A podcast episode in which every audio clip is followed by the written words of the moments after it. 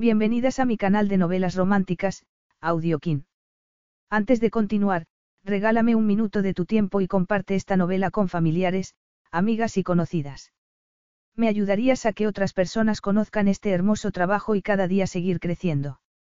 Estaré infinitamente agradecida por tu apoyo y deseando que una lluvia de bendiciones caigan sobre ti. Comencemos con la narración de la novela cuyo título es Bajo el velo del paraíso. Argumento. Una aventura apasionada en una isla desierta no era algo que entrara en sus planes. Desde que la golpeara la tragedia, Millie se había entregado a su trabajo sin dejarse tiempo para pensar ni sentir. Chase Bryant tenía también sus razones para huir de todo. Mientras los dos supieran que aquel paraíso sería solo por una semana, y no se dejaran llevar por los sentimientos, todo podría ir bien. Pero ninguna de esas dos almas heridas estaba preparada para las emociones que desencadenaría su intensa pasión. Capítulo 1. Empezaría a pintar alguna vez. La mujer llevaba casi una hora sentada mirando el lienzo en blanco. Chase Bryant la observaba desde un bar situado al lado del mar y se preguntaba si se decidiría a acercar el pincel al lienzo. Al parecer, no. Chase creía notar que era una mujer exigente. Estaba en un complejo turístico de lujo en una isla remota del Caribe y tanto su pantalón pirata marrón claro como su camiseta azul pálido estaban perfectamente planchados. Chase se preguntó qué haría para relajarse, suponiendo que se relajara alguna vez, porque después de ver su actitud en aquel lugar, lo dudaba mucho. Aún así, había algo fascinante en su cuerpo tenso, sus hombros rectos y sus labios fruncidos. No era especialmente hermosa, o al menos, no en el sentido en que le gustaban a él las mujeres, rubias y con curvas exuberantes. Aquella mujer era alta, casi tanto como el metro ochenta de él, y angulosa. Podía ver cómo le sobresalía la clavícula y las puntas afiladas de los codos. Tenía la cara fina, la expresión severa, y hasta su peinado resultaba estricto, una media melena de pelo casi negro que transmitía la impresión de que ella se lo recortara con tijeras para las uñas todas las semanas. El borde del cabello se movía al lado de la fuerte línea de la mandíbula al moverse ella. La había observado desde que llegó con el lienzo y las pinturas bajo el brazo. Se había colocado en la playa, lo bastante cerca como para que él pudiera verla mientras se bebía su agua mineral con gas, pues, desgraciadamente, no podía tomar cerveza en ese viaje. Ella se había mostrado meticulosa en todo momento, al colocar el caballete plegable, la caja de pinturas y el pequeño taburete de tres patas. Lo había movido todo hasta tenerlo justo como quería. Estaba en una playa del Caribe y parecía que se dispusiera a dar una clase nocturna de arte a mayores de 60 años. Chase se preguntaba si sería buena pintora. Tenía delante una vista espléndida, el mar azul y la playa de arena blanca. Y pocas personas que estropearan el paisaje, el complejo no solo era lujoso, sino también elitista y discreto. Él lo sabía bien. Después de todo, era propiedad de su familia. Y en ese momento necesitaba discreción. Cuando ella terminó de colocarlo todo, se sentó en el taburete a mirar el mar con una postura perfecta y la espalda muy recta. Así estuvo media hora. Habría resultado aburrido de no ser porque él podía verle la cara y las emociones reflejándose en ella como sombras en el agua. No podía descifrarlas exactamente, pero era indudable que ella no tenía pensamientos felices. El sol había iniciado su lánguido descenso hacia el mar y él decidió que ella debía de estar esperando la puesta de sol, que allí eran espectaculares. Ya se había visto ya tres. Le gustaba ver ponerse el sol, sentía que había algo poético en el modo en que una belleza tan intensa desaparecía en un instante. Vio bajar el sol con sus largos rayos creando mil luces en el agua, el cielo en llamas con una miríada de trazos de colores que iban desde el magenta, al turquesa o el oro. Y ella seguía allí sentada. Chase sintió cierta irritación. Si ella había llevado todo eso hasta allí, era obviamente porque pensaba pintar algo. ¿Y por qué no lo hacía? Tenía miedo. Más probablemente se trataba de una perfeccionista. Y él sabía ya que la vida era demasiado corta para esperar el momento perfecto. A veces uno tenía que meterse en el lodazal y hacer lo que tenía que hacer. Vivir mientras pudiera. Apartó el vaso, se levantó del taburete y se dirigió hacia ella. A Millie no le gustaba sentirse tonta. Y sentada en aquella hermosa playa mirando un lienzo en blanco, cuando era obvio que había ido allí a pintar, se sentía no solo tonta, sino también patética. Simplemente, ya no quería hacerlo. Había sido una idea estúpida, el tipo de cosas que se leen en libros de autoayuda o en revistas femeninas. Había leído una en el avión hasta Saint Julians, un artículo sobre que había que ser amable con una misma. El artículo describía que una mujer había empezado a dedicarse a la jardinería después de su divorcio y había acabado montando un negocio de paisajismo. Había cumplido su sueño después de años de un matrimonio poco feliz. Eso la había inspirado, pero había sido una bobada. Millie se volvió desde el lienzo. Y se encontró mirando los bien formados abdominales de un hombre. Alzó la vista y vio a un Adonis moreno que le sonreía. Sé que hay personas vacilantes en el mundo, pero esto es ridículo. Genial. Un listillo. Millie se levantó del taburete para quedar a su altura. ¿Qué quiere decir? Preguntó. Quiero decir que a qué espera. Inspiración, respondió ella. Lo miró a los ojos. Y aquí no la encuentro. Si había sido su intención ofenderlo, no lo consiguió. Él se limitó a reírse y la miró de arriba abajo con sus profundos ojos oscuros. Millie estaba tensa y empezaba a enfadarse. No le gustaban nada los hombres como aquel, guapos, ligones y terriblemente arrogantes. La mirada de él llegó por fin hasta su cara y a Millie le sorprendió ver en sus ojos un reflejo de algo que casi parecía comprensión. Ahora en serio, musitó él, abandonando el aire ligón. ¿Por qué no ha pintado nada? Eso no es asunto suyo. Obviamente, no. Pero siento curiosidad. Llevo casi una hora observándola desde el bar. Ha pasado mucho tiempo en los preparativos y después se ha quedado más de media hora mirando al infinito. ¿Qué es usted, un acosador? No, simplemente estoy muerto de aburrimiento. Ella lo miró, intentando descifrarlo. Lo había tomado por un ligón barato, pero había algo extrañamente sincero en sus palabras. Como si sintiera curiosidad de verdad, y de verdad estuviese aburrido. Algo que vio en sus ojos oscuros y en su media sonrisa le hizo contestar de mala gana. Simplemente no podía hacerlo. Porque hace tiempo que no pinta. Algo así. Millie empezó a guardar las pinturas. No tenía sentido fingir que iba a hacer algo aquel día. Ni ningún otro. Sus días de pintora habían pasado hacía mucho. Él plegó el caballete y se lo tendió. ¿Puedo invitarla a tomar algo? Millie negó con la cabeza. No, gracias. Hacía dos años que no tomaba algo a solas con un hombre. Hacía dos años que no hacía otra cosa que respirar, trabajar e intentar sobrevivir. Y aquel hombre no le iba a hacer cambiar sus costumbres. ¿Está segura? Ella se volvió y lo miró con los brazos cruzados. Era irritantemente atractivo, ojos marrón oscuro, pelo corto, mentón firme y buenos abdominales. Llevaba pantalones cortos de surf y tenía unas piernas largas y fuertes. ¿Por qué se molesta en preguntarlo? Dijo. Apostaría cien pavos a que no soy su tipo, y él no era el tipo de ella. Ya me ha catalogado. No es difícil. Él sonrió levemente. Pues tiene razón, no es mi tipo habitual. Demasiado alta y, ya sabe, severa. ¿A qué viene ese pelo? El pelo. Ella se tocó instintivamente la media melena. ¿Qué le pasa? Da miedo. Miedo al estilo Morticia Adams. Morticia Adams de la familia Adams. Ella tenía el pelo largo, a Millie le costaba creer que estuvieran hablando de su pelo. Ah, sí. Pues quizá esté pensando en otra persona. Alguien con un pelo como el suyo, con un corte muy estricto. Eso es ridículo y ofensivo, musitó Millie, que, sin embargo, se sorprendió sonriendo. Le gustaba la sinceridad de él. Él enarcó las cejas. Entonces, cenamos. No era beber algo. Como sigue hablando conmigo, he aumentado la oferta. Ella soltó una carcajada. La risa le salió desganada, pero era una risa al fin y al cabo. Aquel hombre irritante, arrogante y atractivo la divertía. No recordaba cuándo se había reído por última vez. Y estaba de vacaciones. Forzadas, sí, pero tenía una semana entera por delante. Siete días eran mucho tiempo. ¿Por qué no divertirse? ¿Por qué no demostrar que estaba pasando página, como Jack, su jefe, le había dicho que hiciera? Asintió con la cabeza. De acuerdo, pero solo a beber algo.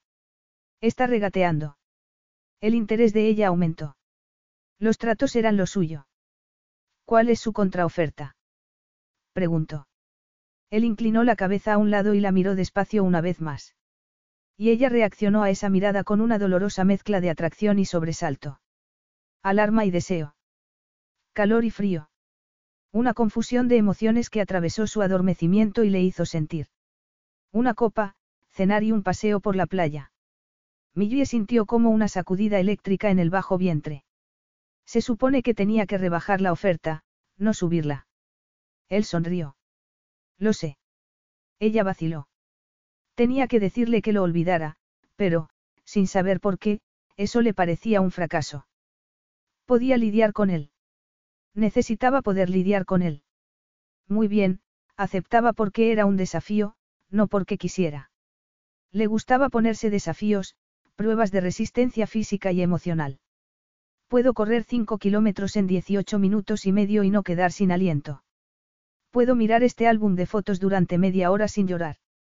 Él, sonriente, tendió la mano hacia el lienzo que apretaba ella contra el pecho. Permítame llevarle eso. Muy caballeroso por su parte, pero no es necesario, ella se acercó a un contenedor de basura que había al borde de la playa y arrojó dentro el lienzo, las pinturas y el taburete. No lo miró cuando lo hacía, pero sintió que se sonrojaba. Solo se mostraba práctica, pero sabía que su actitud parecería severa. Es usted una mujer que da miedo. Ella lo miró enarcando las cejas. ¿Lo dice todavía por mi pelo? Preguntó. Por todo. Pero no se preocupe, me gusta, él sonrió y ella lo miró de hito en hito. No estoy preocupada. Lo que me gusta de usted, comentó él cuando caminaban hacia el bar, es que es muy fácil exasperarla. Millie no tenía respuesta para eso. Era cierto que se sentía susceptible. No le gustaban las playas, los bares ni las citas. No se relajaba. En los dos últimos años no había hecho otra cosa que trabajar y tomar el sol en la playa con un libro de bolsillo, y un MP3 era para ella como si le arrancaran una a una las uñas de los dedos. Peor. Porque al menos eso no duraría una semana entera. El hombre la llevó a través del bar hasta un grupo de mesas colocadas encima de la arena. Todas tenían sombrilla, sillones cómodos y una vista perfecta del mar. El barman lo saludó al pasar, por lo que Millie supuso que su acompañante era conocido allí. Probablemente, gastaría mucho. Un niño de familia rica o un financiero. ¿Y acaso importaba? ¿Cómo se llama? Preguntó, sentándose frente a él. Él miraba el mar con atención. Las pinceladas naranjas del ocaso parecían cintas animadas cruzando el cielo.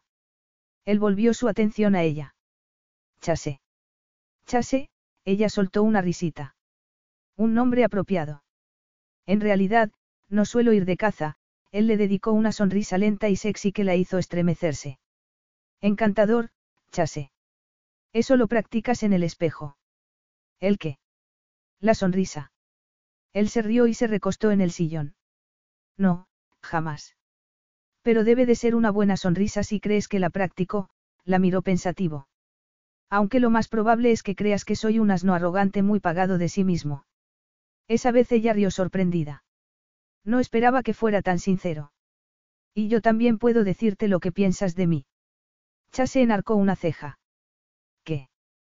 Que soy una estirada todo que no sabe divertirse, en cuanto lo hubo dicho, se arrepintió de sus palabras. Ella no quería tener esa conversación. La verdad es que no pienso eso, él seguía relajado, pero su mirada la observaba de un modo que hacía que Millie se sintiera extrañamente expuesta. En la superficie sí. Desde luego. Pero debajo de eso, pareces triste. Ella se puso tensa. Él sonreía y la sonrisa llevaba la atención hacia sus labios, que eran lo bastante exuberantes como para poder haber sido de mujer y, sin embargo, al mismo tiempo, también intensamente masculinos. No sé por qué dices eso, musitó ella. Sabía que estaba a punto de quebrársele la voz, pero no podía evitarlo. Apartó la vista, sacó su móvil y pulsó algunos números. Chase la miraba en silencio, pero ella sentía algo que llegaba de él. Algo oscuro, comprensivo y totalmente inesperado. ¿Cómo te llamas? preguntó él al fin.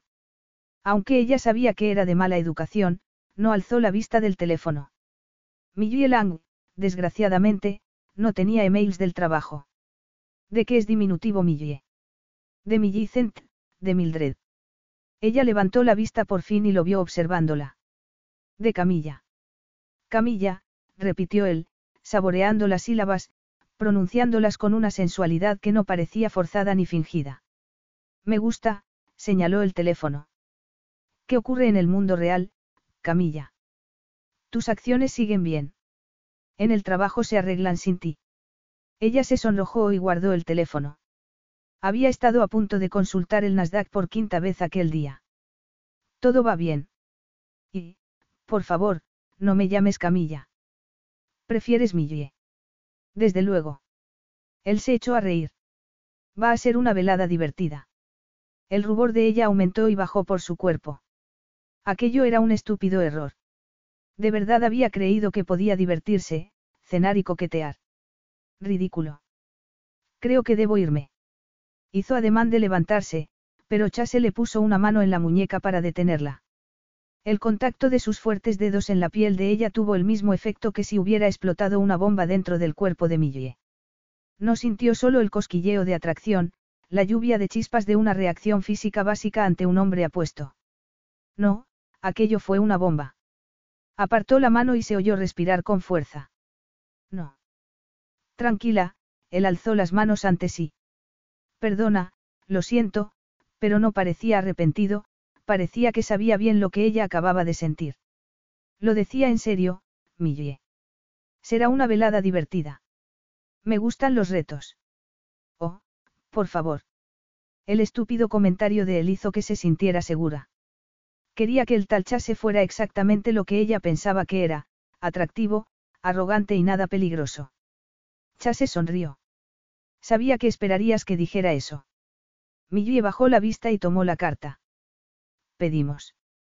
Primero bebidas. Yo tomaré una copa de chardonnay con hielo, por favor. Muy bien. Chase se levantó de la mesa y Millie lo observó caminar hasta la barra. Sí, le estaba mirando el trasero. El pantalón corto de surf le quedaba muy bien. Con un esfuerzo de voluntad, apartó la vista de él y miró su teléfono. ¿Por qué no podía haber una crisis en el trabajo? Había una docena al día cuando ella iba a la oficina. Pero Jack había insistido en que se tomara una semana de vacaciones sin interrupciones. No se había tomado vacaciones en dos años y la empresa había aprobado una norma nueva, supuestamente para velar por la salud de sus empleados, por la que insistía en que todos usaran al menos la mitad de las vacaciones pagadas cada año. Una norma ridícula. Ella quería trabajar. Llevaba dos años trabajando 12, 14 y hasta 16 horas diarias y parar de golpe para ir allí la había puesto muy nerviosa. Aquí tienes, Chase había vuelto a la mesa y le puso una copa de vino delante. Millie miró el vaso de él, parecía un refresco. ¿Qué bebes tú? Algún tipo de cola, él se encogió de hombros. Al menos está fría. ¿Tienes problemas con el alcohol? Preguntó ella. Chase se echó a reír. Buena idea. Vayamos directos a los temas importantes. No, no tengo problemas con el alcohol, simplemente, no bebo en este momento, tomó un sorbo de su vaso y la miró pensativo. Miguel le sostuvo la mirada. Sabía que su pregunta había sido muy brusca y un poco rara, pero había olvidado cómo sostener conversaciones intrascendentes. ¿De dónde eres, Millie? De Nueva York. Tendría que haberlo adivinado. Sí. Ella volvió a sentirse molesta. Pareces pensar que ya me has catalogado del todo.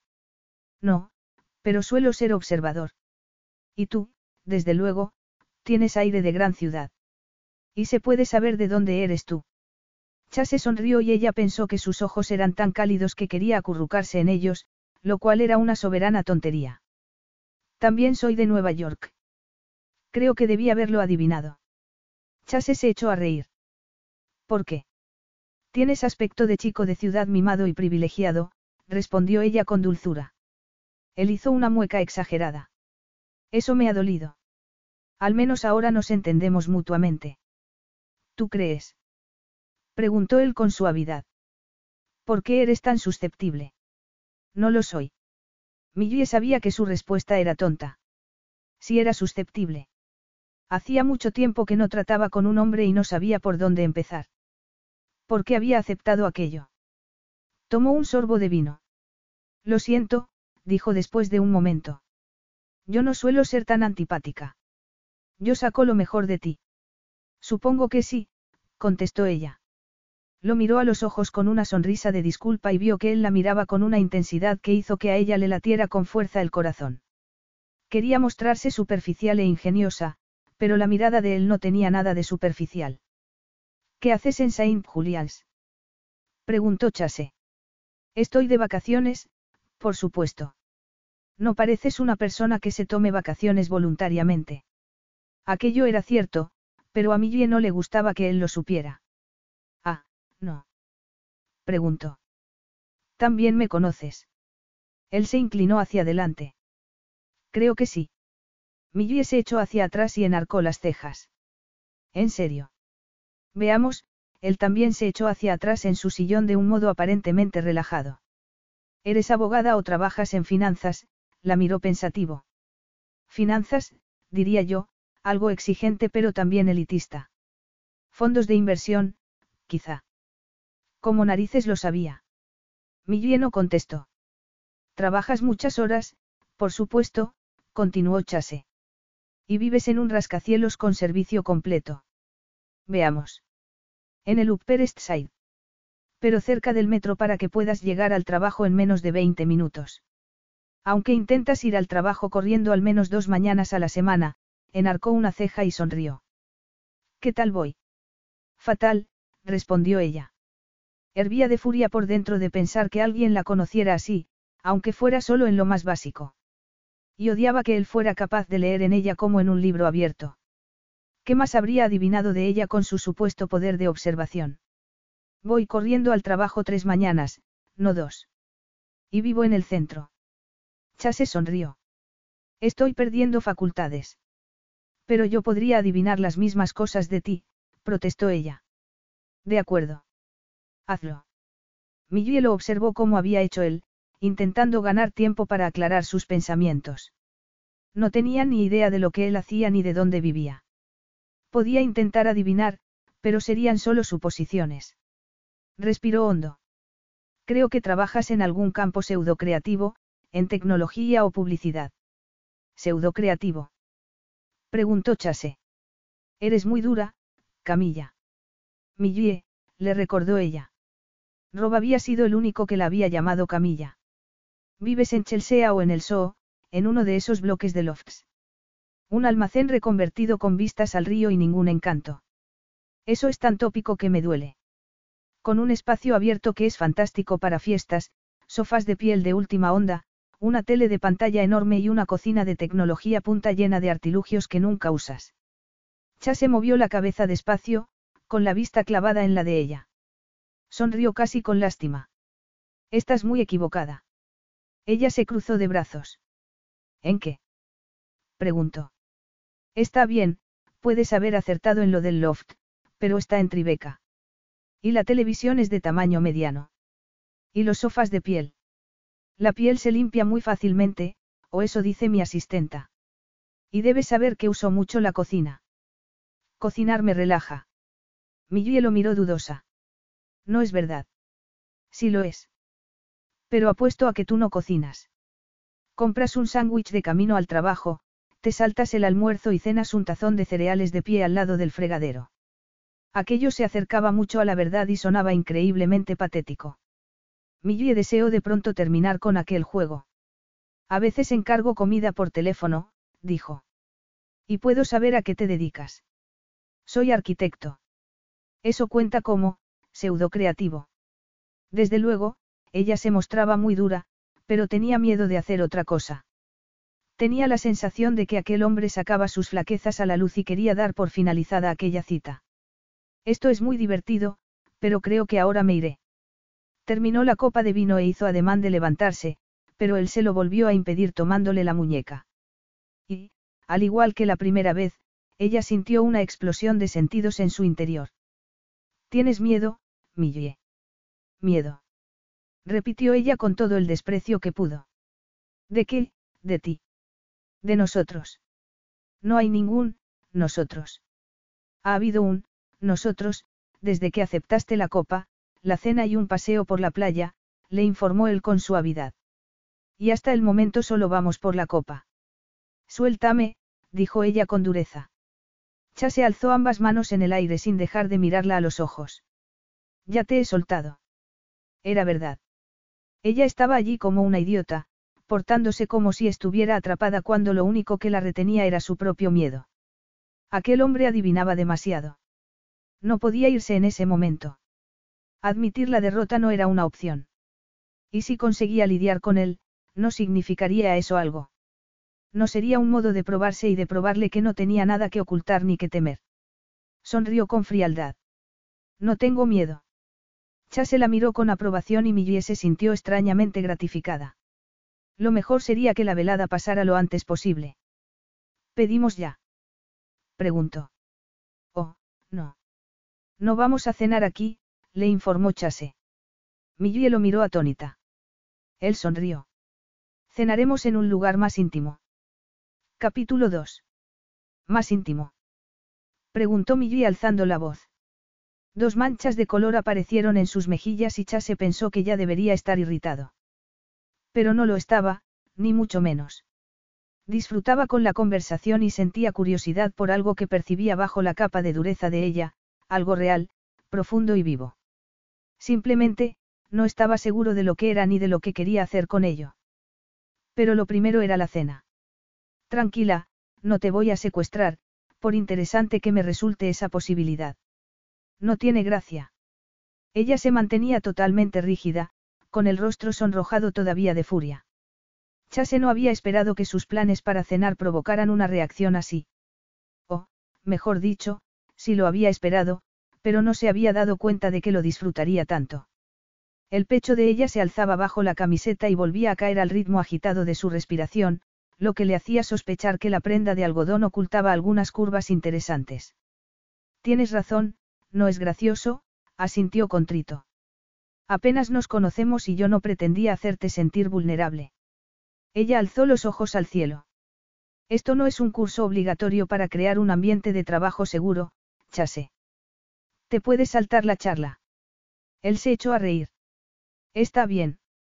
Con lo de, más íntimo, me refería a una habitación en el complejo turístico. Acompañados por los camareros y totalmente segura. Por si te sientes amenazada. No me he sentido amenazada por ti en ningún momento, repuso Millie. Chase se inclinó hacia adelante. ¿Estás segura? Preguntó con suavidad. Sabía que la presionaba de un modo en el que ella no deseaba ser presionada. Había visto la sombra de vulnerabilidad en sus ojos y había sentido que Millie había decidido alzar sus defensas. Conocía esas tácticas porque él también las había usado. No son buenas noticias, Chase. Lo siento. Sí, las había usado. Ella lo miró un momento, el tiempo suficiente para dejarle ver el marrón cálido de sus ojos. Sí, cálido como miel oscura o ron, y era lo único cálido en ella. Hasta el momento. Amenazada, no es la palabra correcta, dijo ella. Pero sí me hace sentir incómoda. De verdad. Ella apretó los labios. Creo que a nadie le gusta que le digan que es obvio que cena un bol de cereales de pie al lado del fregadero. Dicho así, Chase se daba cuenta de que resultaba insultante. Yo no diría, obvio, comentó. O sea, que tú lo ves porque eres muy intuitivo, no. Replicó ella. Y él sonrió. Vamos a algún lugar más íntimo para que sigas sintiéndote incómoda. Qué propuesta tan atrayente. A mí me atrae, respondió él con sinceridad. Ella movió la cabeza. De verdad. ¿Qué ves en mí? Parecía sentir curiosidad, pero también parecía algo que él odiaba, vulnerable. Ella no sabía la respuesta y, en realidad, él tampoco. ¿Qué ves tú en mí? Preguntó a su vez. Ella se mordió el labio inferior y sus ojos se ensombrecieron. Me has hecho reír por primera vez en, en mucho tiempo. Chase tuvo la impresión de que había estado a punto de decirle un tiempo concreto. ¿Desde cuándo no se reía? Eso es mucha presión, musito. Millie abrió mucho los ojos. ¿Por qué? Porque ahora tengo que volver a hacerte reír, claro. Y, Por un segundo, creyó que podía conseguir la risa allí mismo y en su pecho se instaló algo, una burbuja de esperanza y felicidad que no tenía ningún sentido. Pero la sintió crecer en él y sonrió una vez más, simplemente porque no pudo evitarlo. Ella negó con la cabeza. No es tan fácil. Esta conversación acaba de dar un giro muy interesante. Me refería a reírme, protestó ella. Y se rió. Soltó una risita que se parecía ridículamente a un hipido y se cubrió la boca con una mano. Ahí lo tienes, musitó Chase con suavidad. Sentía una satisfacción profunda y curiosamente primigenia, como la que solía sentir cuando bordaba un diseño arquitectónico. La había hecho reír dos veces.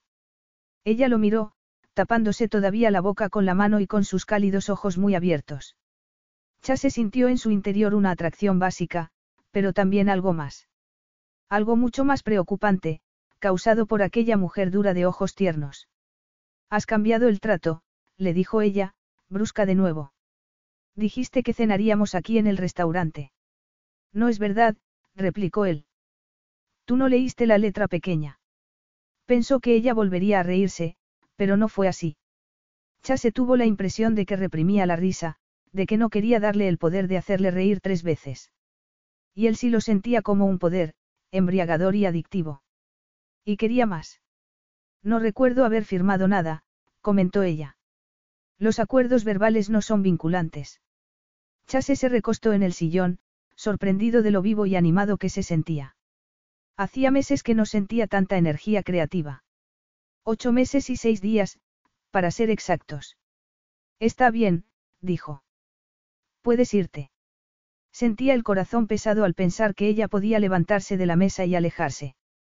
Pero también sabía que tenía que igualar el terreno de juego. Ella debía seguir allí porque quisiera hacerlo, y tenía que admitirlo así. Chase no sabía por qué era tan importante, pero su instinto le decía que allí había algo más en juego que una cena. Millie se mordió de nuevo el labio inferior y él creyó percibir que ese gesto era habitual en ella. Chase adivinó que quería marcharse, pero al mismo tiempo no quería, y que eso la exasperaba. Ella alzó la vista y lo miró a los ojos. Muy bien, dijo. Iremos a un lugar más íntimo. Y se levantó de la mesa sin esperarlo. Chase se levantó también. No estaba seguro de lo que esperaba. Solo estar con ella o algo más. Ella no era su tipo, y sin embargo, él no podía negar que sentía deseo. Y no un deseo puramente lujurioso. Ella lo atraía en muchos más sentidos. Se apartó de la mesa con una sonrisa y echaron a andar hacia el complejo turístico. Millie entró con Chase en el complejo, que notó frío y apagado comparado con la playa. Ella no se sentía ni fría ni apagada, en su interior todo era luz y calor. Sentir eso la asustaba. Desearlo, también.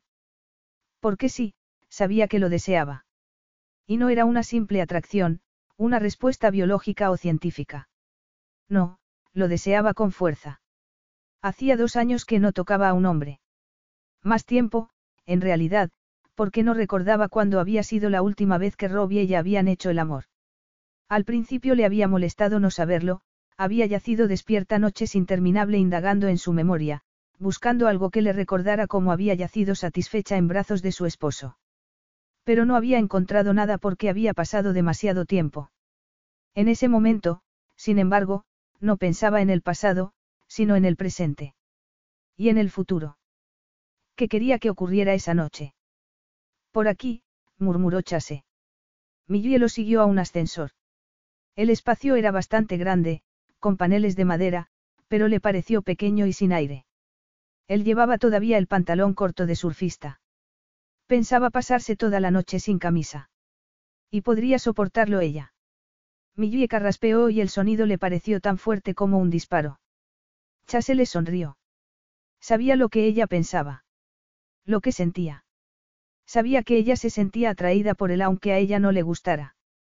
Y no le gustaba, pero no sabía por qué. Habían pasado dos años. No era ya tiempo de seguir adelante, de aceptar, sanar y seguir avanzando. Movió la cabeza, impaciente consigo misma. Cenar con alguien como Chase no era ningún avance. Si acaso, era un retroceso, porque Chase se parecía demasiado a Rob. Era más Rob que él mismo, pues su esposo siempre había querido ser poderoso, rico e imponente. Y Chase era todo eso en grado superlativo. Justo lo que ella no quería. Frena un poco, Millie. Ella alzó la vista y vio la sonrisa de él. ¿Qué? Tu mente va a cien por hora. Casi te sale humo por las orejas. Millie frunció el ceño. Quiso negarlo. Solo es una cena, musito. Chase no contestó, pero su sonrisa se amplió. Millie sintió en los huesos la extraña sensación de que él no contestaba porque no estaba de acuerdo. No era solo una cena, era algo más, algo que la asustaba. Pero, ¿qué? Hemos llegado. Se abrieron las puertas del ascensor y Chase la guió por un pasillo y después hasta una terraza privada. Estaban completamente solos, sin ningún camarero a la vista. Millie estaba aterrorizada. ¿Qué hacía allí? ¿Por qué había accedido a cenar con aquel irritante hombre? ¿Y por qué la excitaba el solo hecho de mirarlo? Se sentía más viva que nunca desde la muerte de Rob, quizá incluso desde antes de eso, desde mucho antes. Se acercó despacio hasta la barandilla y puso una mano en el hierro forjado, caliente todavía por el sol, que se hundía ya por el horizonte dejando un crepúsculo azul índigo y el mar convertido en un espejo oscuro debajo. Nos hemos perdido lo mejor, murmuró Chase detrás de ella. ¿Eso crees? Millie mantuvo la vista fija en el cielo. Para mí, esta es la parte más hermosa. Chase inclinó la cabeza a un lado y Millie se volvió a mirarlo. Eso no me sorprende, comentó él, tendió la mano y le colocó un mechón de pelo detrás de la oreja. Millie sintió pequeños chispazos eléctricos. La mejilla y la oreja le palpitaban, su respuesta física era tan intensa que casi resultaba dolorosa. Lo sentía él. Era posible que tuviera la misma reacción que ella. Se giró de nuevo hacia el atardecer. A todo el mundo le gustan los colores vivos del atardecer, dijo, procurando hablar con ligereza. Los tonos magenta y naranja. Espectaculares pero excesivos, como una mujer mayor demasiado maquillada. Estoy de acuerdo contigo en que el momento de después es más tu estilo. Elegancia sencilla. Tranquila sofisticación. ¿Y qué prefieres tú? ¿El momento anterior o el de después? Chase no contestó y Millie sintió que el mismo aire se llenaba de expectación. Se quedó sin aliento. El anterior, respondió él al fin. Así siempre hay algo que esperar con anhelo. Millie sospechaba que ya no hablaban del atardecer. Lo miró y vio que él miraba pensativo el cielo, ahora casi negro. El sol y sus colores habían desaparecido del todo. Dime, ella se apartó de la barandilla. ¿Cómo has conseguido una terraza privada tan deprisa? ¿O tienes siempre una reservada por si conoces a una mujer? Él soltó una carcajada. ¿Quieres toda la verdad? Preguntó. Sí. Él tomó una camisa azul que había colocada en una de las sillas. Pensaba en todo y tenía el poder suficiente para conseguir que se hiciera. Millie lo vio abrocharse la camisa y observó cómo desaparecían sus gloriosos músculos bajo la prenda de algodón. Este complejo turístico es propiedad de mi familia. Musitó ella. Así que arquitecto y de familia rica. Había sospechado algo así. Él poseía el tipo de seguridad en sí mismo que solo se daba en gente que crecía rica y con privilegios. Debería sentirse aliviada, pues quería que él fuera lo que ella creía que era, nada más y quizás y algo menos. Porque entonces, sentía una cierta decepción, como si él le hubiera fallado. Como si quisiera que fuera distinto. Sí. Él sonrió y Millie tuvo la sensación de que había adivinado todos sus pensamientos, no por primera vez. Eso debe de resultar práctico. Tiene sus ventajas, comentó él. Hablaba con voz neutral, sin su ligereza habitual y Millie sintió curiosidad. Chase parecía tenso por primera vez y no sonreía. Apartó una silla para ella en la mesa para dos alumbrada con velas. La mente de Millie, como siempre, funcionaba a toda velocidad. Este complejo turístico es de la familia Bryant. Bingo. Mi empresa lleva sus acciones, por eso había acabado ella allí en su semana de vacaciones forzosas. Jack le había sugerido aquel lugar. Y tú tienes por norma no mezclar los negocios con el placer.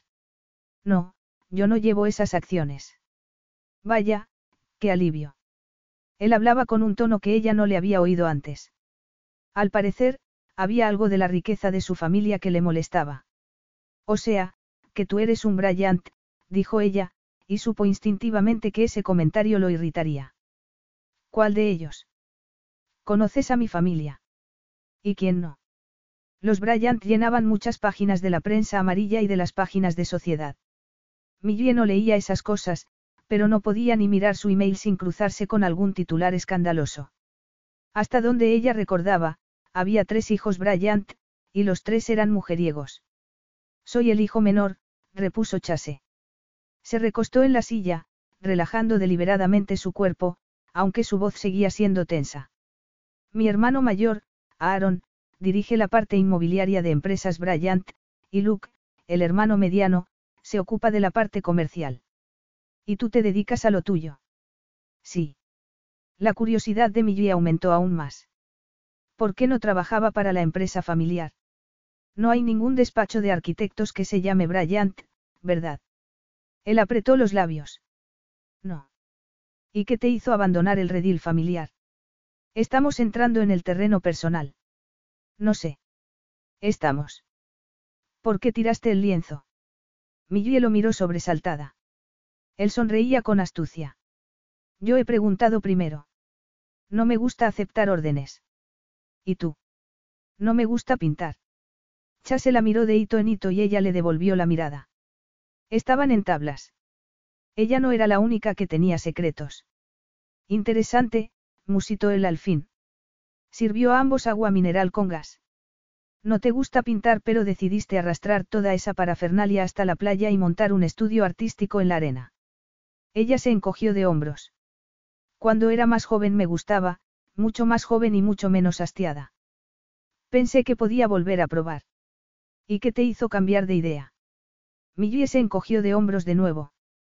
Podía hablar de aquello, no tenía por qué ser íntimo ni revelador. Ella no permitiría que lo fuera. No me apetecía. No me pareces una mujer que se deje llevar por lo que le apetece. Ella sonrió. Sigues catalogándome. Él se rió. Perdona. No importa. Es parte de mi personalidad. Lo que significa que no eres lo que pareces, repuso Chase con suavidad. ¿Verdad? Soy exactamente lo que parezco, replicó ella a la defensiva. Quieres ser lo que pareces, clarificó él. Millie sintió una punzada de rabia, que era mejor que la mezcla de lujuria y terror que él provocaba en su interior. ¿Has desempolvado tu libro de texto de psicología o qué?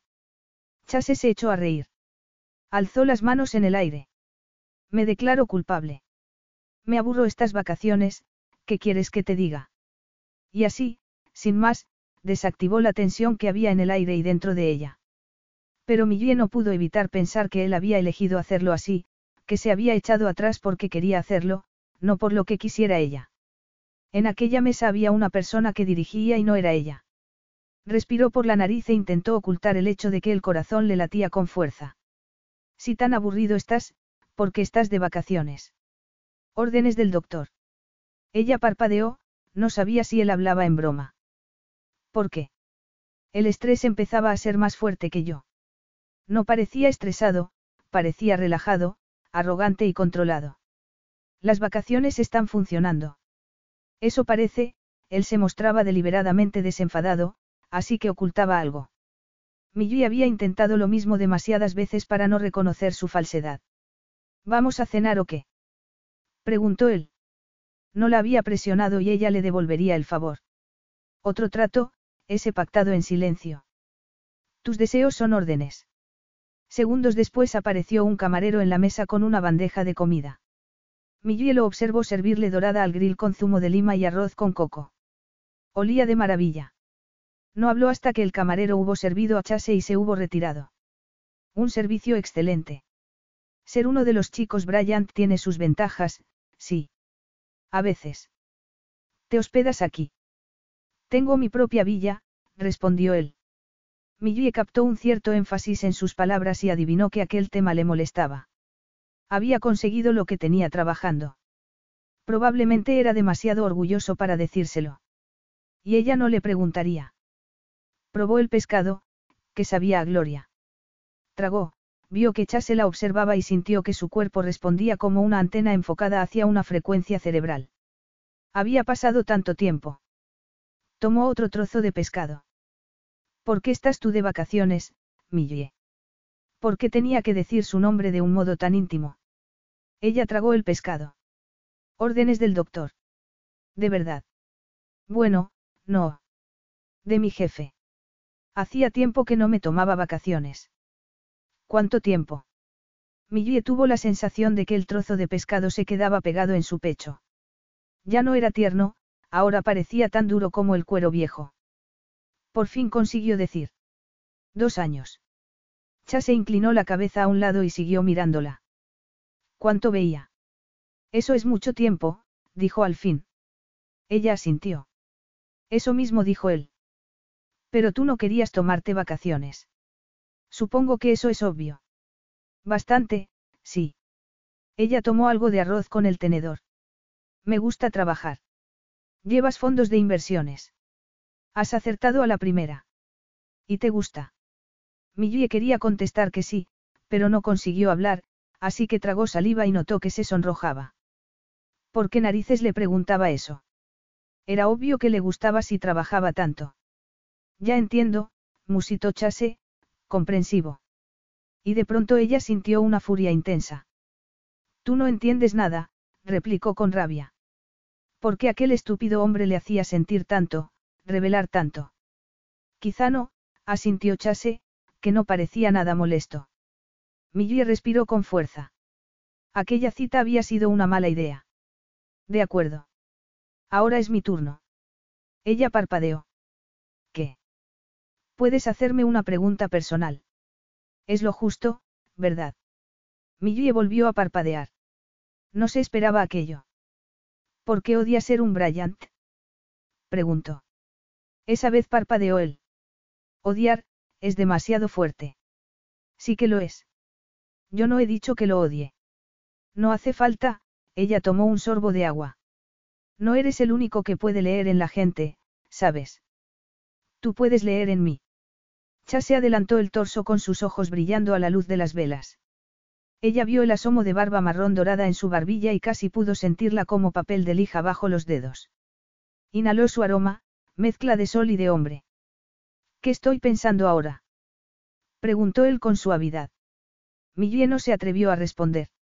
Sabía lo que pensaba ella. Pensaba en sujetarle la barbilla y besarlo en la boca. Sus labios serían suaves, pero firmes, exigentes.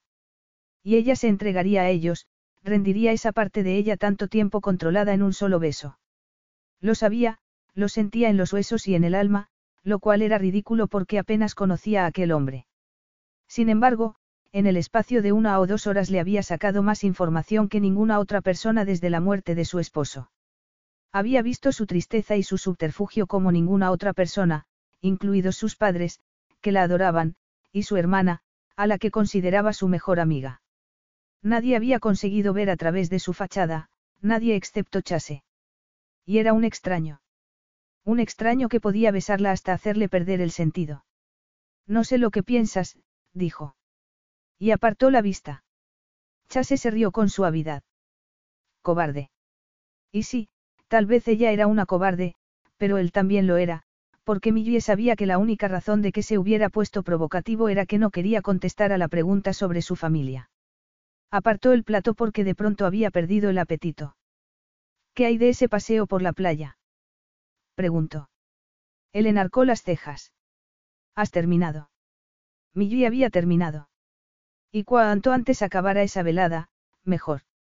Si había mencionado el paseo había sido solo por orgullo. Estaba decidida a lidiar con aquello aunque se sintiera incómoda y enfadada. Lidiaría con él.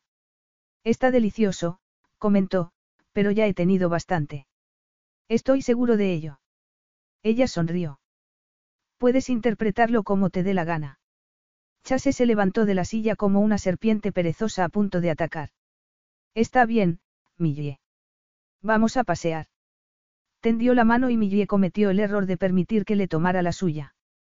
En cuanto se unieron sus dedos volvió a sentir la explosión dentro de ella y supo que estaba perdida. Capítulo 3.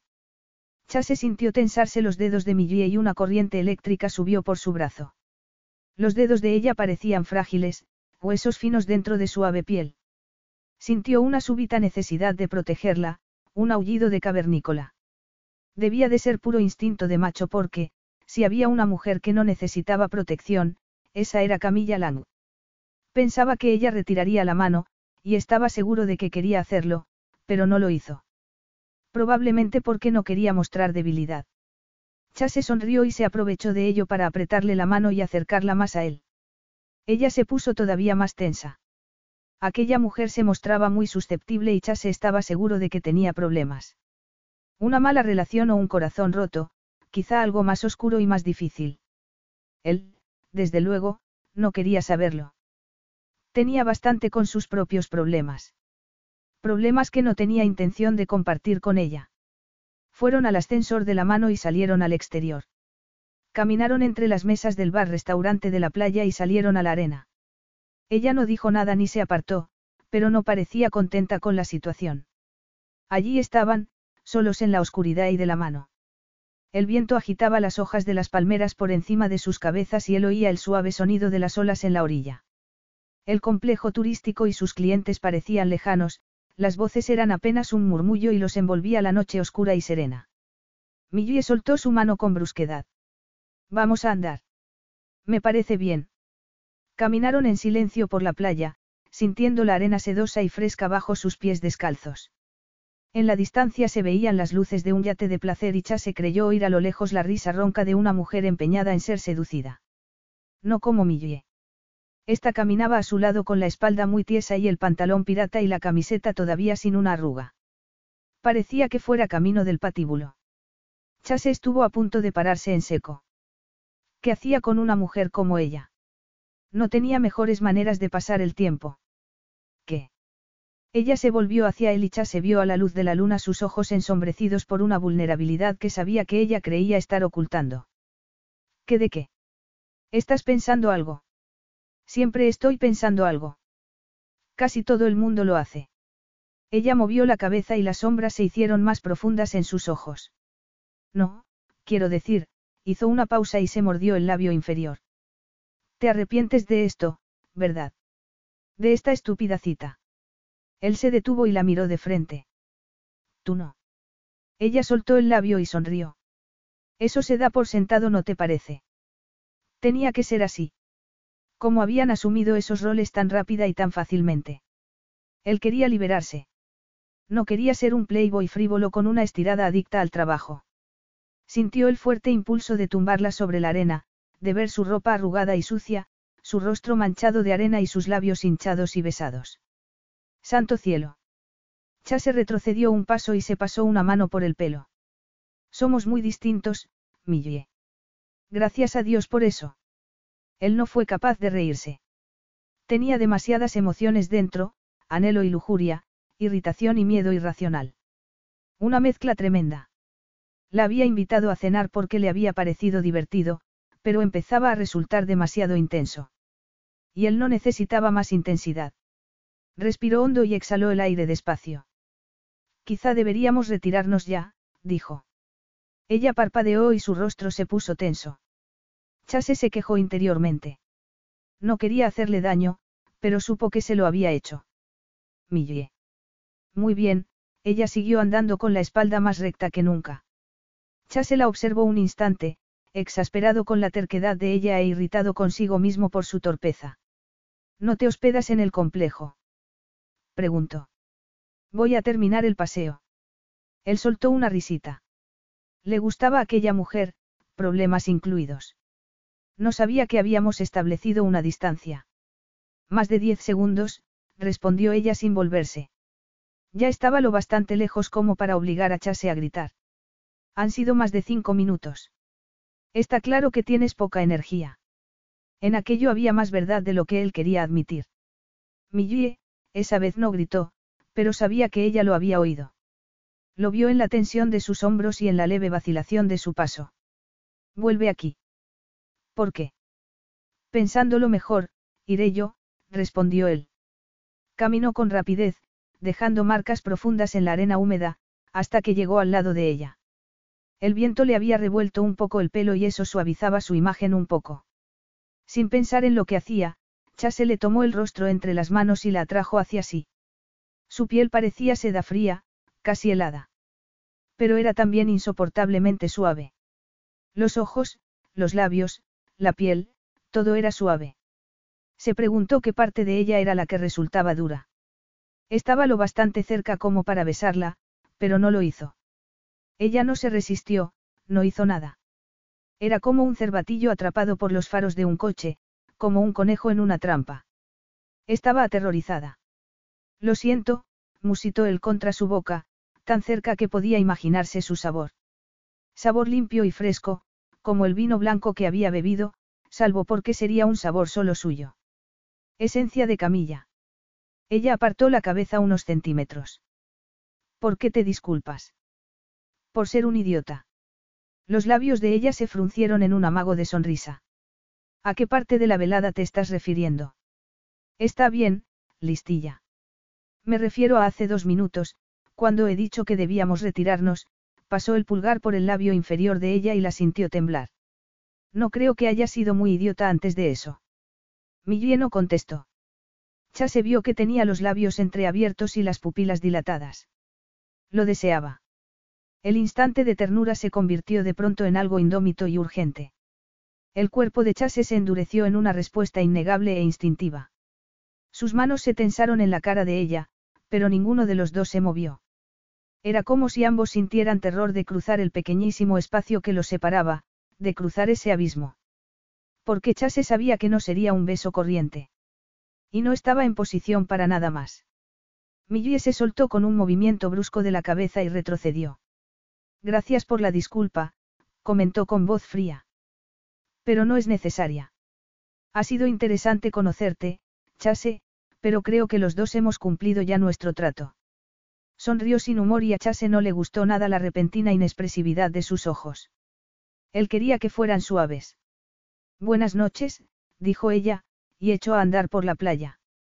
Millie caminaba sin mirar a dónde iba y sin importarle. Solo quería alejarse de Chase. ¿Qué era lo que acababa de pasar? Él casi la había besado y ella casi se lo había permitido.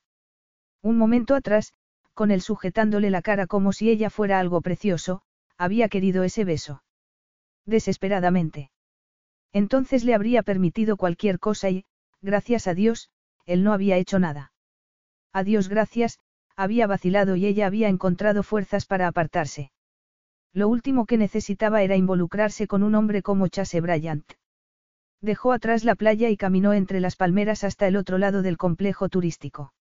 Entraría por la puerta principal, subiría a su habitación y, con un poco de suerte, no volvería a ver a Chase en toda la semana. El lugar era grande y él había dicho que se quedaba en su villa. Pero porque aquella idea la llenaba de desolación. Era ridículo sentirse tan perdida sin un desconocido frívolo al que había conocido un par de horas antes. Completamente absurdo. Cuando entraba en la suite de lujo que Jack había insistido que reservara para esa semana, Millie decidió que ese día había aprendido que estaba preparada para seguir adelante. Para empezar a salir con hombres y tener algún tipo de relación. Pero no con un hombre como Chase Bryant. Esas palabras resonaron en su mente e hicieron que se detuviera en el proceso de desnudarse para meterse en la ducha. Un hombre como Chase Bryant. Lo había catalogado desde el primer momento y, sin embargo, él la había sorprendido continuamente. ¿Qué clase de hombre era él exactamente? Un hombre que hacía preguntas apremiantes y le decía cosas sobre sí misma que nadie más sabía. Que se volvía frívolo cuando ella necesitaba que fuera frívolo, cuyo mero contacto le provocaba una explosión interior, pero que se privaba de besarla incluso cuando ella claramente anhelaba su beso. Un hombre que la ponía muy incómoda. Ese era el tipo de hombre con el que no quería tener nada que ver. Sí. Le habría gustado poder considerarlo un playboy mimado y superficial, porque eso no representaba ninguna amenaza. Ella había accedido a cenar con ese hombre, no con el que era en realidad, no con el que hacía que se le acelerara el pulso y le provocaba mil emociones por dentro. Era eso lo que no quería. Involucrarse con alguien que tenía el poder de verla como era realmente, el poder de hacerle daño. Pues claro. Obviamente, no quería sufrir. ¿Y quién sí? Y ella ya había sufrido lo suyo. Entró en la ducha con sus pensamientos girando en círculos confusos en su cabeza. Su mente le decía todo eso, pero su cuerpo cantaba otra canción. Su cuerpo quería las caricias de él, su boca quería conocer sus besos. Toda ella sentía un anhelo que había creído desaparecido para siempre. Suspiró y apoyó la cabeza en la pared de azulejos de la ducha con el agua cayendo sobre ella. Tenía que mostrarse analítica. No quería sufrir, de acuerdo. No era necesario hacerlo. Ella controlaba hasta dónde quería implicarse en el plano de los sentimientos y hasta dónde quería dar. Y ambos estaban en una isla tropical durante una semana y ninguno de ellos tenía mucho que hacer. ¿Por qué no? ¿Por qué no qué? Se echó demasiado champú en la mano y se arañó la cabeza lavándoselo con fuerza, como si así pudiera lavar las tentaciones y los pensamientos terribles que se le ocurrían. ¿Qué era lo que estaba pensando? En tener una aventura de una semana con Chase Bryant. Una sórdida transacción sexual. Se frotó con más fuerza. Ella no tenía aventuras. Por supuesto que no. Su esposo había sido su único amante. Sin embargo, en ese momento lo estaba considerando. Se preguntaba cómo sabría Chase, cómo la abrazaría. ¿Qué sentiría en sus brazos? ¿Cómo sería entregarse un poco, solo un poco, porque si él percibía que tenía secretos, ella no se los contaría. Solo quería satisfacción física, una conexión momentánea. La oportunidad de olvidar. Cuando Chase había estado a punto de besarla, ella no había sido capaz de pensar en nada más. Todos sus pensamientos y recuerdos habían volado, dejando solo sensaciones. Quería volver a sentir eso y más. Se aclaró y cerró el grifo. Podía controlar aquello. Podía saciar el anhelo que se había abierto en su interior y probarse a sí misma y al mundo que había pasado página. Solo le quedaba decírselo a Chase. Chase observó la figura recta de Millie caminar por la playa como si marcara el paso con un ejército invisible y se preguntó por qué narices lo buscaba. Porque la intención de ella era inconfundible, iba directa hacia él como un rayo láser. Chase se preguntó un instante por qué se le ocurrían tantas referencias militares. Porque, claramente, Millie Lang estaba en misión de ataque. Y él disfrutaba tranquilamente la anticipación de la invasión. Se sentó sobre los talones en la cubierta de su velero, con el agua lamiendo suavemente los costados del barco y el sol como un bálsamo en su espalda. Millie se acercó más. Chase no sabía lo que quería ella. Había dejado de intentar desliar sus pensamientos sobre la cita de la noche anterior desde el casi beso que no había llegado a dar hasta el dolor que había visto en los ojos de ella y le había costado tres horas quedarse dormido con los suaves ojos de Millie danzando todavía en su mente. Definitivamente, era mejor no pensar en nada de eso. Al fin te encuentro. Me buscabas. Ella estaba en la playa, con los pies plantados en la arena, las manos en las caderas y una expresión decidida en el rostro. A decir verdad, sí. Siento curiosidad, él se incorporó e hizo una mueca al sentir el dolor en las articulaciones. No podía seguir ignorando el dolor. Ella lo miró achicando los ojos y él sonrió. Podía ignorarlo y lo haría. ¿Y para qué me buscabas? Este barco es tuyo. Preguntó ella. Sí. Viniste navegando con él. Chase soltó una risita. Ya no navegaba. No se fiaba de sí mismo solo en el mar. No, vine en avión, como casi todo el mundo, pero tengo el barco atracado aquí. Supongo que los Bryant sois una gran familia de navegantes y que tú empezaste a hacerlo en el club de yates cuando eras un bebé. Él captó cierta amargura en la voz de ella. No había sido rica de niña y recelaba de los que lo habían sido. Más bien de adolescente, él se encogió de hombros. Tú navegas. Millie apretó los labios. No. Deberías probarlo. Ella lo miró recelosa. ¿Por qué? Porque es divertido. Y liberador. ¿Y por qué me gustaría verte en el agua con el pelo al aire apartándose de tu cara? Pensó que ella parecería más suave así. Y quizá también más feliz. ¿Te gustaría, eh? Sí, me gustaría. Bueno, ya me dijiste lo que pensabas de mi corte de pelo. Él soltó una risita. Cierto. Si hay algo que no te guste de mi aspecto, puedes decírmelo. Ella lo miró deliberadamente de arriba abajo y Chase sintió una punzada de excitación en el bajo vientre. Le gustaba aquella mirada lenta y observadora. Lo haré, respondió ella, pero todavía no hay nada. No. Preguntó Chase. Volvió a sentir la llama que lo lamía por dentro. Millie estaba coqueteando. Que había cambiado desde la noche anterior, cuando se había mostrado tan afilada y con un punto de amargura. La noche anterior, cuando él había dejado que se fuera porque se había dicho que era mejor, o al menos más fácil, así. Y después no había dejado de pensar en ella en toda la noche. Sube a bordo, dijo. Y le tendió la mano. Ella lo miró nerviosa. Luego respiró hondo, como si estuviera a punto de lanzarse al agua, y subió al barco. Era un velero pequeño, de solo 10 metros de eslora, con un camarote debajo. Chase lo había comprado con su primera bonificación de trabajo y había navegado por medio mundo con él, en la época en que era un hacha. Ahora navegaba en aguas superficiales, como un jubilado de 70 años que tuviera gota y el corazón débil. Nada de riesgos. Ni de estrés. Nada de diversión. Es, bonito, dijo Millie. Chase adivinó que ella no entendía nada de barcos. ¿Y qué? Le gustaba verla encubierta, aunque su ropa siguiera estando demasiado planchada.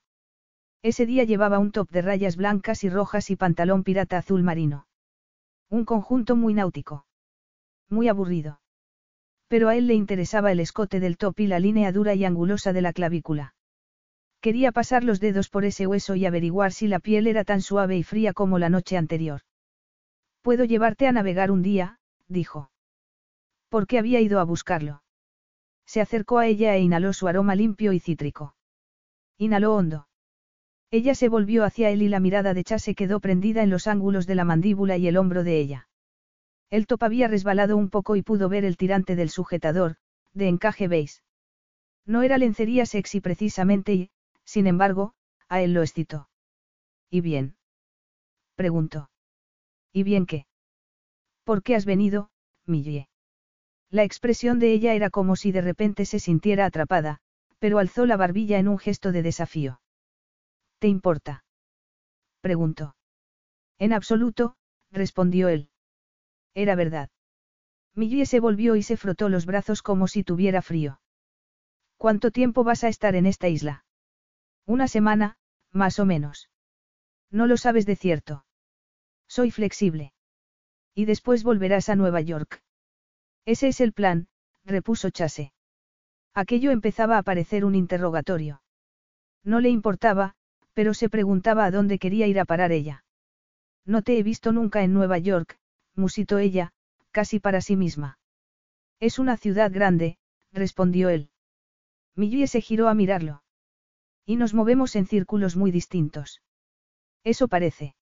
O sea, que no es nada probable que volvamos a vernos.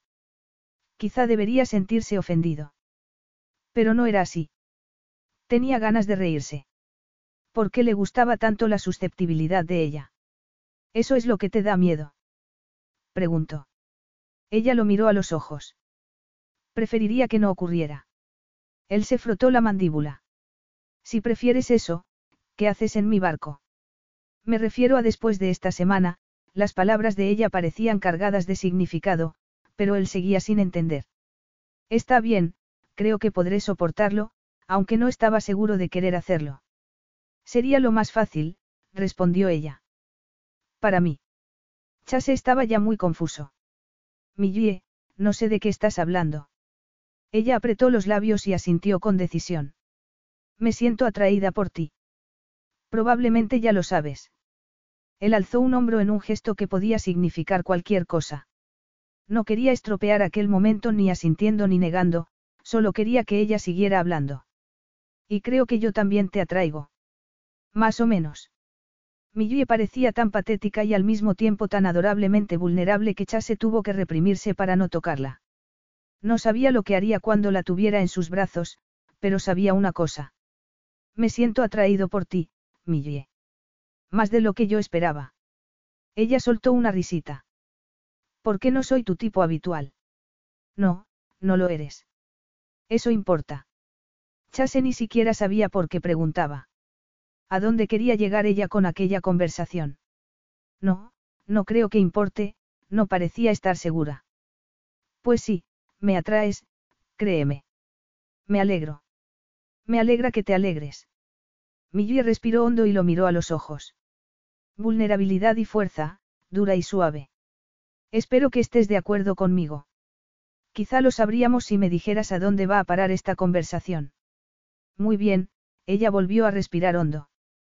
Quiero acostarme contigo. Capítulo 4. Chase no se quedó boquiabierto. No se rió ni enarcó las cejas, ni siquiera parpadeó. Se limitó a mirarla inexpresivo y Millie notó que se ruborizaba. Había decidido un enfoque directo porque, ¿qué otra cosa podía hacer? Ella no coqueteaba. No podía hacerse la seductora y, además, sabía instintivamente que Chase la descubriría enseguida. No, solo le quedaba ser directa y eso era lo que había hecho. Bueno, respondió Chase al fin. Me alegra saberlo. Ella soltó una carcajada. Me alegra que te alegre. Él se frotó la mandíbula. El movimiento resultó sexy.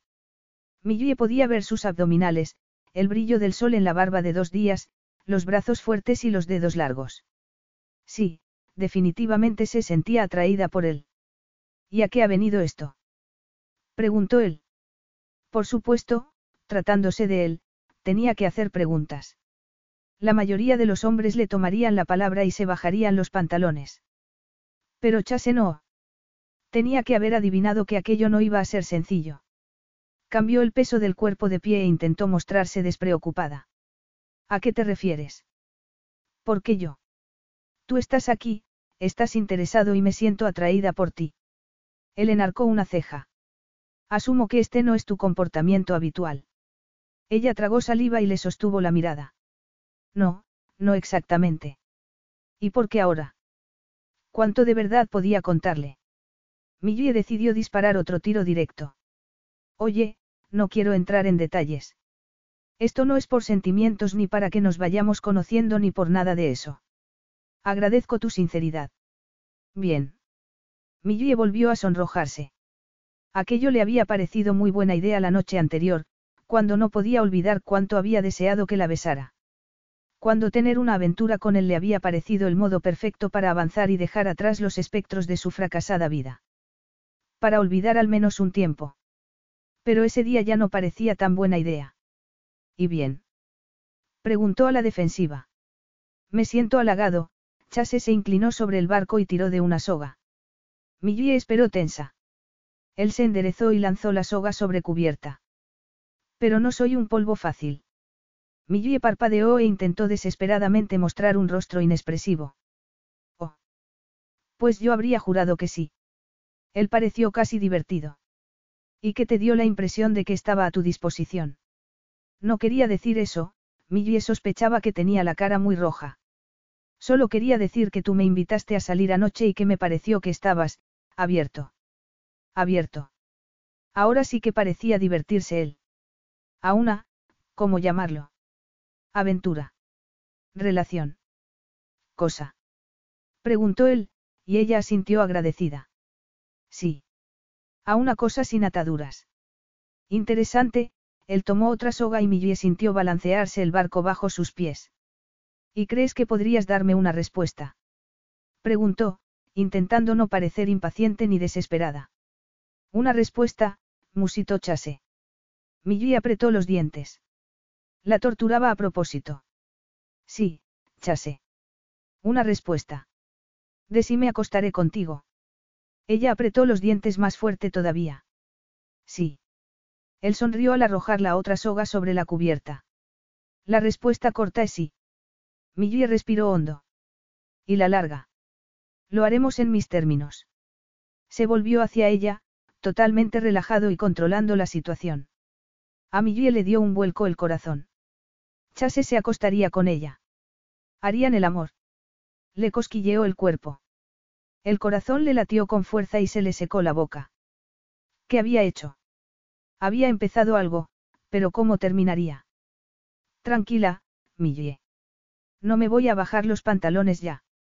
Aunque eso era lo que ella quería inicialmente, una transacción sencilla y rápida, ya no sabía lo que quería. Tragó saliva e intentó paliar la sequedad de su garganta. ¿Y cuáles son tus términos? Preguntó. No temas, te informaré sobre la marcha.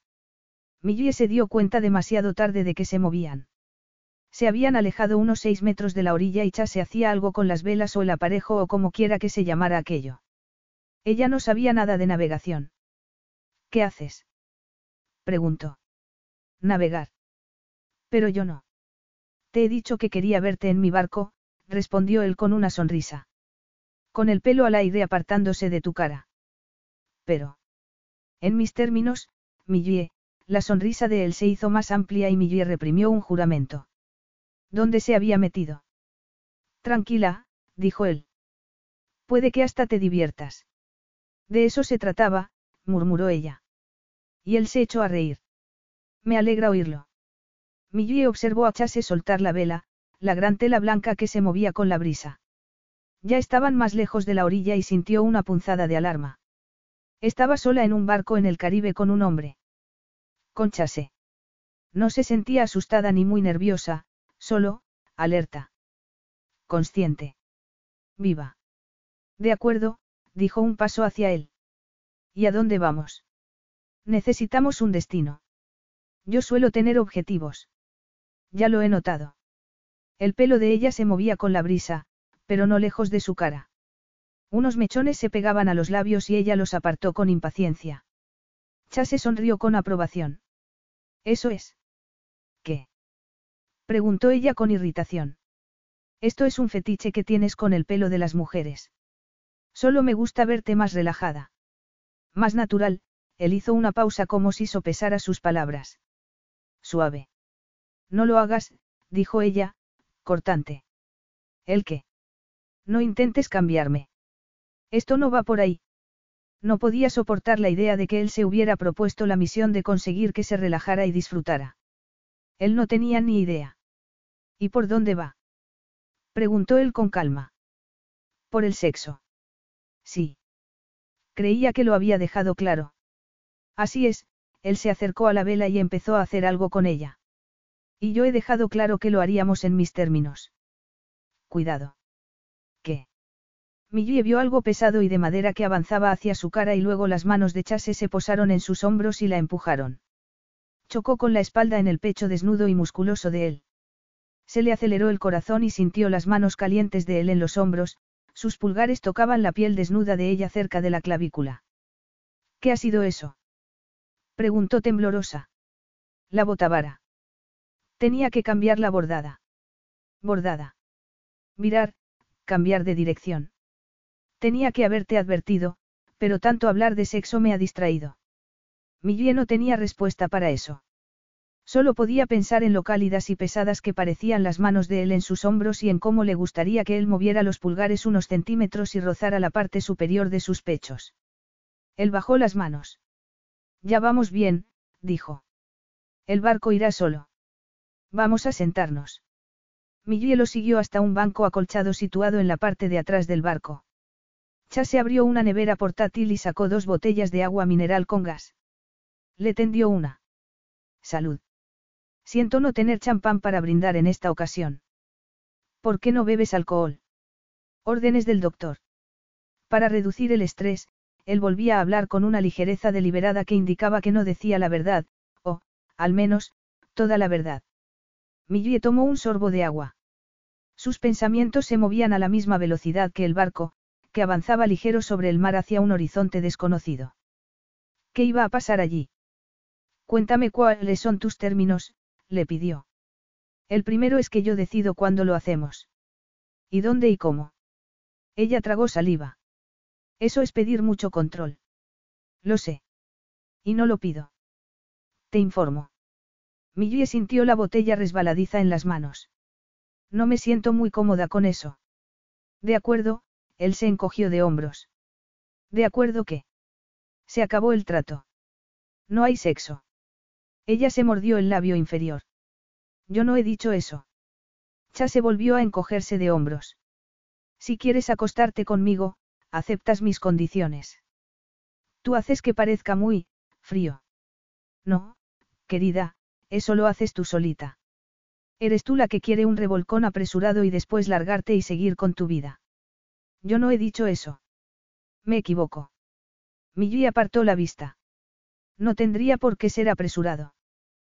¿Qué es esto, un hito en tu vida? La primera vez que te acostarás con alguien desde que rompiste con tu novio de toda la vida. Ella mantuvo la vista fija en el mar, en ese azul interminable con volantes blancos. No. Divorcio. No. Chase suspiró. Pero hay algo, ¿verdad? Quizá. Muy bien, no quieres decírmelo. Nada de detalles. Así es. Pues yo te digo que no me interesa una transacción sordida y sin alma. Si quieres eso, llama a un servicio de chicos o pasa más tiempo en el bar. Alguien ligará contigo. Ella parpadeó. Por tentador que resulte eso, no me interesa. ¿Por qué no? ¿Por qué? Ella dudó. Tenía la sensación de que él le estaba quitando sus defensas, pero no sabía cómo lo hacía. ¿Por qué no quiero eso? Chase se inclinó hacia adelante y habló en un susurro suave y seductor. ¿Qué es lo que quieres, Millie? Ella lo miró de mala gana. A él le brillaban los ojos y el viento le revolvía el pelo. Estaba muy guapo y parecía muy seguro de sí mismo. Te quiero a ti. Él le sostuvo la mirada con una sonrisa de triunfo. Cielos. ¿Por qué había dicho ella eso? ¿Por qué había admitido tanto? Y yo a ti, murmuró él. Te deseo mucho. Pero quiero ser algo más que un mojón en el camino y por eso vamos a hacer esto a mi modo. Más que un mojón en el camino. Ya estaba metida en aquello hasta el cuello. Había sido una estúpida al convencerse de que podía lidiar con Chase, de que él accedería a una aventura de una noche. Tendría que haber sido así, pero, desde que lo conocía, él nunca había sido lo que ella creía que era. Lo que quería que fuera. ¿Por qué había hecho aquello? ¿Por qué seguía todavía allí deseando hacerlo? ¿De verdad lo deseaba tanto? Sí. Muy bien, lo haremos a tu modo. Pero yo quiero saber cuál es ese modo por adelantado. Él sonrió. No. No. No, esa información es confidencial. Ella apretó la botella de agua hasta que le dolieron los nudillos. Necesito saberlo, Chase. Eso lo decidiré yo. Millie no se podía creer que se mostrara tan arrogante y despótico. ¿Por qué narices no lo mandaba a la porra y le exigía que la llevara a tierra? Había alguna niña enferma y depravada en su interior que quería que le dijeran lo que tenía que hacer. ¿O era simplemente que lo deseaba mucho? Sí, era eso. Muy bien, dijo entre dientes. Tomó un sorbo de agua para aliviar la sequedad de la garganta. ¿Y ahora qué? Ahora te desnudas. A ella le resbaló la botella de agua de los dedos y Chase se inclinó para atraparla. Tranquila, era una broma. Ahora nos relajamos y disfrutamos del sol y el mar, ya te avisaré cuando lleguemos al tema de la ropa. Millie movió la cabeza. ¿Por qué haces esto? ¿Qué hago? Jugar conmigo. Chase enarcó una ceja. Eso es lo que parece. Sí. Él no contestó enseguida, tomó un trago largo de agua y ella observó su garganta bronceada y su pecho amplio. Era hermoso. Bueno, dijo él, mirándola a los ojos. Supongo que es porque tú has intentado jugar conmigo. Ella se apartó un poco. No es cierto. Ah, no. Llegas a mi barco y casi me exiges que me acueste contigo. Creías que me iba a tumbar de inmediato y a dejar que te aprovecharas de mí. No, no exactamente. ¿Crees que puedes decirme cómo, cuándo y dónde me voy a acostar contigo? Eso es lo que pretendes hacer tú conmigo. Exactamente. Y no voy a permitir que me pongas en la agenda de tu móvil y después me borres cuando hayas terminado. No soy un fondo de inversión. No soy un cliente ni un negocio que borras cuando terminas con él. Y, lo más importante, lo que hay entre nosotros tampoco lo es. Millie tuvo la sensación de que le hubieran rodeado el pecho con un círculo de hierro y apretado. Le dolía respirar. No hay nada entre nosotros. Esos son sandeces y tú lo sabes. ¿Qué es lo que quieres, Chase. A ti. Igual que tú a mí. Pero creo que tenemos definiciones muy distintas de lo que significa eso. Millie respiró con esfuerzo. Veía puntos de luz bailando delante de sus ojos. No solo se había metido en aquello hasta el cuello, sino que se estaba ahogando y no sabía cómo salvarse. Seguramente sí, dijo al fin. Chase sonrió. La observó asimilar lo que él había dicho y se preguntó si se iría a desmayar. Se había puesto muy pálida. Y, en realidad, él ni siquiera sabía por qué la presionaba tanto. Lo de la noche anterior le había parecido demasiado intenso y, a pesar de ello, ese día seguía aumentando la intensidad. Había actuado por instinto, diciéndole que dirigiría él, no solo porque no quería ser su juguete, sino porque sabía instintivamente que ella necesitaba soltar su precioso control y quería ser él el que lo consiguiera. En cuanto a lo que había entre ellos, ella tenía razón. No había nada. Todavía. ¿Y qué quería él? Tomó otro largo trago de agua, ansiando desesperadamente una cerveza fría. Una distracción. Se estaba asustando él mismo con tanta conversación. Pedía más de lo que había sido su intención tener. Quizá actuaba así porque desde su diagnóstico todo en la vida le parecía importante, urgente. Precioso. Y si sentía una conexión con una mujer, pues quizá debía actuar y llevar el asunto lo más lejos que pudiera. Excepto que no sabía cómo de lejos sería eso. No tenía muchas opciones, tenía poca libertad. Pero Millie solo quería esa semana y eso debería haber encajado perfectamente con él. Una semana sí tenía. Una semana podía dar. Y sería la semana más increíble e intensa que ninguno de ellos hubiera vivido. ¿Estás bien? preguntó. Ella lo miró. ¿Estás haciendo esto adrede? ¿Qué? Apretarme las tuercas, ponerme incómoda. Él pensó un momento. Sí. Ella movió la cabeza. Está bien, deja que te lo diga claramente, chase. No quiero que me presionen. No quiero que me aprieten las tuercas. Quiero una aventura de una semana, buen sexo y nada más. Y si no crees que puedas darme eso, quizá deberías llevarme ahora mismo a la playa, estaba temblando. Buen sexo, eh. Sí. Definitivamente. Creo que puedo dártelo. Y nada más que eso, enfatizó ella, por si él no se había enterado todavía. Eso es un problema. Millie lanzó un suspiro impaciente y se colocó el pelo detrás de las orejas. Parecía más joven cuando hacía eso, aunque él calculaba que sería de su edad, o quizá un poco más joven. Alrededor de unos 35 años, probablemente. ¿Por qué es eso un problema? Preguntó ella. ¿Por qué no creo que se pueda tener buen sexo sin intimar un poco? Ella lo miró con incredulidad. Me estás diciendo que no has tenido nunca aventuras de una noche.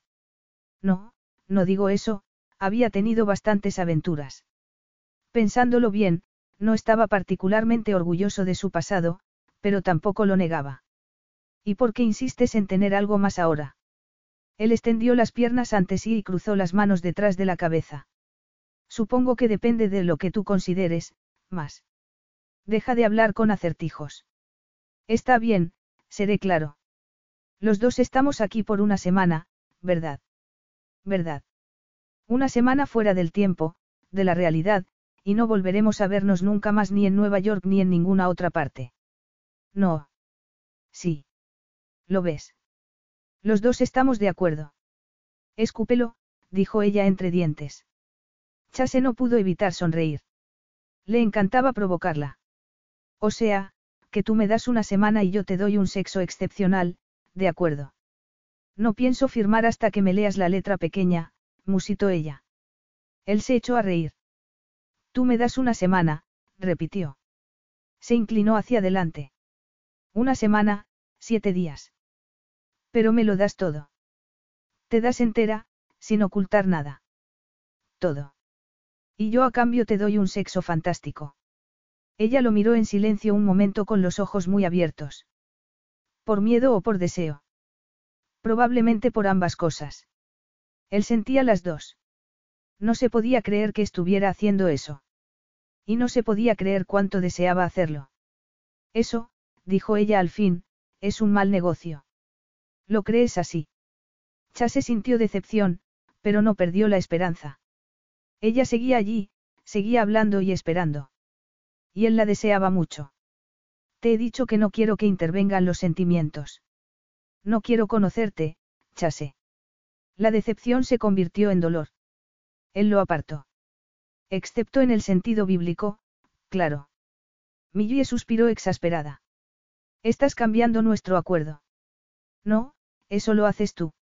Yo he dicho en mis términos, recuerdas. Ella abrió la boca, pero no dijo nada. Chase esperó. Creía que te referías al aspecto físico de, de la cosa. A algún tipo de fetiche, Millie se sonrojó profusamente. Podemos entrar en eso si quieres, ofreció Chase. Pero ahora te estoy dando algunos de los detalles que antes no especifiqué. Ella no contestó, se volvió a mirar el agua. Estaban en mar abierto y el viento empezaba a calmarse. Chase sabía que debía virar de nuevo, pero esperó. Aquel momento era demasiado importante. No quiero hablar de mi pasado, dijo ella despacio, como de mala gana. Me entregaré en otros sentidos, pero no en ese. Ese es importante. Ella lo miró entonces, y él sintió como si un puño le golpeara el alma. Ella mostraba una gran desolación. En ese caso, llévame de vuelta ahora.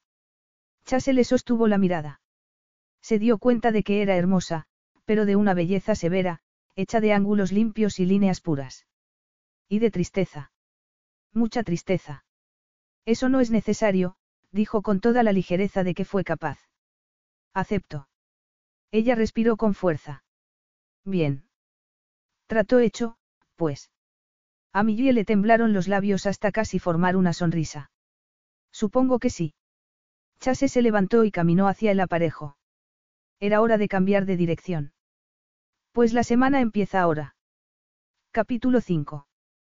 Millie lo observó virar el barco y volver a hacer algo con la vela mientras intentaba frenar los fuertes latidos de su corazón, pero era imposible.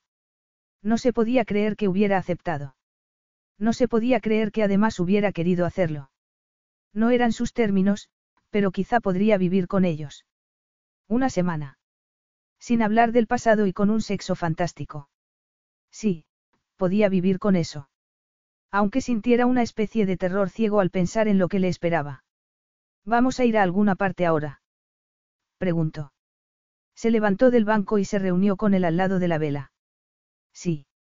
Tierra a la vista, él señaló al frente, un trozo de tierra que surgía del agua. No parecía muy grande. ¿Qué es eso? Es nuestra versión de supervivientes. Una isla desierta.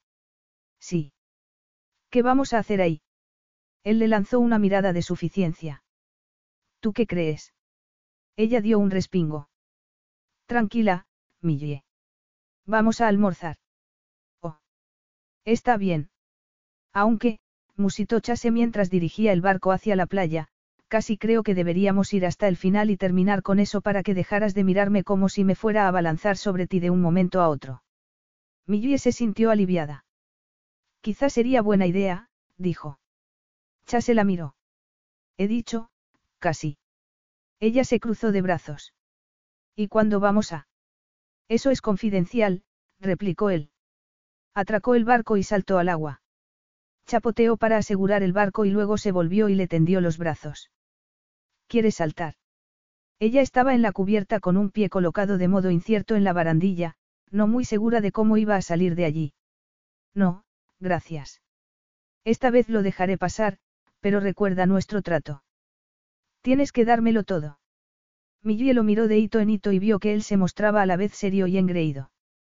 Sin pensar lo que hacía, saltó desde el barco y aterrizó encima de él.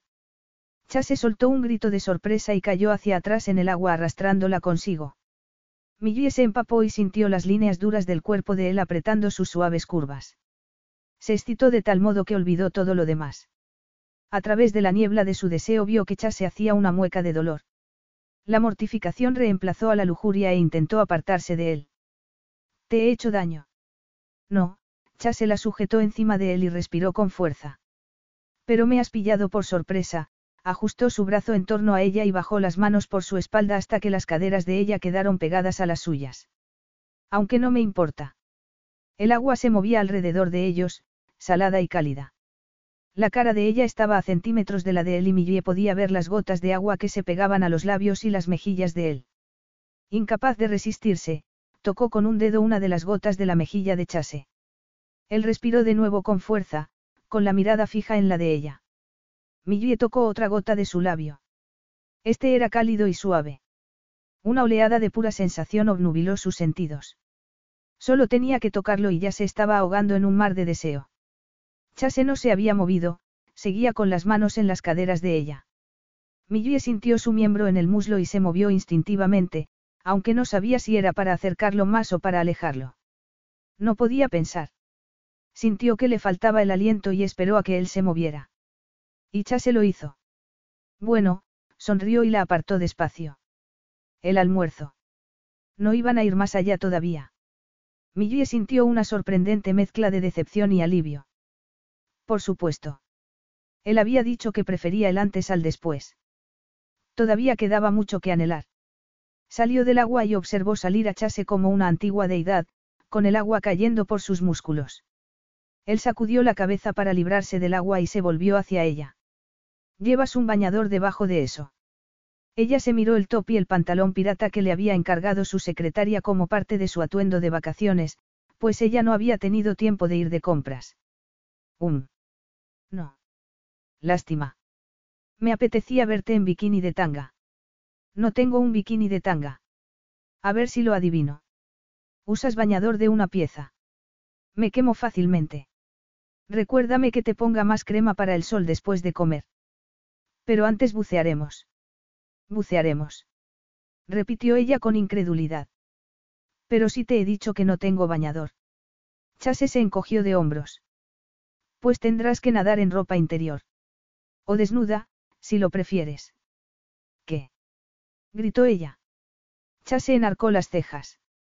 Millie, te vas a acostar conmigo, no. Nos veremos desnudos y nos tocaremos en lugares íntimos. Ella se sonrojó intensamente. Demasiados detalles.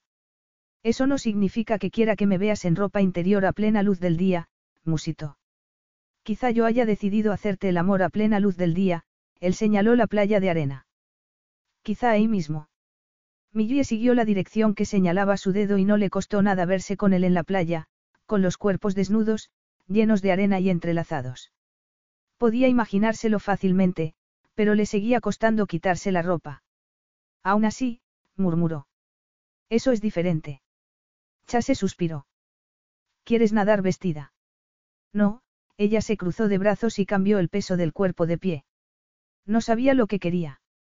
Había accedido a aquello, sabía que sería incómodo y, sin embargo, una parte extraña y perversa de ella todavía lo deseaba. Y lo deseaba él. Quería tener intimidad con él, aunque estaba muy nerviosa. Pero, si de verdad lo quería, ¿Por qué seguía resistiéndose? ¿Por qué le discutía a Chase cada punto del camino? Ya habían establecido que él no le preguntaría por el pasado. Y no volverían a verse después de esa semana. Se iban a acostar juntos. Muy bien, se sacó el top por la cabeza con un movimiento brusco y se quitó los pantalones. La ropa flotó en la superficie del mar y ella recordó que era la única ropa que tenía allí. No le gustaba la idea de caminar por la playa del complejo turístico en ropa interior. Alzó la barbilla y lo miró de hito en hito. Satisfecho. Yo no diría que estoy satisfecho, repuso Chase. La miró detenidamente. Pero sí complacido. Millie se estremeció a pesar de que el aire era cálido. Aunque Chase llevaba solo un pantalón corto, se sentía ridícula parada allí en bragas y sujetador, ambos de un soso color beige. Los dos estaban casi desnudos y, sin embargo, cuando había sido la última vez que alguien la había visto casi desnuda? Por supuesto había sido Rob. Él era el único que la había visto en ropa interior aparte de su ginecólogo. Y parada allí, bajo el escrutinio de Chase, se sentía terriblemente consciente de todos sus defectos. Estaba demasiado delgada, debido a los desayunos a base de café solo y a la falta de almuerzos. Había perdido el apetito desde el accidente.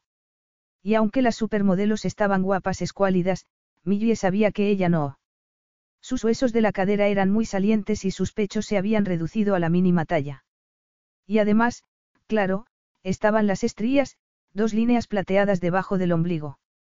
Las vería Chase. Haría preguntas. Nada de preguntas sobre su pasado. De ser necesario, se lo recordaría. Chase sonrió. Tendió los brazos hacia el barco y sacó dos máscaras de buceo. Millie las miró dudosa. ¿Por qué vamos a bucear? Creía que íbamos a comer. Antes tenemos que pescar la comida. Ella abrió mucho los ojos. ¿Te estás quedando conmigo? Él enarcó una ceja. Tengo pinta de bromista. Bueno, ya que lo preguntas. En serio, es fácil. Buscamos caracolas rosas grandes. ¿Sabes cuáles te digo? Esas tan bonitas. Mi guía sintió. Encontraremos algunas, le sacaré la carne y haremos una ensalada con ellas. Deliciosas. Crudas. Nunca has comido sushi. Solo en un restaurante de tres estrellas Michelin en el Soo. Arriesgate un poco, Millie. Ella frunció el ceño. No quiero envenenarme. El zumo de lima del aliño tiene suficiente ácido para matar cualquier bacteria, le aseguró él. Yo las he comido muchas veces. Millie se lo imaginó de inmediato allí, tranquilo y relajado, con una rubia de curvas exuberantes que llevaría un bikini de tanga. O quizá iría desnuda. En cualquiera de los dos casos, ella se sentía ridícula con su ropa interior y sin saber lo que tenía que hacer. Peor todavía, sentía celos. Chase le lanzó una máscara de buceo. Busca las caracolas grandes. Solo necesitamos una o dos. Ella se puso la máscara con muchas dudas. Aquello estaba muy alejado de su modo de vida habitual, y por eso había elegido Chase hacerlo. Cuando había propuesto el almuerzo, ella se había imaginado un picnic en el barco con comida fría preparada y servilletas de lino. Pero no. Sin embargo, no le daría la satisfacción de ver lo incómoda que se sentía. Enderezó los hombros, se ajustó la máscara y lo siguió al agua. Él nadaba ya en el mar plácido y ella respiró hondo, metió la cabeza en el agua y miró el mundo de abajo. Peces de colores saltaban en el agua y entre las rocas, más hermosos que ninguno de los que ella había visto nunca en los acuarios. El agua del mar era increíblemente clara, así que todo el suelo del océano parecía abrirse ante ella y extenderse interminablemente. Notó que le empezaban a arder los pulmones y alzó la cabeza para respirar.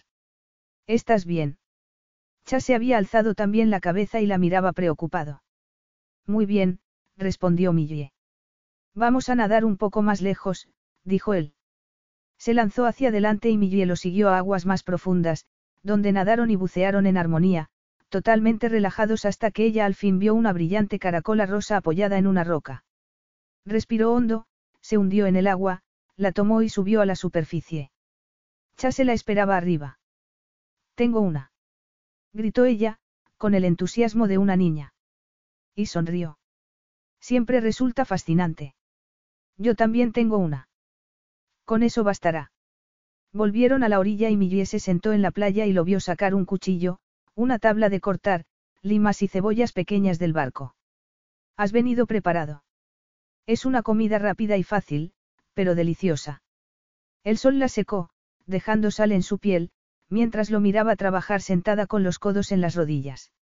Tendría que haber sospechado que él no le permitiría estar inactiva mucho tiempo. La miró de soslayo y le indicó que se acercara. ¿Puedes ayudar? ¿Quieres que corte las limas? Preguntó ella esperanzada. Chase sonrió. Pensaba que te gustaban los retos. Puedes limpiar la caracola. A Millie eso le daba más asco, pero no pensaba quejarse. Miró su camiseta mojada que se secaba en el barco, consciente de que seguía en bragas y sujetador. Chase sorprendió su mirada y negó con la cabeza. Tu ropa interior cubre mucho más que algunos bikinis que he visto, ¿sabes? Seguro que sí. Vamos, puedes hacerlo, le tendió un cuchillo y le dijo cómo debía insertarlo y girarlo para sacar el molusco entero. Millie lo intentó varias veces y lo consiguió al tercer intento. Muy bien. Ahora solo hay que cortarla en filetes. Lo haré yo, si quieres. Por favor. Tú corta las limas. Trabajaron un momento en silencio, con el sol calentándoles las espaldas. Cuando todo estuvo cortado y troceado, Chase sacó un bol de madera del barco y lo echó todo en él. Repartió la ensalada en dos platos y le tendió uno a Millie con una reverencia. Su comida, señora. Muchas gracias, ella tomó un bocado y abrió los ojos sorprendida por lo sabroso que resultaba. Chase sonrió. Te lo dije. No me lo restriegues. Sin pensar lo que hacía, lo empujó con el pie, en una patadita juguetona, y Chase enarcó las cejas. Millie se dio cuenta demasiado tarde de que podía parecer que estaba flirteando. No lo había hecho intencionadamente, solo estaba, divirtiéndose. ¿Y cuándo había sido la última vez que había hecho eso? Un penique por tus pensamientos, dijo Chase con ligereza. ¿O por qué no un tapón de botella? No tengo monedas sueltas. Millie alzó la vista. Esto está delicioso, pero me parece una lástima comerse a criaturas tan hermosas. Son hermosas, asintió él. Y están en peligro de extinción en las aguas estadounidenses. Pero no temas, aquí todavía quedan muchas. Y el complejo turístico lleva un control de la población de caracolas de alrededor de la isla para asegurarse de que nunca baje mucho. Eso es muy ecologista por su parte. Es la política de los Bryant. Él se encogió de hombros. Es la política de Chase Bryant. Y también funciona económicamente. Si no conservamos la isla, no habrá complejo turístico. Millie se terminó la ensalada y apoyó la barbilla en las manos. Pero yo pensaba que tú no tenías nada que ver con el complejo turístico. No mucho. Pero me interesa el medio ambiente, así que. Se encogió de hombros, pero Millie no se dejó engañar. ¿Ocurrió algo? Él se puso tenso y Millie se dio cuenta. Sintió curiosidad, y también algo de compasión. ¿Qué había ocurrido entre Chase y su familia? Él solo tardó un segundo en recuperar su ligereza habitual. Tengo que invocar la cláusula de no hablar del pasado. Era de mi pasado, no del tuyo. Asumía que valía para los dos. Ella sonrió con dulzura. Letra pequeña. Chase terminó su ensalada, recogió los platos y los dejó en el barco. Muy bien. De joven fui algo temerario, cometí errores significativos y mi padre decidió que sería mejor que no tuviera nada que ver con el negocio familiar, se encogió de hombros como si todo aquello fuera agua pasada y ya no importara. Yo seguí mi camino y estoy contento y feliz. Millie lo miró. Percibía grietas en su armadura. Su tono de ligereza era demasiado deliberado y su historia, demasiado simple. Pero no quería presionarlo. Había sido ella la que había insistido en que esa semana no tratara de sentimientos ni de intimidad. ¿Pero de qué trataba? Había pasado ya medio día y ni siquiera se habían besado aún. No obstante, se había relajado y disfrutado más de lo que habría creído posible. Ven, Chase se levantó y le tendió la mano. Vamos a explorar la isla. Eso llevará dos minutos. Puede que te sorprenda.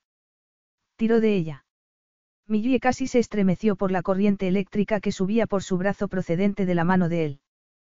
Cuando tuvieran sexo, sería increíble. El corazón le golpeó con fuerza en el pecho. Estaba preparada para aquello. Y tenía elección. Deja de hiperventilar, musitó Chase. Si eso te tranquiliza, prefiero una cama, o, al menos, una superficie cómoda. Una playa parece un lugar romántico, pero la arena se te mete por todas partes. ¿Lo has probado? Millie intentó no sentir celos. Ella nunca había hecho el amor en la playa.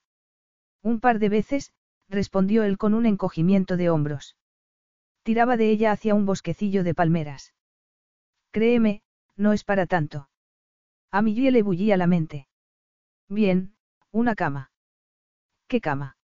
La de ella en el hotel. La villa de él. ¿Cómo lo iban a hacer sin que resultara incómodo o embarazoso? Ella hacía más de dos años que no se acostaba con nadie y en toda su vida solo se había acostado con un hombre. ¿Cómo se le había ocurrido proponer una aventura? Ella era la persona menos aventurera que conocía. También sabía que era demasiado tarde para pensar así. Tendría que haber pensado en eso antes de sugerírselo a Chase. Antes de que hubieran hecho un trato. Antes de que se diera cuenta de pronto de lo que significaba todo aquello. Y de que el sexo sencillo no existe. Sin embargo, aunque era verdad que hiperventilaba, sabía que no quería echarse atrás. Deseaba a Chase. Habría una cama en el barco. Sí, dijo Chase y ella se detuvo en seco entre las palmeras. Sí que. Él se detuvo a su vez y se volvió. Sí, hay una cama en el barco. Ella lo miró boquiabierta. He dicho eso en voz alta. No, pero yo podía seguir tus pensamientos desde aquí. Odio decir esto, pero eres bastante predecible. Tú no esperabas que me lanzara encima de ti desde el barco, le recordó ella. Cierto. Me gusta que me sorprendas, contestó él. A ella también le había gustado sentir el duro cuerpo de él bajo el suyo. Había disfrutado tocándolo. Solo tenía que pensar en ello para sentir la sangre caliente y el cuerpo vibrante. ¿Por qué estaba esperando a que él la besara? ¿Y si lo besaba ella? No te precipites, murmuró Chase. Nuestro primer beso tiene que ser especial. Ella dio un respingo. ¿Qué pasa? Eres vidente. Me mirabas los labios como si fueran el último informe del mercado de valores. No hay que ser muy vidente para adivinar lo que estabas pensando. Ella soltó su mano con un movimiento brusco. ¿A dónde vamos exactamente? Chase volvió a tomarle la mano. Te lo mostraré. Caminaron unos minutos más entre las palmeras, abriéndose paso entre las ramas y con el suelo arenoso bajo los pies. Luego Chase se detuvo, la tomó por la cintura y la atrajo hacia sí. Lo hizo con tanta seguridad que ella no se sintió nada incómoda con su pierna rozando la de él y los dedos de él abiertos en su cadera. Mira. Millie miró y vio un estanque perfecto en mitad de las palmeras, una joya de oasis, con la superficie lisa como un espejo. Se arrodilló y tocó el agua con las dos manos, estaba clara y fría. Miró a Chase. ¿Es agua potable? Sí, creo que procede de un manantial subterráneo. Chase la observó beber. Pero ¿sabes qué es lo más increíble? Millie se sentó sobre los talones. ¿Qué? Llevas horas moviéndote en ropa interior y ni siquiera has sido consciente de ello. Ella soltó una risita. Y ahora que me lo has recordado, tengo que ser consciente. Chase sonrió. Lo que de verdad iba a decir era que hace un par de siglos, unos marineros procedentes de un naufragio acabaron en un pequeño atolón a solo unos cientos de metros de aquí. No tenían agua potable, no encontraron este lugar y murieron de sed. Ella dejó caer las manos. Eso es terrible. Lo sé. Si hubieran intentado nadar un poco o hubieran hecho una balsa o algo así, quizá habrían sobrevivido, él movió la cabeza. Pero tenían demasiado miedo. Millie achicó los ojos. Y yo tengo que extraer una moraleja de ahí, ¿verdad? Él la miró con un aire exagerado de inocencia. Una moraleja. Ella se incorporó. Si esos marineros hubieran sido un poco más aventureros, habrían sobrevivido. Solo tenían que nadar un poco más allá de donde les resultaba cómodo. En realidad, no creo que supieran nadar. La mayoría de los marineros de aquella época no sabían. Ella se cruzó de brazos. No necesito la moralina. Ha sido muy obvio, eh. Demasiado. Y encima me he inventado la historia. Ella soltó una carcajada ultrajada. ¿De verdad? No, la historia es verdad. O, al menos, es una leyenda de por aquí, él sonrió y Millie no supo si golpearlo o besarlo. Le apetecía hacer las dos cosas a la vez. Eres increíble. Eso me han dicho. La mirada de él se posó en ella como algo pesado y palpable, valorando, comprendiendo. Millie respiró hondo. Oye, Chase, sé que soy estirada y que crees que necesito relajarme. Seguramente esto te parecerá un juego. No, respondió él. Te prometo que esto no es ningún juego, Millie. Ella apartó la vista, turbada por la repentina intensidad de la voz de él. No quiero ser un proyecto para ti, musito. El playboy temerario enseña a relajarse y divertirse a la estirada mujer adicta al trabajo. Le muestra cómo debe vivir, se mordió el labio inferior con fuerza, sorprendida al darse cuenta de que estaba a punto de llorar. No es eso lo que quiero de ti. Chase se acercó un paso más a ella. Pues quizá deberías decirme lo que quieres. Millie se obligó a mirarlo a los ojos.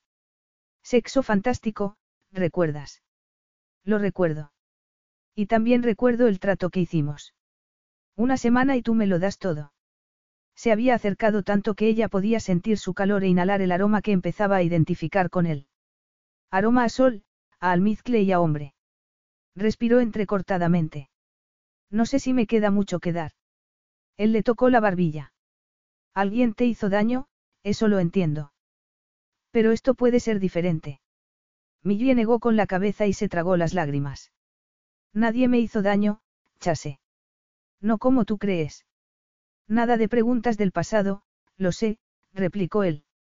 Y esta semana no pretende ser una lección, solo nosotros, disfrutando el uno del otro. De acuerdo, musitó ella. Él le acarició la mejilla y ella tuvo que luchar para no cerrar los ojos y rendirse a esa caricia. Y yo disfruto viéndote abrirte como una flor al sol. Me gusta ver tu cara sorprendida por una sonrisa. Calla. Eso te da miedo, Millie. La joven tragó saliva. Sí. Chas se acercó la otra mano y le tomó la cara como había hecho la noche anterior. Había sido la noche anterior. Millie tenía la sensación de conocer a aquel hombre desde hacía años. Y él la conocía a ella. ¿Cuánto tiempo hace que no eres feliz? Preguntó él. Dos años, la respuesta se le escapó a Millie sin que se diera cuenta. Pero en realidad más. Hace dos años desde que lo sé, lo miró, sabedora de que él le sacaba más de lo que ella tenía intención de dar y sabedora también de que ella quería darlo. Una semana. Durante una semana quería intimidad. Física, emocional e intensa. Todo en uno. Chase la miraba con expresión tierna y fiera a la vez. Bajó lentamente la cabeza y rozó los labios de ella con los suyos. Millie entreabrió los labios en un suave suspiro de rendición, los labios de él eran como ella había pensado que serían, suaves, duros, frescos, cálidos. Y dolorosamente gentiles. Él pasó sus labios por los de ella una segunda y una tercera vez, como un saludo. Después tocó con la lengua una de las comisuras de la boca de ella y luego la otra, como si le preguntara cómo estaba, en una conversación muda de las bocas. Ella abrió más los labios con aceptación. Estoy bien. Chase profundizó el beso con las manos en la cara de ella y Millie subió sus manos hasta la piel desnuda de los hombros de él. Sin embargo, aunque una parte de ella vivía las sensaciones del beso, otra parte retrocedía y lo analizaba todo. Las manos de él eran más grandes que las de Rob. Su cuerpo era más duro. Su beso era más exigente y, sin embargo, también más gentil al mismo tiempo. Más seguro. Pero podía recordar la última vez que se habían besado Rob y ella. Del último día solo recordaba palabras duras, suspiros de impaciencia. Ni siquiera se había despedido. Chase alzó la cabeza y se apartó un poco. Millie parpadeó sorprendida. Tu falta de respuesta es un poco molesta, ¿sabes? ¿Qué? Ella boqueó como un pez. No estaba. No, asintió él. No estabas. Ha empezado bastante bien, pero luego tu mente se ha ido a otra parte. Ella no podía negarlo. Chase entrecerró los ojos. ¿En qué pensabas? Ella tragó saliva y no contestó. Pensabas en otro hombre, ¿verdad? No. Protestó Millie. Se mordió el labio inferior. No podía mentirle a Chase. No he podido evitarlo. Por primera vez desde que lo conocía, él parecía enfadado. Quizá incluso herido. Su expresión era tormentosa, pero hizo un esfuerzo palpable por relajarse. Sé que piensas demasiado, dijo. Tienes que desconectar ese cerebro tuyo a veces. Lo sé, ella estaba de acuerdo. Si se había embarcado en aquella aventura era precisamente para evitar pensar.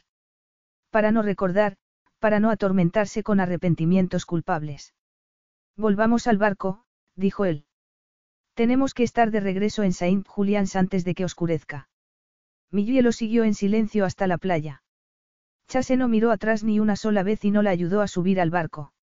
Ella tomó su ropa, que afortunadamente estaba seca, aunque tiesa como una tabla y llena de sal, y la apretó contra sí. Permaneció vacilante en la cubierta mientras Chase soltaba el barco de sus ataduras con movimientos tensos. Estaba enfadado con ella. ¿Hay algún sitio donde pueda cambiarme? Preguntó. No te molestes, contestó él sin mirarla. ¿Qué? A ella no le gustaba ver a Chase así. Había desaparecido el hombre carismático y encantador en el que había empezado a confiar. No quiero caminar por el complejo turístico en ropa interior, comentó intentando bromear. Chase la miró inexpresivo. Puedes vestirte después. Después. Después de que nos acostemos. Eso era lo que querías, ¿no, Millie? Nada de sentimientos ni de conocerse mejor, abrió los brazos con una sonrisa fría en los labios. Pues bien, aquí estamos. Solos en el mar, y hay una cama abajo en el camarote. No hay razón para aplazarlo más. Millie tragó saliva. ¿Quieres decir ahora mismo? Ahora mismo, él señaló con el pulgar la escalera que llevaba abajo. Vamos. Capítulo 6. ¿Qué narices hacía? A juzgar por la expresión horrorizada de Millie, se estaba portando como un cretino. Pero estaba enfadado, aunque no tenía motivo. La idea de que Millie pensara en algún imbécil cuando él volcaba su alma en aquel beso lo llenaba de una rabia ciega. ¿Y bien? Enarcó una ceja y puso los brazos en jarras. ¿A qué estás esperando? Ella se mordió el labio inferior, como tenía por costumbre. Apretó más la ropa contra su pecho. Por el modo en que me miras, no me parece que vaya a ser fantástico. Eso déjalo de mi cuenta. Millie negó con la cabeza. No me gusta el sexo enfadado. Él la miró a los ojos. No estoy enfadado. Y era verdad. Estaba dolido. No había esperado sentir tanto tan pronto. Millie le sostuvo la mirada. Sus ojos echaban chispas. Quizá él no estuviera enfadado, pero ella sí lo estaba. De acuerdo, alzó la barbilla con los ojos llameantes y pasó delante de él hacia la escalera. Chase la observó bajar con el cuerpo vibrando de tensión. O tal vez fuera rabia. O incluso miedo. Pero importaba. No era eso lo que quería ella, un polvo que no significara nada. Así podría dejar de pensar en él, o eso era al menos lo que ella esperaba. Y quizá él dejara de pensar en ella. Se había pasado la tarde intentando arrancarle sonrisas, y en el proceso había disfrutado más de lo que jamás habría creído posible. Cada sonrisa y cada risa de ella habían sido como un descubrimiento. Una victoria. Él pensaba que estaban construyendo algo. Algo frágil y temporal, sí, pero algo. Y ella había estado pensando todo el tiempo en algún estúpido ex. ¿Vienes? Preguntó ella desde abajo, con voz tan tensa como el cuerpo de él. Claro que sí, respondió él. Bajó la escalera y vio que Millie estaba delante de la cama doble. Ella se volvió hacia él con los pezones visibles debajo de la fina tela del sujetador. Enarcó las cejas y curvó los labios en un rictus horrible que pretendía pasar por una sonrisa. Está bien, Chase. Veamos lo que sabes hacer. Él tragó saliva. Sentía acidez en el estómago. ¿Cómo habían llegado a ese punto? La tarde había estado llena de ternura y ahora se portaban como si se odiaran. A Millie le brillaban los ojos y él sabía que no retrocedería. Ella jamás retrocedía ante un reto, él ya sabía eso. Y él tampoco pensaba retroceder. Había sido ella la que había dicho que no quería conocerlo, que no le interesaba nada relacionado con los sentimientos. Pues bien, él le daría lo que quería. Lo único que quería. Y él también lo querría. Quítate el sujetador. A ella le latió el pulso en el hueco de la garganta, pero se desabrochó el sujetador y lo tiró al suelo. Sus pechos eran pequeños y redondos, altos y firmes. Perfectos. se tragó saliva. ¿Y lo demás? Ella lo miró de hito en hito mientras se quitaba las bragas con la barbilla bien alta. ¿Esto es lo que tú entiendes por preliminares? Preguntó. Chase casi se echó a reír. Ella era magnífica. Desnuda, orgullosa, desafiante, fuerte. Negó con la cabeza. Solo quiero ver lo que me llevo en este trato nuestro. Entonces supongo que es justo que yo tenga la misma oportunidad. Él enarcó las cejas, excitado a pesar del enfado. O quizá gracias a él. Ya no estaba seguro de nada. ¿Qué es lo que dices? Preguntó. Quítate los pantalones. Él lo hizo. Se miraron en un silencio casi sombrío, los dos totalmente desnudos, sin nada entre ellos. El aire parecía crepitar con la tensión, con la expectación. Millie se cruzó de brazos. Esperó. Chase se sentía como una foca en un circo, o como un asno. Era obvio que ella esperaba que actuara. Él no había querido que fuera así. Había querido ganarse su confianza, su afecto incluso, y ayudarla a perder el control del modo más increíble posible. Pero de momento ella se aferraba a ese control con uñas y dientes y era él el que empezaba a perderlo. Él no quería aquello. Él no retrocedería. Súbete a la cama. Millie hizo una mueca, casi como si quisiera dar a entender que él era muy predecible, y se tumbó en la cama. Incluso colocó las manos detrás de la cabeza, como si estuviera increíblemente relajada, pero estaba temblando. Cielos. se vaciló de nuevo. No lo hagas. No quería estropear lo que tenían perdiendo la confianza y el afecto de ella por un polvo absurdo y poco sensual. Pero, ¿a quién quería engañar? Ellos no tenían nada. Lo único que tenían era eso, esa cama. Déjame decirte, musitó ella, con las manos entrelazadas todavía detrás de la cabeza, que esto está resultando ser el peor encuentro sexual de mi vida, y no tiene nada de fantástico.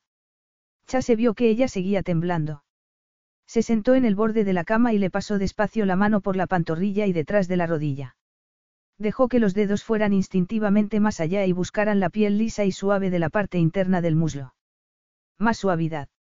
Sintió que los músculos de ella se tensaban y estremecían bajo su contacto. No voy a jugar a esto, dijo él con suavidad.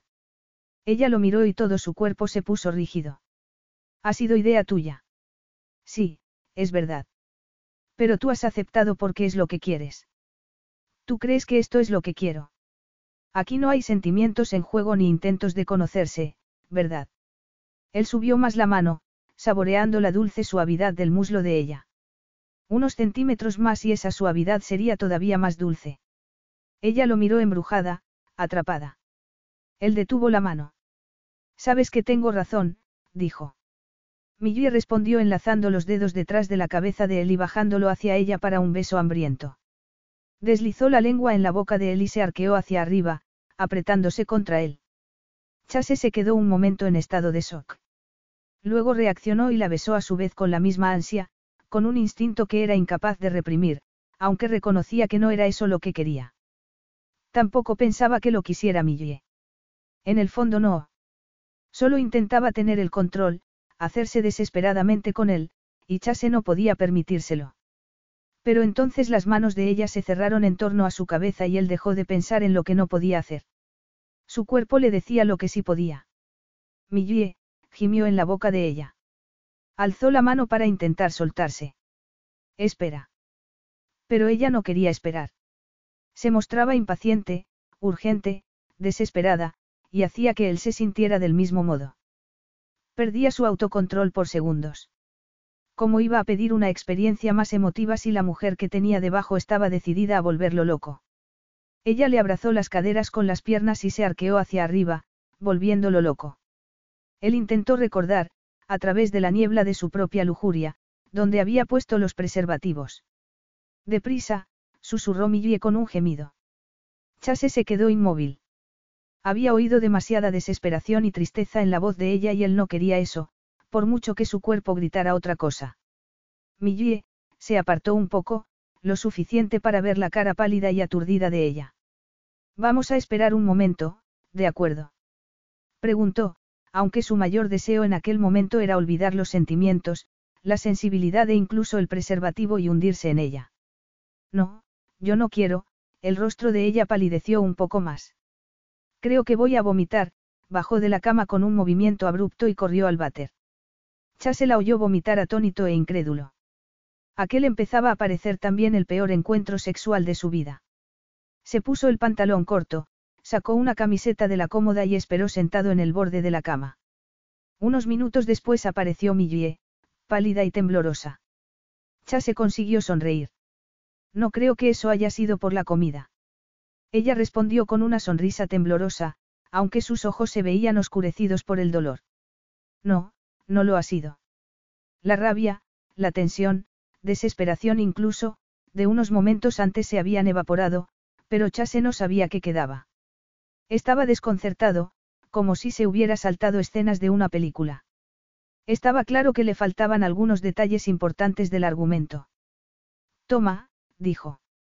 Le tendió la camiseta y ella se la puso. Tenía el pelo revuelto y la camiseta le llegaba hasta la mitad del muslo. Millie suspiró y se sentó en el borde de la cama, lo más lejos posible de él. Lo siento mucho. ¿A qué parte del día te refieres? preguntó él. Millie sonrió con aire cansado y apoyó la cabeza en la pared. Cerró los ojos y Cha se vio con una punzada de remordimientos que parecía agotada. Ese día había sido una montaña rusa para ella. Hasta la parte en la que he vomitado en tu baño, abrió los ojos. Supongo que eso ha sido antierótico. Supones bien, se miraron en silencio, pero a Chase le sorprendió que el silencio no resultara más embarazoso. Pensó que quizá uno llegaba a un punto con una persona en el que ya no se sentía avergonzado ni raro. De ser así, él había llegado muy rápidamente a ese punto con Millie. ¿Quieres contarme lo que pasa? ¿Recuerdas la cláusula de no hablar? Esa cláusula ha quedado anulada cuando has vomitado. Me faltaban seis segundos para estar dentro de ti, Millie. Ella se mordió el labio inferior y él tendió la mano y la tocó allí. Te vas a hacer una cicatriz si no dejas de hacer eso. Ella suspiró. Movió la cabeza. Puede que todo esto fuera una mala idea, Chase. Él sintió una punzada de alarma. La sensación no le gustó. Debería estar de acuerdo con ella. Aquello era una mala idea. Ninguno de los dos necesitaba el tipo de juegos mentales a que los exponía eso. Se había convencido a sí mismo de que quería intensidad, pero aquello era demasiado. Sin embargo, se oyó preguntar. ¿Por qué dices eso? ¿Por qué no estoy preparada? Chase pensaba que ella había parecido muy preocupada cuando estaba debajo de él. Apartó esa imagen de sus pensamientos con un esfuerzo. Preparada. Repitió. Para esto. Una aventura o como quieras llamarlo. Quería estar preparada, quería avanzar, pero no sé si puedo. No puedo dejar de pensar, se detuvo y movió la cabeza. Chase ya había adivinado algo así, pero no le gustó oírlo. No le gustaba pensar que otro hombre poseía de tal modo su mente y su corazón que él ni siquiera podía meter un pie en la puerta. Sentía celos. Hizo un esfuerzo por apartar también eso de su mente. Hemos enfocado todo esto muy mal, dijo. Y también ha sido culpa mía. Perdona. Ella lo miró sorprendida. ¿Por qué? Por haberme enfadado. No me ha gustado que estuvieras pensando en otro hombre cuando yo te besaba, él sonrió con sequedad. Es una especie de insulto para mi virilidad, ¿sabes? Perdona. No importa. Debería haberlo olvidado en lugar de empujarnos a ti y a mí en una dirección en la que no tenía intención de ir. Ella sonrió débilmente. Sexo enfadado, eh. No tiene nada de fantástico. Un poco como lo de sexo en la playa. Exacto. Ambos se exageran mucho, él suspiró y se pasó una mano por el pelo. Oye, vamos a rebobinar todo esto. Volvamos a salir a cubierta y olvidemos que esto ha pasado. Bueno, musitó ella con una voz que casi sonaba traviesa. No creo que olvide pronto tu cuerpo desnudo. Chase sonrió. Yo tampoco el tuyo, sonriendo todavía, le tendió la mano y se sintió muy agradecido cuando ella la tomó. Qué raro que toda esa tensión, rabia y dolor se hubieran fundido para convertirse en algo más profundo y sincero. En amistad. Espero que no tengamos que bucear para cenar, comentó ella cuando salían del camarote. Definitivamente, no, Chase sentía un agradable calor interior y le apretó la mano antes de ayudarla a subir la escalera. Millie se acercó al banco acolchado de la parte de atrás del barco con piernas temblorosas. Estaba agotada, tanto emocional como físicamente, por los acontecimientos del día y en especial de la última hora. Chase Bryant le exprimía toda la energía. O quizás se lo hacía ella misma al intentar el sexo desesperado que creía que quería hasta que su cuerpo se rebeló y acabó vomitando. Chase tenía razón. No había sido la comida lo que la había puesto enferma, habían sido los recuerdos. No podía desconectar de ellos por mucho que lo intentaba. No podía dejar de recordar y de lamentar. Había buscado aquella aventura para poder olvidar, pero no era eso lo que ocurría. De hecho, ese intento lo empeoraba todo. se abría cosas dentro de ella, devolvía a la vida todo lo que ella había querido olvidar y enterrar. Lo observó empezar a navegar y una parte de ella admiraba la fuerza de su cuerpo musculoso, pero el resto de su mente estaba confuso. No había esperado que él se enfadara tanto antes ni tampoco que se mostrara tan comprensivo después. Por un momento, en la cama, con el camarote en silencio excepto por el sonido de sus respiraciones, había querido contarle cosas. Confiarle toda su confusión, su tristeza y su culpabilidad. Pero eso habría implicado hablarle de Rob. De Charlotte. Y ella nunca hablaba de Charlotte. El dolor la atravesaba todavía con la misma intensidad de dos años atrás. Dos años desde la llamada de teléfono que le había destrozado la vida y se había llevado a todos los que quería. Dos años no deberían bastar para que cicatrizaran las heridas. Para sentirse por fin preparada para avanzar. Sintió que se hundía un poco el banco y parpadeó al ver que Chase se sentaba a su lado. Estaba tan inmersa en sus pensamientos que no lo había visto llegar. Él le tocó el labio inferior y todavía, después de todo lo que había pasado y no había pasado, ella sintió deseo. Te harás cicatrices, comentó él. Lo digo en serio. Ella soltó una risita temblorosa. Es difícil parar algo que haces sin darte cuenta. ¿Qué pensamientos profundos hacen que te muerdas el labio inferior? No son especialmente profundos, ella se apartó un poco y él se vio obligado a bajar la mano. Volvemos al complejo turístico. No, a mi villa. Ella lo miró. Sintió una punzada de, no era miedo ni excitación, no, aquello le resultaba extraño y enseguida supo por qué. Sentía esperanza. Incluso después del desastre absoluto del camarote, Chase le daba una segunda oportunidad. ¿Qué vamos a hacer allí? preguntó. Él la miró un momento. Yo voy a cocinar y tú te vas a relajar en mi jacuzzi. Luego comeremos la cena maravillosa que prepararé yo, veremos una película y quizá tomemos una copa de vino. O de agua mineral, lo que sea. Todo eso suena muy relajante. Me alegra que pienses eso. ¿Y después? Y después nos iremos a dormir en mi enorme cama y te abrazaré toda la noche. Hablaba con ligereza, pero Millie captó la sinceridad que había en sus palabras y sintió que se le llenaban los ojos de lágrimas. Parpadeó con fuerza. ¿Por qué eres tan bueno conmigo? Es que nunca has sido un hombre bueno contigo, Millie. Ella movió la cabeza. No me compadezcas. He tenido una relación estupenda antes.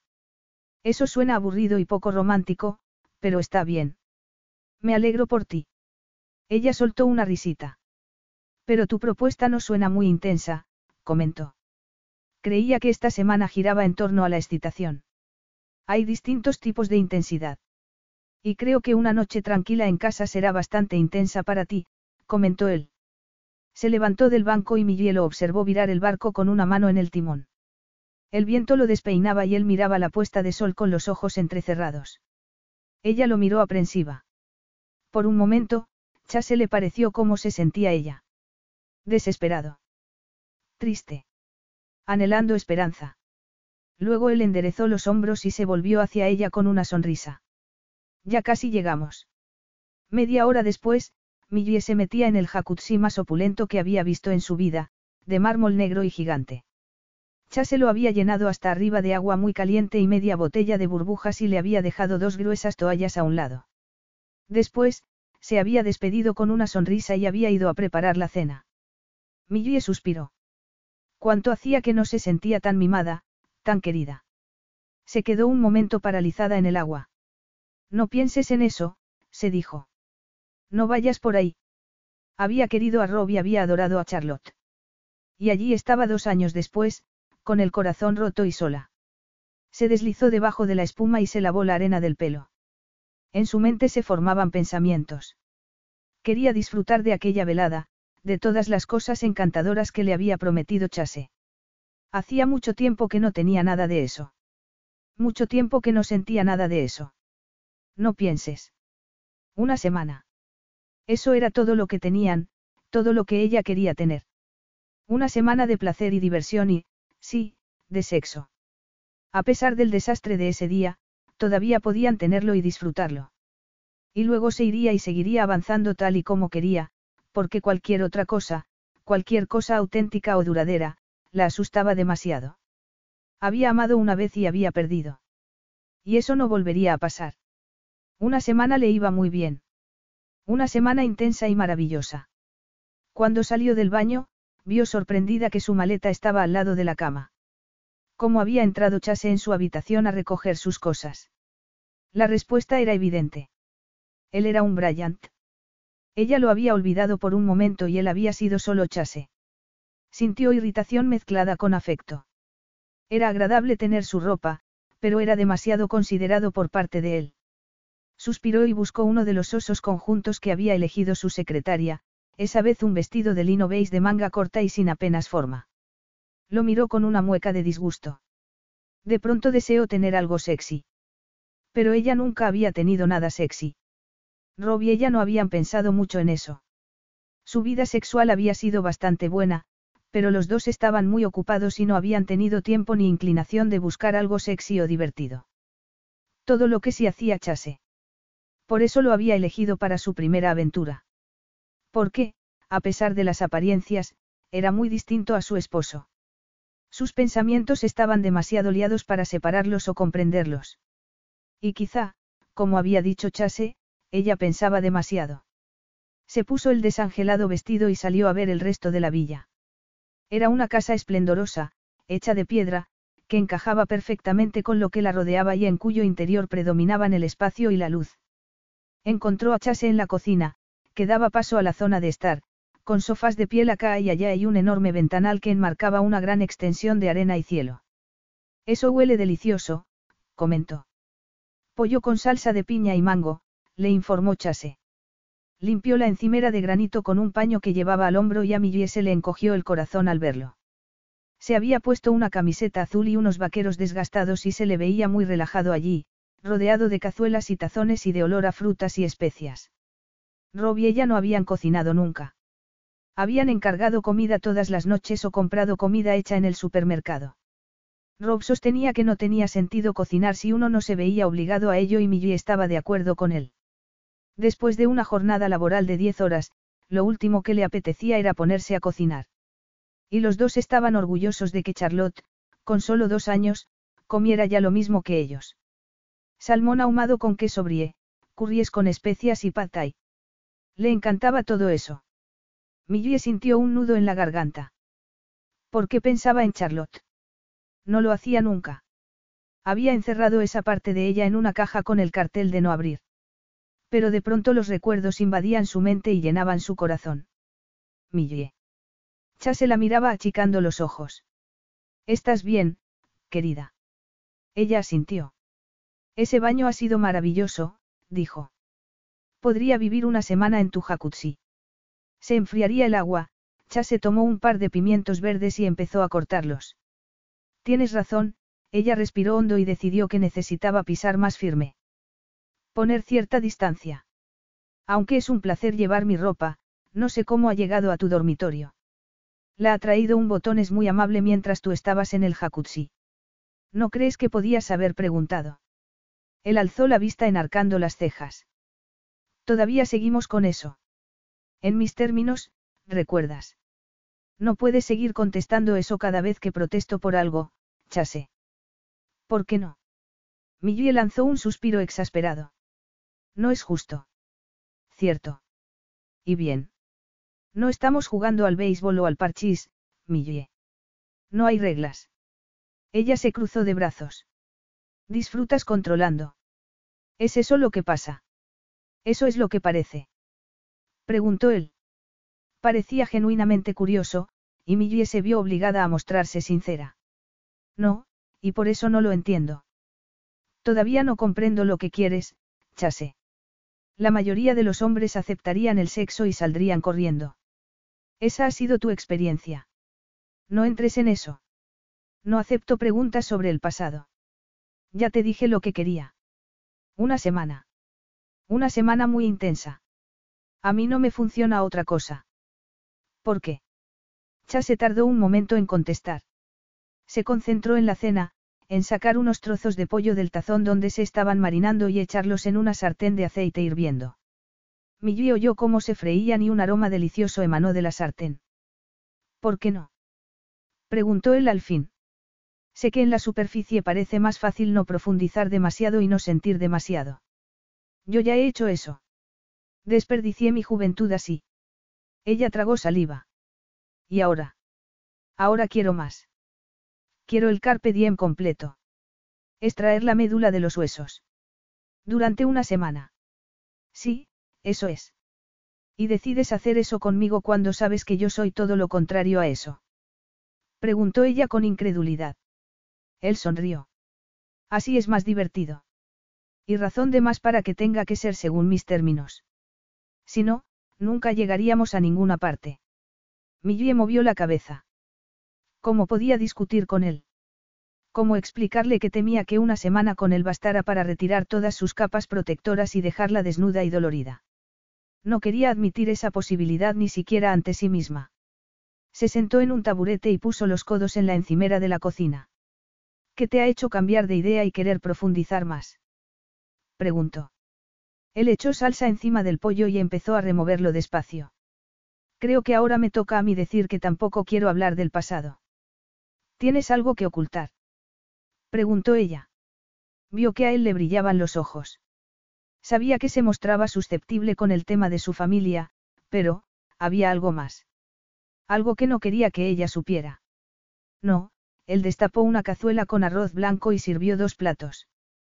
Pero hay cosas de las que prefiero no hablar.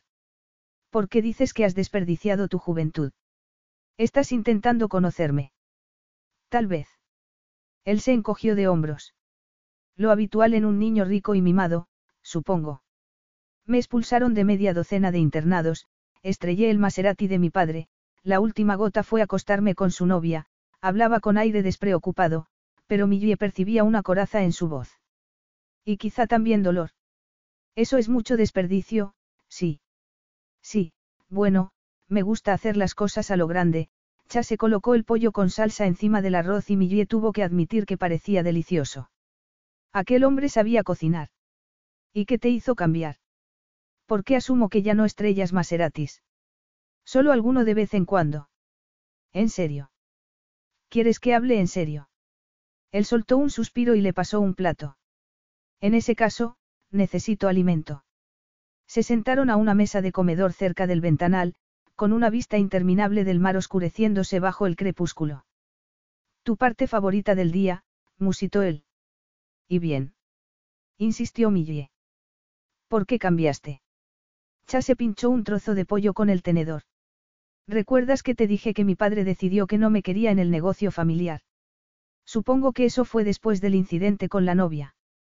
Exacto. Y, por supuesto, eso solo logró que me portara todavía peor. ¿Cuántos años tenías? Diecisiete. Millie sintió una extraña simpatía por el chase adolescente. ¿Cómo seguiste siendo malo? Preguntó. Más de lo mismo, en realidad. Fiestas, coches, mujeres, alcohol, alguna sustancia, cosa de la que no estoy orgulloso, seguía hablando con ligereza, pero ella veía sombras en sus ojos y las sentía en su corazón. Qué vida tan triste y vacía. Y su vida, la de ella, también había sido triste y vacía. Y lo seguía siendo. ¿Y qué pasó para hacerte cambiar? Insistió. Él la miró. Esto se está volviendo muy personal. Millie tragó saliva. Lo sé. Se tomó un trozo de pollo y masticó despacio antes de contestar. Murió mi padre. Yo estaba acabando la universidad. Había empezado arquitectura por empezar algo, pero seguía siendo un desastre. Hizo una pausa y Millie estuvo a punto de tender la mano para tocarlo, pero se contuvo. En su testamento me enteré de que me había desheredado. No me dejó nada. Dos años antes me había amenazado con hacerlo, pero supongo que no creí que fuera en serio. Y aunque tengo que admitir que me decepcionó bastante no recibir ningún dinero, sentí algo peor, apartó la vista. Decepción conmigo mismo y con lo poco que había hecho con mi vida. Millie entonces no pudo contenerse, extendió el brazo y le tocó la mano. Fue solo un roce, pero eso era mucho para ella y creía que él lo sabía. Cha se bajó la vista a las manos de ambos y le sonrió. No es una historia muy aleccionadora, dijo. Sí que lo es. Tú reconociste tus errores y los enmendaste. Mucha gente no llega tan lejos. Tú sí. La pregunta la pilló por sorpresa. Aquello de intimar y compartir estaba muy bien hasta que le tocaba el turno a ella. Retiró la mano. En cierto modo, quizás sí, cerró la mano sin darse cuenta y apretó el puño. Pero era demasiado tarde. ¿Por qué era demasiado tarde? Ella negó con la cabeza. ¿Cuántos secretos? Exclamó él. Sabes que eso solo hace que aumente mi curiosidad, ¿verdad? Y resulta sexy. Hace que quiera descubrir lo que escondes. Créeme, no es sexy. Es solo, ella respiró hondo. Triste. En muchos sentidos. Y la razón de que no quiera contártelo es porque me mirarás de otro modo. Y eso sería muy malo. Sí, lo sería, contestó ella. Le gustaba que Chase le tomara el pelo. A veces la ponía incómoda, pero también le hacía sentirse viva. No la trataba de un modo especial ni la miraba con lástima o con incertidumbre. No la miraba como si fuera una tragedia andante. Como la miraban todos sus conocidos. Quizá era eso lo que la había atraído de él, que no la conocía. Y, Sin embargo, tenía que reconocer que sí la conocía. Conocía a la verdadera Millie, simplemente no sabía lo que había ocurrido en su vida. Y ella lo prefería así. Pero ¿cómo podía conocerla de verdad sin saber eso? Se levantó de la mesa, cansada de lo enmarañado de sus pensamientos. No dijiste que íbamos a ver una película. Quince minutos después, tras haber discutido amistosamente si ver una película de acción o un drama de autor, se instalaban delante de la pantalla.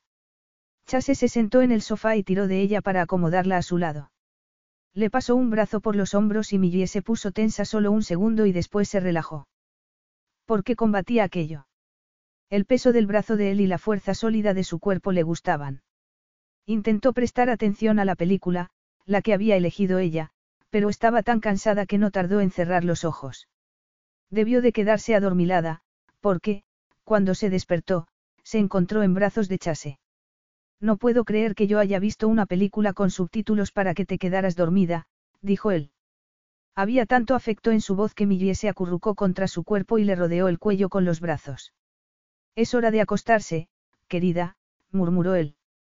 Mientras la transportaba hasta su cuarto, situado en la parte de atrás, Millie pensó adormilada que no había ningún sitio donde le gustaría más estar en ese momento que en casa de Chase, en sus brazos y camino de su cama. Capítulo 7. Millie se despertó temprano, justo cuando el amanecer deslizaba sus primeros dedos por el suelo. Siempre se despertaba temprano, normalmente a las cinco menos cuarto. Pero ese día, en vez de salir corriendo a la ducha, se despertó despacio, lánguidamente, se desperezó antes de darse la vuelta e incorporarse sobre un codo para mirar a Chase. Él dormía profundamente, con el pelo revuelto y la respiración lenta y regular. Estaba muy guapo y, como estaba dormido, ella se permitió observarlo bien, el ángulo fuerte de la barbilla, las pestañas doradas sobre la mejilla, sus labios eran gruesos y su nariz recta. La luz del amanecer atrapaba los brillos dorados de su pelo corto. Millie bajó más la vista. Él se había quitado la camisa. Ya le había visto el pecho antes, pues él había estado sin camisa casi todo el tiempo desde que lo había conocido. Pero en ese momento podía examinar bien sus músculos perfectos, el vello marrón oscuro que bajaba más, los hombros anchos y las caderas estrechas. La sábana estaba arrugada encima de esas caderas y ella no veía lo que llevaba debajo. Se atrevería a mirar. Llevo calzoncillos. Millie le miró la cara. Él parpadeaba y le dedicó la sonrisa más sexy que Millie había visto en su vida. El corazón se le oprimió en el pecho, pero no intentó apartarse. Me lo estaba preguntando. Tú pareces de los que duermen desnudos. No, dormir desnudo puede crear muchas situaciones incómodas. Como cuando llega tu asistenta antes de lo esperado. Ella sonrió. Parece que has conocido muchas situaciones incómodas, dijo. Desde luego, añaden interés a la vida. En eso me voy a fiar de tu criterio. Él tendió la mano y le tocó el pelo. Deslizó los dedos en él. Tu pelo no da tanto miedo cuando te acabas de despertar. Seguramente estará revuelto.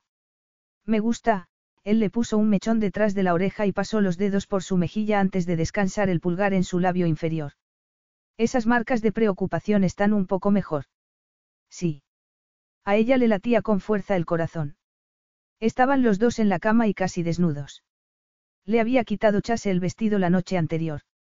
No se acordaba pero ahora llevaba una camiseta de él. Y nada debajo. Era un buen momento para.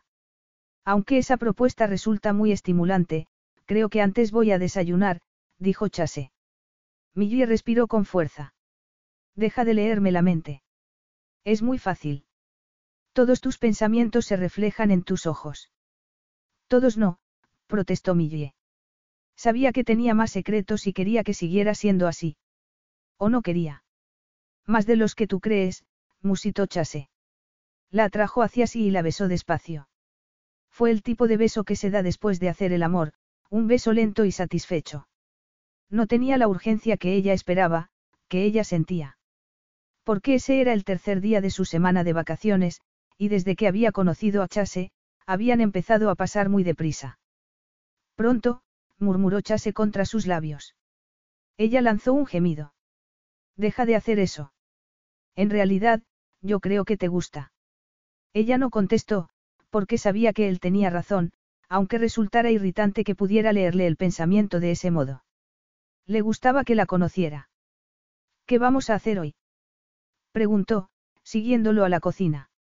El sol entraba por las vidrieras y Chase, vestido todavía solo con boxers, puso en marcha el molinillo de café y poco después olía a café recién molido. He pensado dejarte decidir a ti, contestó él, echando el café en la cafetera. ¿A mí? Sí, a ti.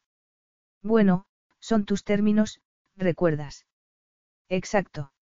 Y mis términos establecen que tú decidas lo que hacemos. Por supuesto, tengo derecho a vetar cualquier sugerencia. Oh, entiendo. Gracias por clarificar eso. De nada. ¿Qué quería hacer ella ese día? Millie pensó en eso mientras Chase cortaba trozos de papaya y melón. ¿Qué quería hacer con Chase?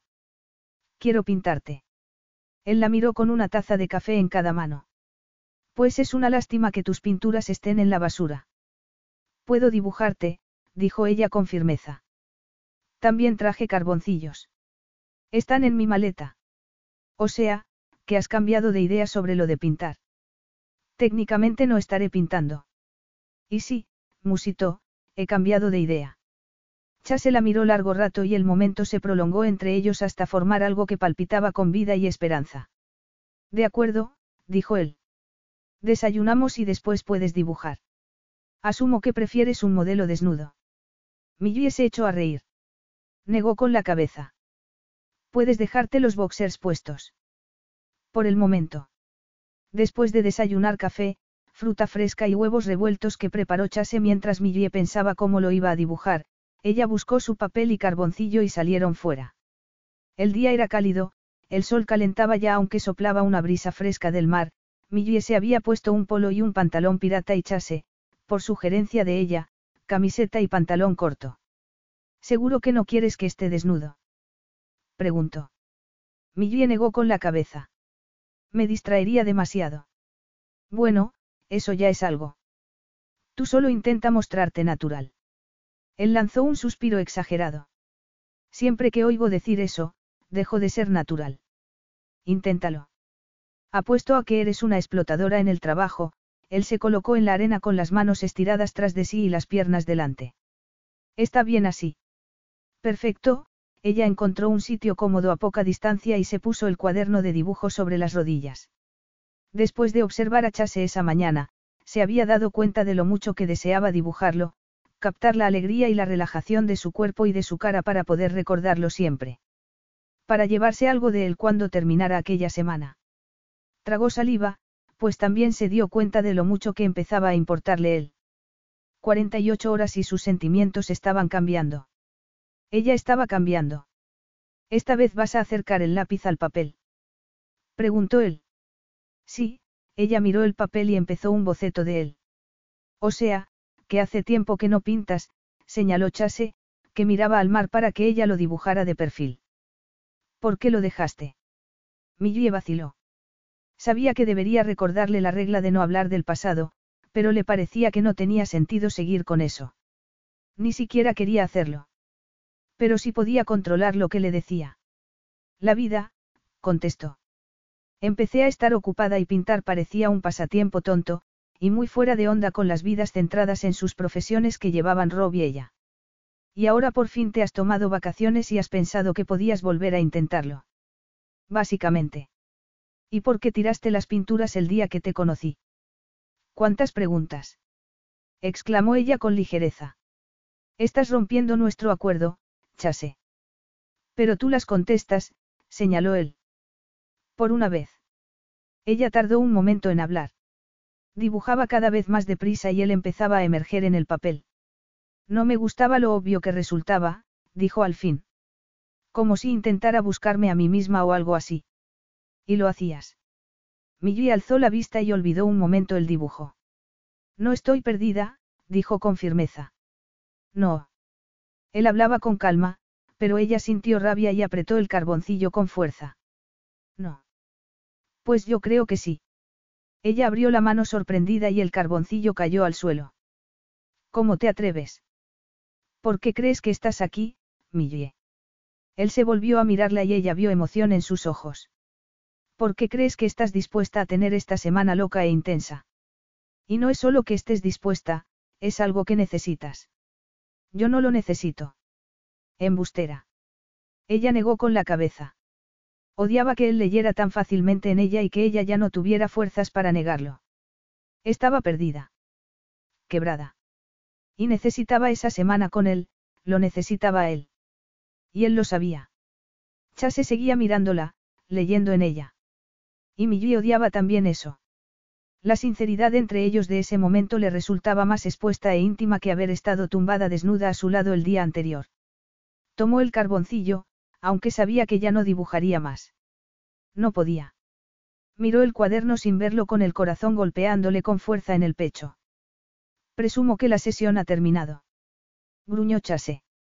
Millie sintió con la cabeza.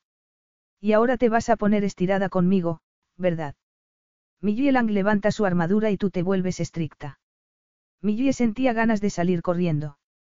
De salvarse, o salvar todo lo que pudiera de sí misma. ¿Cómo se había permitido llegar tan lejos?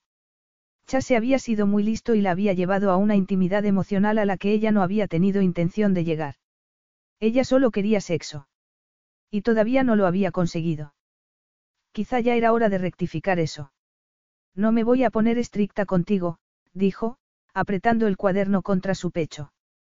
Pero tú dijiste que podía decidir lo que haríamos hoy y ya lo he decidido. Y no es dibujar.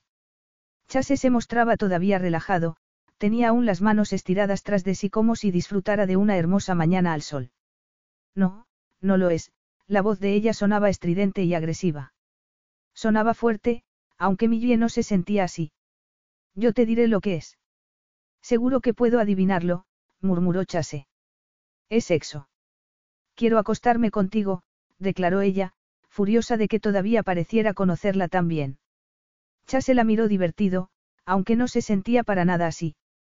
Sabía que Millie se sentía vulnerable, pero él también. No había pretendido decir aquello. Perdida.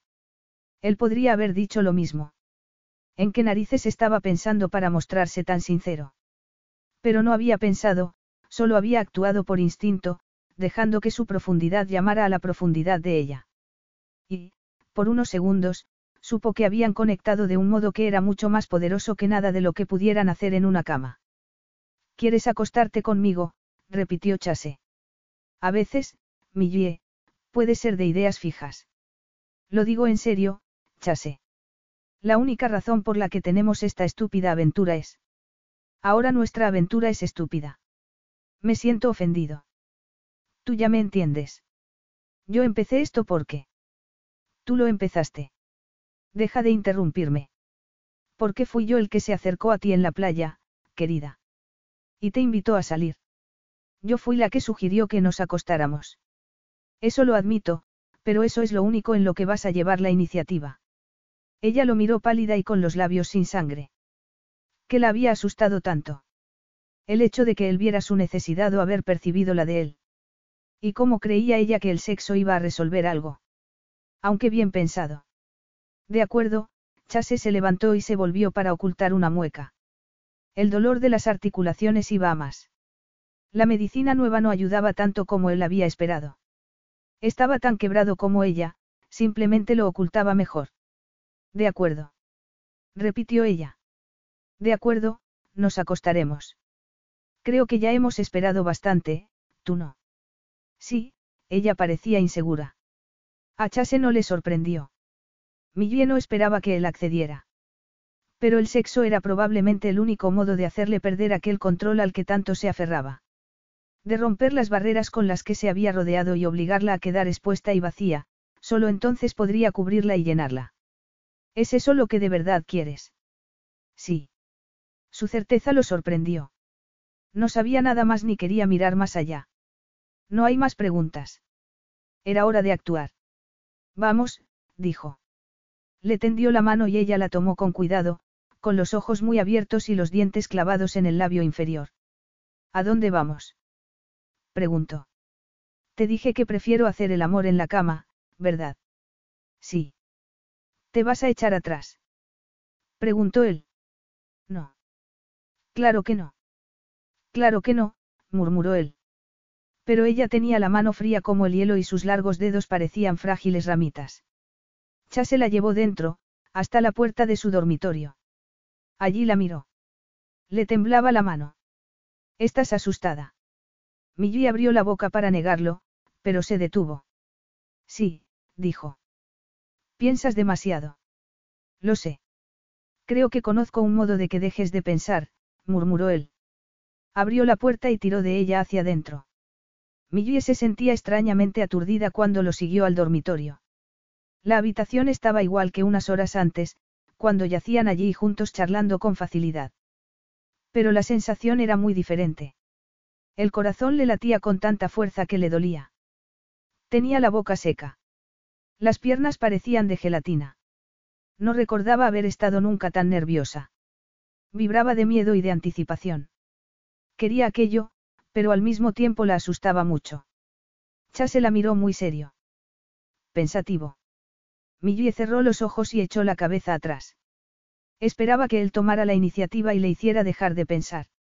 Él no hizo nada. Ella abrió los ojos. ¿A qué esperas? Él sonrió. Lo siento, preciosa. Esto no es el show de Chase Bryant.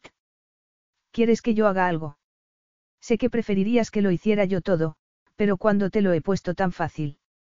Ella soltó una carcajada temblorosa. Perdona. Hace, hace mucho tiempo. Eso ya lo había adivinado. Millie cerró los ojos de nuevo, esa vez por vergüenza. Con los ojos cerrados no podía verlo, pero lo sintió acercarse, sintió el susurro de sus dedos cuando le rozó la mejilla y le colocó el pelo detrás de la oreja. Decirte que te relajes no servirá de mucho, ¿verdad? Preguntó él. Millie negó con la cabeza. Seguro que quieres hacer esto. Sabes que puedes retroceder. No me importa, bueno, sí me importaría, pero lo entendería. Esto te queda grande. Y te asusta. Lo comprendo. Millie sintió un nudo de emoción en la garganta. Le resultaba imposible hablar. Movió la cabeza con los ojos todavía cerrados. Oyó la suave respiración de Chase y sintió de nuevo sus dedos en la mejilla. Al fin abrió los ojos. Lo vio tan preocupado y tan tierno que le dio un vuelco el corazón. Sus sentimientos estaban mucho más mezclados en aquello de lo que había sido su intención. Y aunque eso la aterrorizaba, sabía que era lo que quería. Lo anhelaba. No solo la satisfacción física, sino también la intensidad emocional. La intimidad. Puede que yo no haga mucho, susurró, pero no estoy intentando irme, ¿verdad? No, y doy gracias a Dios por eso. Chase la acercó hacia sí despacio y le tomó la cara entre las manos. A ella le latió con fuerza el corazón. Había llegado el momento. La besaría y luego. Deja de pensar, preciosa. No puedo evitarlo, gruñó ella. No puedo desconectar la mente. Lo entiendo. Quiero desconectar, Chase. Quiero olvidar. Quiero olvidarlo todo, susurró ella. Él la miró con ojos cálidos y compasivos. Le acarició la barbilla con los pulgares. Pero luego tendrás que volver a recordarlo. Solo un rato. Quiero olvidarlo todo un rato, Millie inhaló con fuerza. Por favor. Hazme olvidarlo. Haz que lo olvide todo. Él sonrió débilmente, aunque ella vio una sombra de preocupación en sus ojos. Eso es mucho pedir. Tú eres el único que puede hacerlo, ella sabía que decía la verdad. Por favor. Hazlo cueste lo que cueste.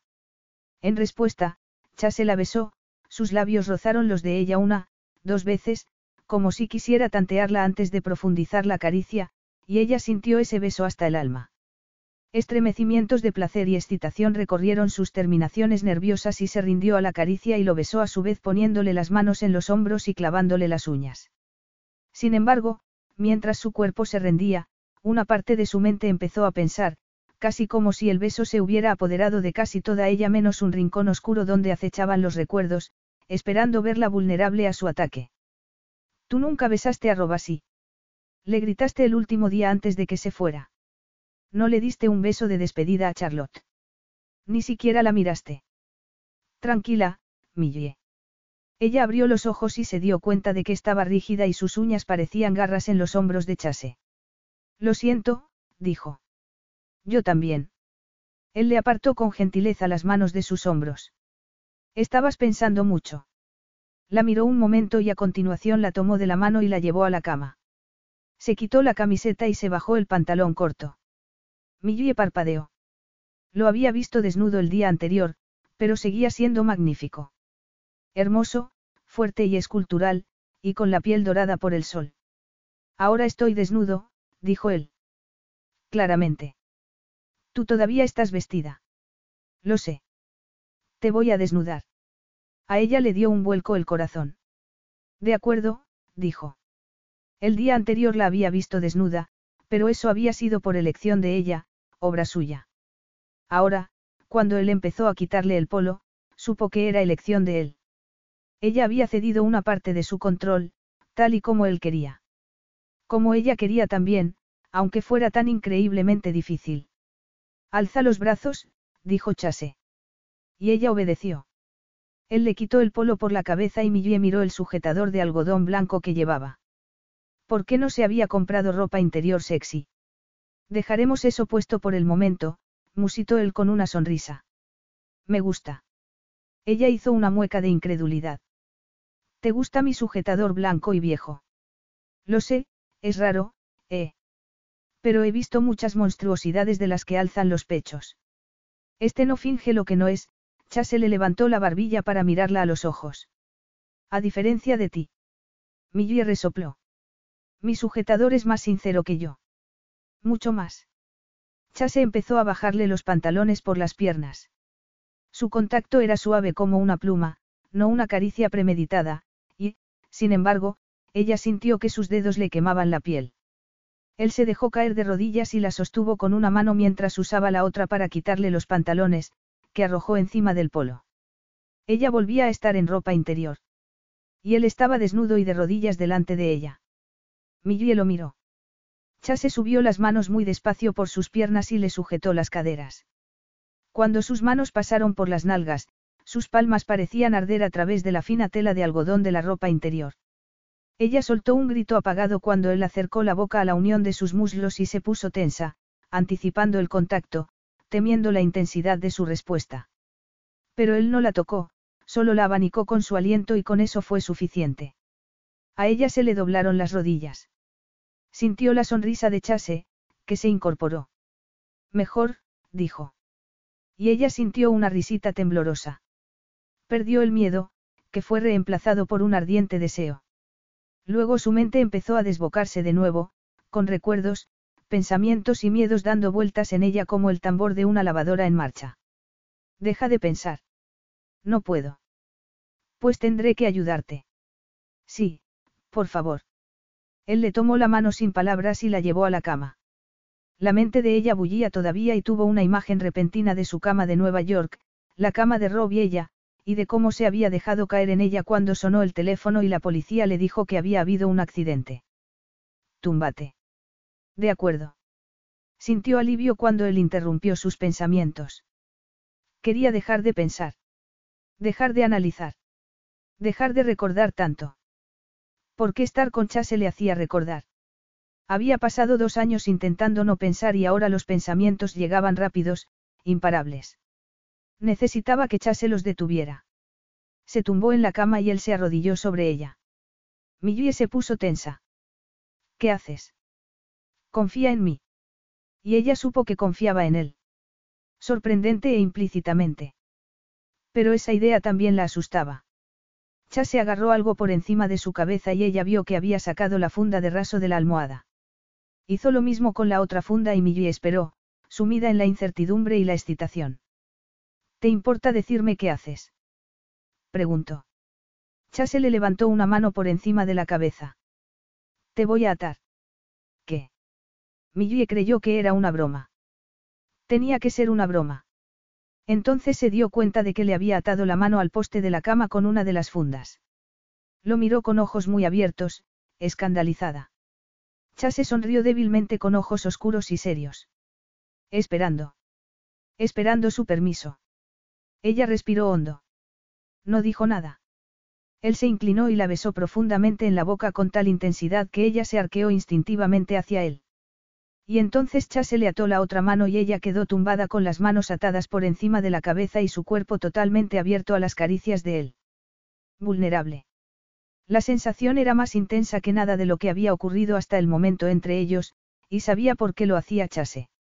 Quería tomarlo todo de ella para poder dar. Chase deslizó las manos por su vientre y sobre sus pechos. Le abrió el sujetador. Lo siento, susurró.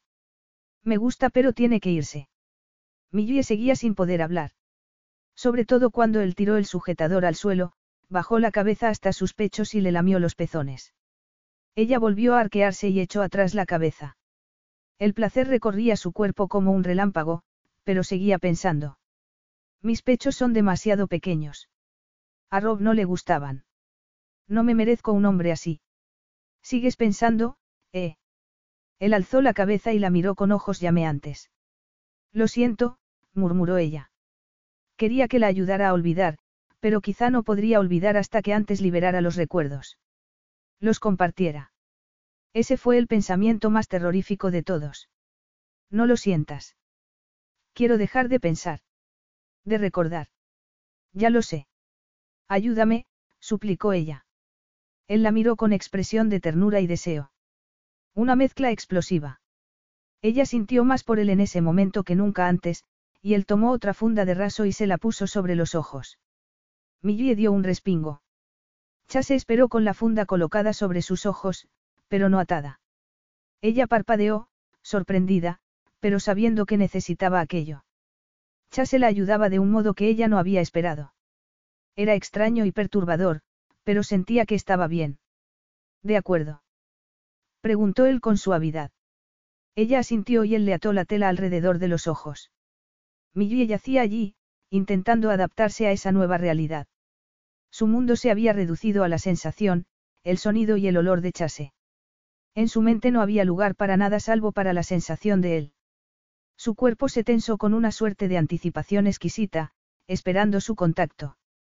Preguntándose dónde la tocaría, con todos los nervios tensos por la expectación, indefensa y esperanzada, totalmente bajo el control de él. Y entonces sintió su boca entre los muslos, justo en el centro de ella, y se estremeció de placer. Aquello no se lo esperaba. Su cuerpo se retorció bajo él y conoció un placer tan intenso que era casi parecido al dolor. Su cuerpo avanzó hacia el clímax. Chase, sollozó. Y él se detuvo, dejándola al borde del orgasmo, y a ella le dolió perderlo. Chase, repitió, y esa vez era una súplica. Oía la respiración jadeante e irregular de él, y sentía sus rodillas apretando la parte externa de los muslos de ella. Sentía su calor, sabía que estaba justo encima de ella. ¿Dónde la tocaría a continuación? Millie se estremeció, todos sus sentidos estaban excitados. Y entonces él empezó a tocarla y sus caricias la hicieron concentrarse en las sensaciones de tal modo que no era capaz de formar un pensamiento coherente. Primero fue un beso de mariposa en la muñeca, seguido de un torrente de besos en la garganta. Luego la besó profundamente en la boca y ella respondió con pasión. Él la besó por todas partes con besos ligeros, lametones y suaves mordiscos. Ella gritó bajo él, primero de placer y sorpresa y después de algo más profundo. Algo dentro de ella empezó a quebrarse.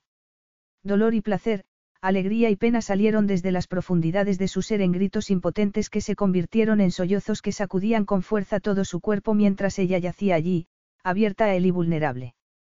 Millie, musitó él, y su voz sonaba llena de amor. Sí, susurró ella. Sí, chase. Ahora. Quería que él la penetrara.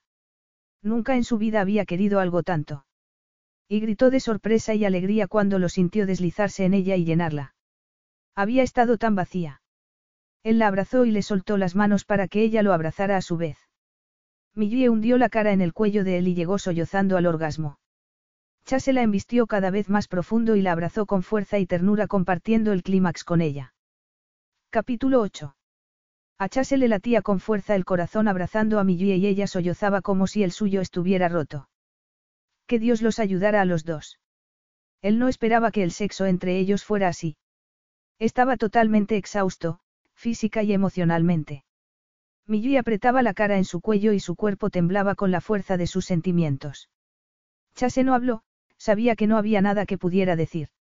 Se limitó a acariciarle la espalda y el pelo, a secarle las lágrimas con los pulgares. Los sollozos de Millie empezaron a remitir y convertirse en hipidos y ella se acurrucó contra él como si quisiera estar lo más cerca posible. Sus piernas abrazaron las de él y le pasó el brazo por la cintura con la cabeza hundida todavía en su cuello. Chase la estrechó contra sí, aunque una parte de él empezaba a reconocer que todo aquello había sido un terrible error. Ella alzó la cara desde el cuello de él y lo miró con los ojos húmedos. Parecía tan indefensa. Había perdido toda su armadura y sus máscaras. Ya no le ocultaba nada, y Chase no sabía bien qué pensar de eso. Esperó que ella dijera algo. Quiero decírtelo, murmuró ella vacilante. Quiero hablarte de mi pasado. Él pensó que no quería oírlo. La colocó mejor contra él, sabiendo que ella necesitaba hablar. Lo necesitaba él. Que Dios los ayudara a los dos. De acuerdo. Millie bajó la vista y pasó la mano por el pecho de él. Y el cuerpo de él reaccionó incluso entonces y Chase sintió la lluvia de chispas que la mano de ella creaba en él. Habría querido achacarlo solo a la química, pero sabía que no era posible. Mi esposo murió hace dos años, dijo ella. Lo siento, musitó Chase. Había sospechado que ella tenía el corazón roto. ¿Cómo no hacerlo si su tristeza resultaba tan evidente? Pero no que fuera viuda. Recordó algunas de sus bromas despreciativas y se encogió por dentro. Por fuera le acarició la espalda para reconfortarla. ¿Qué pasó? Preguntó, porque ella había guardado silencio. Murió en un accidente de coche. En la autopista del Bronx. Un choque con un camión. Creen que el camionero se durmió al volante. Chase tragó saliva. No se le ocurría nada que decir, así que se limitó a abrazarla. No te lo dije porque, desde hace dos años, toda la gente que conozco me mira como si fuera una tragedia andante, lo cual era. Nadie sabe qué decirme, así que me ignoran o se disculpan. Odio eso. Él se identificaba mucho con las palabras de ella, aunque por distintas razones. Pero sabía que había algo más que ella no le decía. Y luego me siento culpable por pensar así. Como si quisiera ser feliz aunque sé que nunca podré serlo. Todo el mundo quiere ser feliz, repuso Chase. Tú puedes volver a serlo, pero no con él. Sabía que ese no era el momento de recordarle que solo tenían una semana juntos. Cuatro días exactamente. Me gustaba que tú no lo supieras, musitó ella. Que me trataras con normalidad. Casi, casi me sentía normal. Y luego te sentías culpable por sentirte normal, siguió Chase. ¿Qué círculo tan deprimente? Sí, supongo, contestó ella. Pero hay algo más. Se detuvo. Chase sabía que debía empujarla, arrancarle la historia con todo su drama y tragedia. Pero no tenía energía para eso.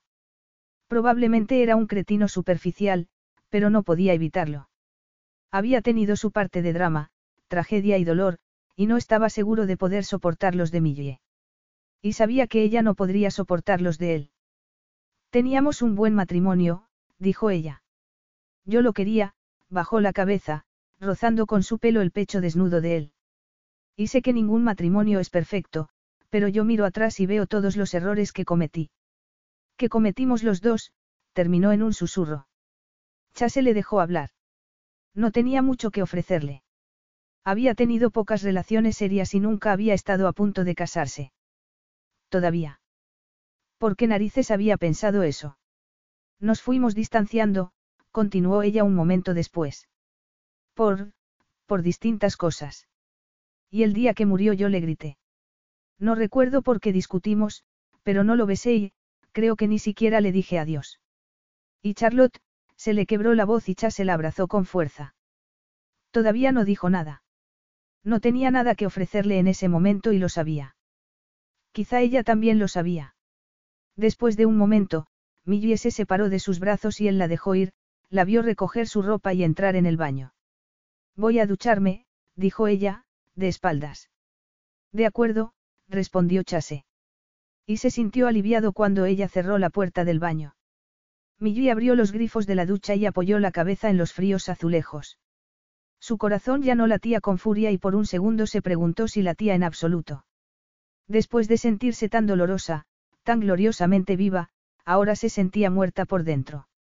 Bloqueada y sin vida, decepcionada. Chase no quería intensidad. Al menos no la que le ofrecía ella intentando contarle su historia. Aunque la abrazaba y acariciaba, ella había sentido la frialdad de su alejamiento. Ella había roto los términos de su acuerdo, términos que había fijado ella misma, y a él no le había gustado. No quería ir tan profundo tan pronto. Qué estúpida había sido. Respiró hondo y se metió en la ducha a dejar que el agua cayera sobre ella y lavara todo rastro de sus lágrimas. Había llorado después del accidente, por supuesto. Había ido a terapia y a grupos de apoyo e incluso había llevado un diario. Pero nunca había llorado así, tan libremente, y eso le había hecho querer más. Querer contárselo todo, hablarle de su matrimonio, del accidente, de Charlotte. Pero a los pocos segundos de hablar se había dado cuenta de que Chase no quería saberlo. Él no era el único que podía leer el pensamiento. Agarró el champú con una mano temblorosa.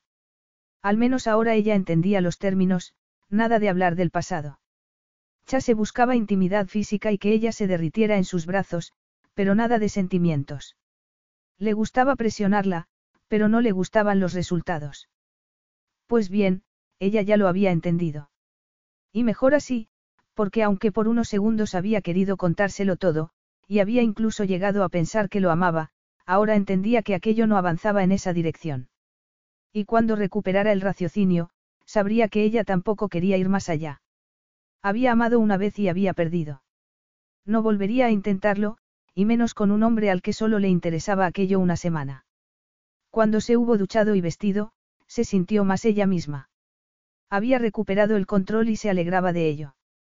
Salió del baño y vio que el sol de la tarde caía sobre la cama vacía. Se habían saltado el almuerzo y, a pesar del tornado emocional que la había succionado toda la tarde, tenía hambre. Le sonaba el estómago. Se dirigió a la cocina y vio a Chase hablando por el móvil.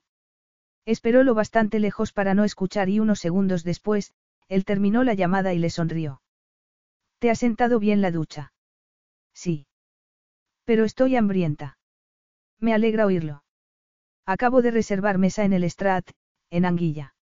Anguilla. ¿Dónde está eso? A una hora en mi barco. De acuerdo, quizás sería bueno escapar de la isla. Llamaron al timbre y Millie vio que Chase iba a abrir la puerta. ¿Qué es eso? Preguntó cuando él volvió con varias bolsas con el logotipo del complejo. Un par de vestidos. He pensado que te gustaría algo nuevo. Ella lo miró. Tengo una maleta llena de ropa. Chase se encogió de hombros. No me parece que tu guardarropa sea muy atrayente. A lo mejor no quiero que lo sea. Él suspiró. No te los pongas si no quieres. Yo solo he pensado que podía estar bien para nuestra gran cita. Oh. Esto es una gran cita. Él achicó los ojos. ¿Qué te ocurre? Nada. Todo había cambiado entre ellos, y no para mejor. Chase no se mostraba tan superficial y divertido como antes y ella necesitaba que fuera así. Se mostraba tenso y susceptible, aunque intentaba disimularlo. Y ella se sentía igual. Muy bien, echaré un vistazo, tomó las bolsas. Gracias. Él sonrió, pero la sonrisa parecía triste. De nada. Millie se retiró al dormitorio. Media hora después estaba en el barco de Chase ataviada con un vestido de seda de color canela y navegaban en dirección a Anguilla. Chase se había llevado una americana y una corbata y se había arremangado la camisa blanca para navegar. Estaba muy guapo. No habían hablado gran cosa desde que se vieron en la cocina, y el silencio ponía nerviosa a Millie. Quería recuperar la diversión y las bromas, volver a sentirse cómoda con él. Miró el mar malhumorada. El sol se deslizaba ya hacia el horizonte.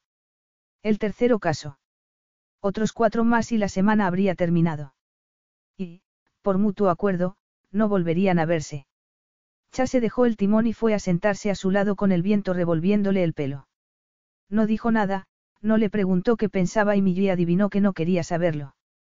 Solo la había incitado cuando creía que ella se resistiría, que no cedería. Lo divertido para él había sido la anticipación, el momento anterior. No el momento posterior. ¿Cómo es que tienes una villa en Saint Julian si no querías tener nada que ver con los negocios de los Bryant? Preguntó cuando el silencio empezó a resultarle incómodo. Chase mantuvo la vista fija en el mar. Mi abuelo nos dejó la isla a mis hermanos y a mí y mi padre no pudo cambiar eso. En cuanto me hube establecido, hice construir la villa. La usó muy poco, pero era mi modo de darle en las narices a mi padre, aunque estuviera muerto. Debió de dolerte que te desheredara, musitó ella.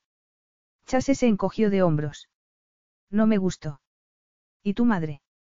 Murió cuando yo tenía 12 años. Cáncer de mama. Lo siento. Él volvió a encogerse de hombros.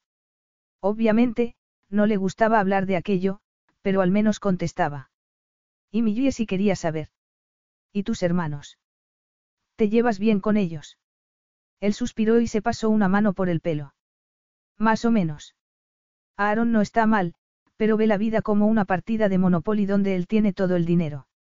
Luke es el mediano y siempre está intentando probarse a sí mismo. Es un adicto al trabajo. ¿Y dónde entras tú? Básicamente soy la oveja negra, al que solo le ha ido medio bien.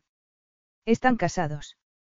No, ninguno de los tres parece deseoso de dar ese paso.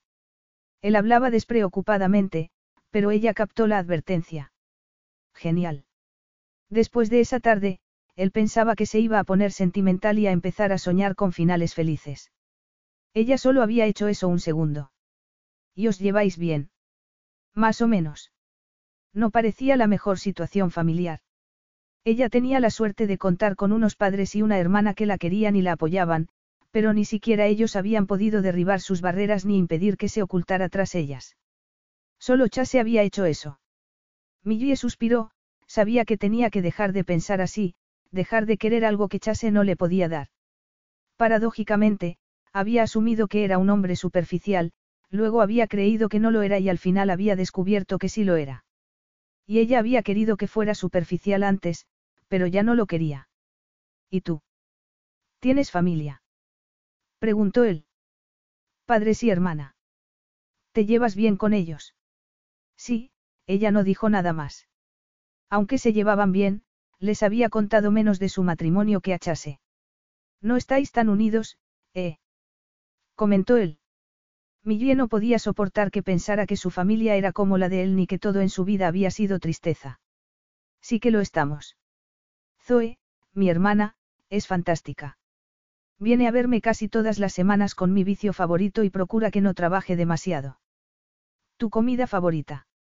Nachos con queso. Él soltó una carcajada. Yo esperaba chocolate negro o algún sorbete exótico. No soy tan predecible, comentó ella. Y por un momento todo fue como antes, ligero y divertido. Luego a Chase se le ensombrecieron los ojos y se volvió a mirar el mar. Casi hemos llegado, se incorporó y fue a ocuparse de la vela, mientras las luces de anguilla se acercaban cada vez más. No hablaron más hasta que el barco estuvo atracado y él la ayudó a saltar al muelle. El restaurante estaba justo en la arena, un edificio de estuco blanco y tejas de terracota situado en la playa. Resultaba refrescante estar fuera de Saint Julián y ver gente que no eran huéspedes ricos. Un gato muy delgado estaba acomodado en el muro que corría paralelo a la playa y unos niños jugaban al balón a la luz del crepúsculo.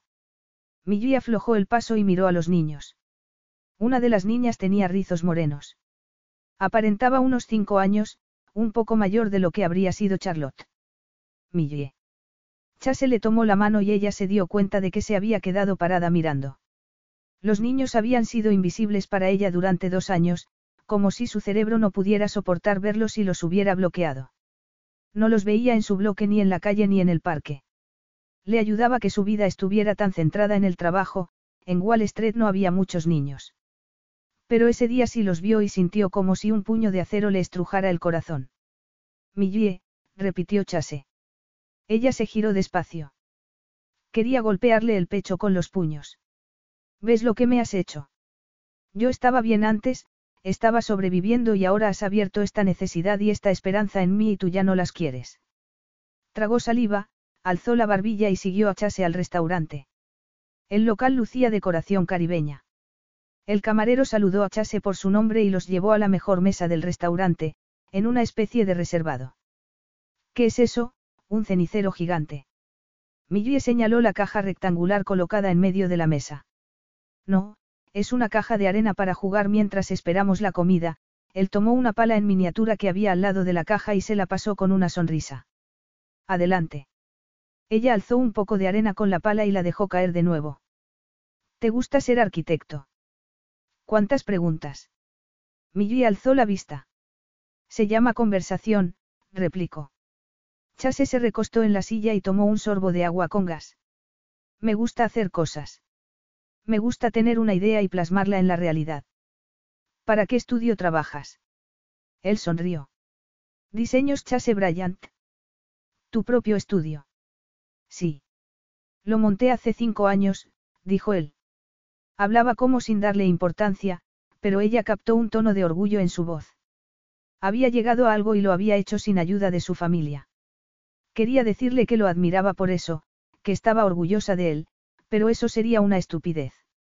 Él se sentiría todavía más incómodo. Decidió que el alcohol era una opción mejor y tomó un largo trago de vino. Frena un poco, dijo Chase, al ver la copa de ella medio vacía. O tendré que llevarte a cuestas a casa. No soy un peso ligero. No, desde luego. Millie captó una indirecta en la respuesta de él, apartó su copa de vino con un suspiro de irritación. Oye, Chase, ¿por qué no lo dices francamente? Él se quedó inmóvil y la miró. ¿Decir qué? ¿Qué has terminado? He terminado. Sí. Desde, ella tragó saliva. Es obvio que has tenido tu sesión de sexo intenso y estás preparado para pasar a otra cosa. Quizá deberíamos terminar esto aquí, se acabó la copa de vino, deseando ya no haber empezado aquella conversación. Deseando que él le dijera que se equivocaba. Eres tú la que busca pelea, repuso él. Yo te he comprado un vestido y te he traído a uno de los mejores restaurantes de todo el Caribe. Así que lo siento, pero no sé a qué viene eso. Ella lo miró a los ojos. ¿No lo sabes? Preguntó. Chase le sostuvo la mirada un momento y luego apartó la vista. No, no lo sé, musito. Y ella sintió que la pequeña brizna de esperanza que mantenía todavía sin saberlo, se encogía y moría. Le dolía que, después de todo lo que habían vivido y compartido, él ni siquiera fuera capaz de admitir que habían cambiado las cosas. Le dolía mucho. Hacía tres días que conocía a aquel hombre, pero el tiempo había perdido su significado en aquel sorprendente paraíso, el tiempo había perdido su significado desde que ella había accedido a tener aquella aventura intensa e íntima con Chase. Por un segundo, estuvo a punto de levantarse de la mesa y salir del restaurante. No necesitaba aquello y no necesitaba a Chase. Pero llegó el camarero, pidieron y pasó el impulso, dejándola sin fuerzas. ¿Por qué ella se quedó por debilidad? Debilidad por él. La pequeña brizna de esperanza podía haberse marchitado y muerto, pero permanecía enterrada en la testaruda tierra de su corazón, desesperada por crecer. Chase veía las emociones, decepción, dolor, pena, que cruzaban por la cara de Millie como sombras en el agua. Le habría gustado no leer tan fácilmente en ella. Y también no estar metiendo tanto la pata. Nada había sido igual desde el sexo, o mejor dicho, desde la conversación después del sexo. Había presionado a Millie, había querido verla perder el control, había querido ser él el que lo consiguiera. Y cuando eso había ocurrido y ella se había arrojado a ese precipicio, ¿qué había hecho él? Se había apartado y fingido que no lo hacía. Había actuado como si estuviera a su lado volando por el aire cuando ella sabía que él ya había echado a correr en dirección contraria. Cobarde. Cretino. Tomó un trago de agua y miró a su alrededor. Siempre le había gustado aquel restaurante, lo encontraba divertido y relajante, pero ese día no. Ese día no creía que nada le resultara relajante. Quería recuperar la diversión con Millie, el fácil compañerismo de antes. No se había dado cuenta de lo agradable que era hasta ese momento, en que las palabras se le trababan en la garganta y no podía sacarlas. ¿Qué decir? Lo siento. Siento no estar a tu lado cuando tú pensabas que estaría, cuando querías que estuviera y yo no puedo hacerlo. Todo aquello era culpa suya. Tendría que haber hecho caso a la parte fría y racional de su cerebro que le había dicho que se alejara de aquella mujer antes de que lo volviera loco. Pero había hecho todo lo contrario, había seguido a su libido y a su corazón y ahora no sabía qué hacer. Odiaba ver el ceño fruncido de Millie, las marcas de preocupación de su labio inferior más marcadas que nunca. Mientras miraba, una gota roja de sangre apareció en el labio donde ella lo mordía. Cielos. Millie, tendió la mano y la colocó encima de la de ella. Lo siento, murmuró. He estropeado esto. Los suaves ojos marrones de ella se llenaron de lágrimas. Parpadeó y movió la cabeza. No, soy yo quien lo ha estropeado. Debería haberte contado todo eso más tarde. Ese no era nuestro trato. Yo te empujé a hacerlo. Ella enarcó una ceja y consiguió sonreír. Era una mujer fuerte. Atándome y vendándome los ojos. Básicamente. ¿Habías hecho eso antes? Preguntó ella con curiosidad. Se ruborizó intensamente. No. Yo tampoco. No, ya lo suponía. Ella soltó una carcajada temblorosa. Oh, chase. Solo quiero recuperarlo. Él la miró con cautela. Recuperarlo. Tú. Yo. Nosotros. Antes me divertía y me sentaba muy bien, Millie le dedicó una sonrisa temblorosa que fue como una daga en el corazón de él. Me sentaba de maravilla. Y Chase sabía que ella tenía razón. Había sido increíble. ¿Por qué intentaba apartarlo? Cuatro días más. Vamos, dijo con brusquedad. Se levantó de la mesa y arrojó unos billetes en ella. Salgamos de aquí. Millie se levantó a su vez y le dio la mano. ¿A dónde vamos? A una habitación con una cama. O con una superficie conveniente. Murmuró ella. Chase sintió algo que se parecía mucho a una fiera alegría. Eso es, asintió. Y tiró de ella hacia la noche. Millie no hizo preguntas, no dijo nada mientras él tiraba de ella hacia la calle, paraba un taxi y entraban en él. Siguió guardando silencio. Las palabras romperían lo que había entre ellos. Chase no lo sabía. Tenía miedo de descubrirlo. Y, sin embargo, él tenía palabras, muchas palabras, que necesitaba decir y, lo más importante, que necesitaba que ella oyera. Pero antes necesitaban una habitación. Una cama. Acabo Juluca, le dijo al taxista. Millie enarcó una ceja. Allí hay un complejo turístico, explicó Chase. He reservado una habitación por si no nos apetecía volver navegando. Y no dijo nada más hasta que llegaron a su destino. Mantuvo la mano de Millie en la suya mientras se registraban en recepción y a continuación la llevó hacia la cala privada donde estaba su alojamiento. Millie se detuvo en seco. Una choza de paja. ¿En serio? Una lujosa choza de paja, Cha se tiró de ella hacia el interior. Millie miró a su alrededor, el suelo de caoba pulida, los sillones de mimbre y el mosquitero de gasa. ¿Y la cama? Una cama ancha, baja, con sábanas de lino y almohadas blancas, y con el mar lamiendo la orilla a muy pocos metros de las cortinas mosquitero. El viento susurraba entre la paja entretejida que formaba el techo y las paredes. Miró a Chase. Es preciosa. Tú eres preciosa. Millie movió la cabeza. No necesito halagos, Chase. Sé que no soy hermosa. A Chase se le encogió el corazón. ¿Por qué crees que no eres hermosa? Sé que no soy tu tipo, ella respiró hondo. Oye, no te pido nada que no estés dispuesto a darme, te lo prometo. Y él supo que la había empujado a esa confesión. Supo que ella creía que le había entrado miedo, y era verdad. Solo que ahora volvía a desearla de nuevo en su cama y en su vida. Ven aquí, murmuró. La besó lenta y profundamente. Ella le devolvió el beso con las manos en el pelo de él y su cuerpo apretado contra el de él. Se dejaron caer sobre la cama y se desnudaron con rapidez. Ella lo abrazó y se colocó bajo él. Quiero tocarte, murmuró contra su cuello. Le lamió la sal de la piel. La última vez no llegué a tocarte. Y él quería que lo tocara. Rodó para quedar boca arriba, suspiró y estiró los brazos. Tócame todo lo que quieras. Ella se rió y bajó lentamente la mano por el pecho de él, por la suave piel de sus caderas, y luego tomó su erección en la mano. Todo lo que quiera. Preguntó. Sí. Millie volvió a reírse. A Chase le encantaba verla así, segura, fuerte, sensual. Ella le besó el pecho, deteniéndose en ciertos lugares, depositando caricias rápidas en otros, y prendiendo un fuego por todo su cuerpo. Se colocó más abajo y él deslizó sus manos en el pelo de ella. Millie. Has dicho todo lo que quiera, le recordó ella con voz ronca. Se lo metió en la boca. Santo cielo. Chase cerró los ojos, incapaz de pensar. Solo podía sentir a Millie y pensar en ella. Millie.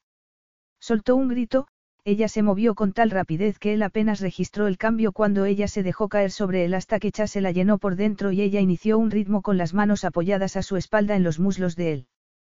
Chase se agarró a sus caderas y se acopló al ritmo de ella con los ojos cerrados y la cabeza echada hacia atrás, completamente rendido. Una delicia. Millie, dijo en alto con un gruñido. Millie. Ella se tumbó sobre él con el cuerpo muy tenso y rozándole la mejilla con el pelo y soltó un largo suspiro de satisfacción. Chase respiró con fuerza. Aquella mujer lo iba a matar si seguía así. Sentía los fuertes latidos de su corazón y sabía que aquello era más peligroso de lo que él quería admitir. Pero sería un modo maravilloso de morir. Capítulo 9. Millie miraba el mar, que era poco más que un rumor de olas en la oscuridad. Un rayito plateado de luz de luna se reflejaba en el agua oscura.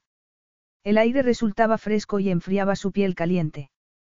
Chase se había dormido después de hacer el amor, no, después de tener sexo, y ella se había adormilado un momento y luego desvelado, así que había salido a sentarse en la orilla con las rodillas dobladas contra el pecho. El problema era que para ella sí había sido hacer el amor.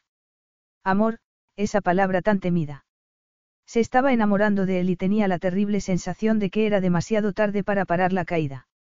Porque era una caída, una caída hasta el infierno, hasta aquel submundo de miedo y culpabilidad donde todos los días se preguntaría si aquel sería el último de su felicidad. Se dijo que muchas personas tenían segundas oportunidades. Muchas personas sufrían pérdidas y seguían adelante, encontraban a otra persona por la que arriesgarlo todo. Muchas personas, pero no ella. Ella no creía poder hacerlo, no podía imaginar que se le rompiera el corazón una vez más. Y chase. Aun suponiendo que él quisiera prolongar la aventura más de esa semana, seguramente querría más de lo que ella podía dar. Matrimonio, quizá incluso hijos. La idea le provocó un escalofrío de terror. Pero todo aquello eran cuentos de hadas, porque Chase no tenía interés por nada de eso. Él quería recuperar la diversión, igual que quería ella, pero no más.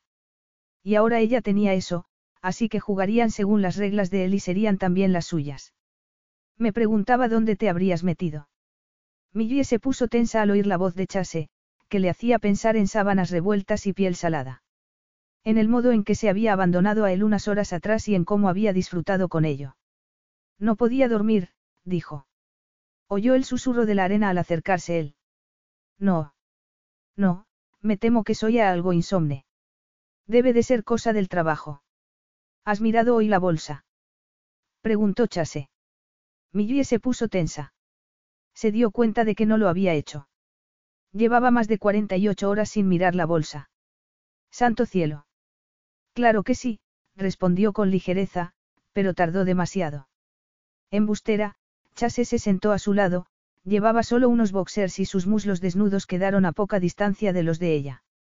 Habían estado abrazados desnudos poco antes, pero la sensación de su pierna al lado de la de ella, producía ahora estremecimientos a Millie.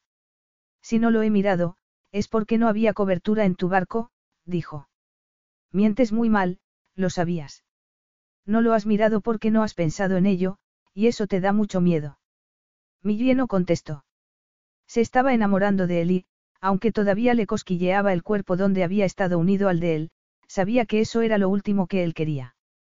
La bolsa sobrevivirá sin mí unos días. Supongo que lo importante aquí es si sobrevivirás tú sin ella. Millie inclinó la cabeza a un lado para verlo mejor, pero no consiguió descifrar su expresión en la oscuridad. Estoy aquí, no. ¿Por qué has dejado mi cama? Oh, esto es un gesto cavernícola o simplemente orgullo de Playboy. Orgullo de Playboy. Ya sabes, tienes que ser tú el primero que se aleje, ella procuraba hablar con ligereza, en broma, pero sabía que había fracasado. Chase no contestó inmediatamente, y, cuando al fin lo hizo, fue demasiado suave, demasiado triste. Yo no me alejo, Millie. Todavía. Tienes cuatro días más, recuerdas, y yo me tomo las infracciones de acuerdos muy en serio. Chase no dijo nada y Millie empezó a enojarse. Le costaba mucho mantener su parte del trato. ¿Por qué no contribuía él? No era eso lo que quería. Cuando empezó a irte mal con tu esposo. ¿Qué? Millie se quedó paralizada. Mantuvo la mirada fija al frente. Por eso te sientes todavía culpable. Prosiguió él. Ella inhaló con fuerza. ¿Por qué me preguntas eso ahora? ¿Por qué debí hacerlo antes, cuando querías decírmelo? Debiste hacerlo, repitió ella. Chase asintió. Lo sé. Millie negó con la cabeza. Oye, admito que me sentí bastante vulnerable después de, después del sexo, había sido mucho más que sexo, mucho más de lo que ella había pensado que quería. Ese era el objetivo del ejercicio, no. Añadió.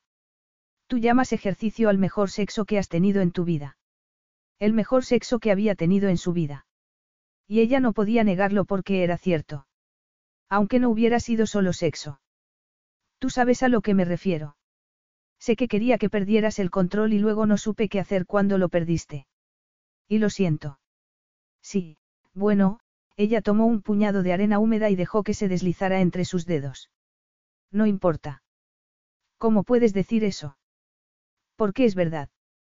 Esa conversación fue una debilidad momentánea, ya la he superado. Yo no. ¿Por qué haces esto? Preguntó ella irritada. Pensaba que te sentirías aliviado. Tú ibas a decirme algo más, algo más de lo que ya me habías dicho. No. La verdadera razón por la que llevas esa tristeza encima. La razón de que no puedas desprenderte de ella. Millie sintió que se le helaba el corazón en el pecho y por un momento no pudo respirar. No podía pensar. Si parezco triste, es porque perdí a mi esposo y mí, porque murió mi esposo. Creo que eso es obvio, se volvió hacia él y lo miró con rabia. Chase le sostuvo la mirada. Si no me lo dices tú, quizá pueda adivinarlo yo, musito. Adivinarlo. Igual que hice con tu apartamento, tu trabajo y tu estilo de vida.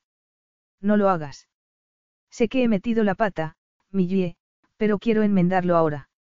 Es demasiado tarde, ella se abrazó las rodillas contra el pecho, sorprendida de sentir frío hasta en el Caribe. ¿Por qué molestarse, Chase? Solo nos quedan unos días más juntos. Él no tuvo respuesta para eso y ella no esperaba que la tuviera. Él seguía queriendo solo una semana. Chase miró el perfil tenso de Millie e intentó ordenar sus pensamientos. Tenía que acertar con aquello. Se preguntó por un momento si debía dejar de presionarla, pero un instinto más profundo le dijo que ella necesitaba aquello. Independientemente de lo que sucediera o no entre ellos, necesitaba aquella conversación, aquella liberación. El único problema era que él no tenía ni idea de la pena que ella ocultaba todavía. Respiró hondo. Dijiste que tu esposo y tú os habíais ido distanciando por distintos motivos. Ella no contestó. Chase no sabía cómo enfocar aquello. Repasó mentalmente lo que sabía de Millie, se encargaba de fondos de inversión, había estado casada, su esposo había muerto en un accidente dos años atrás. Eso era lo básico. ¿Pero qué más? Se mordía el labio inferior cuando sentía ansiedad, era obsesiva con el trabajo, había mencionado el nombre de Charlotte. Charlotte.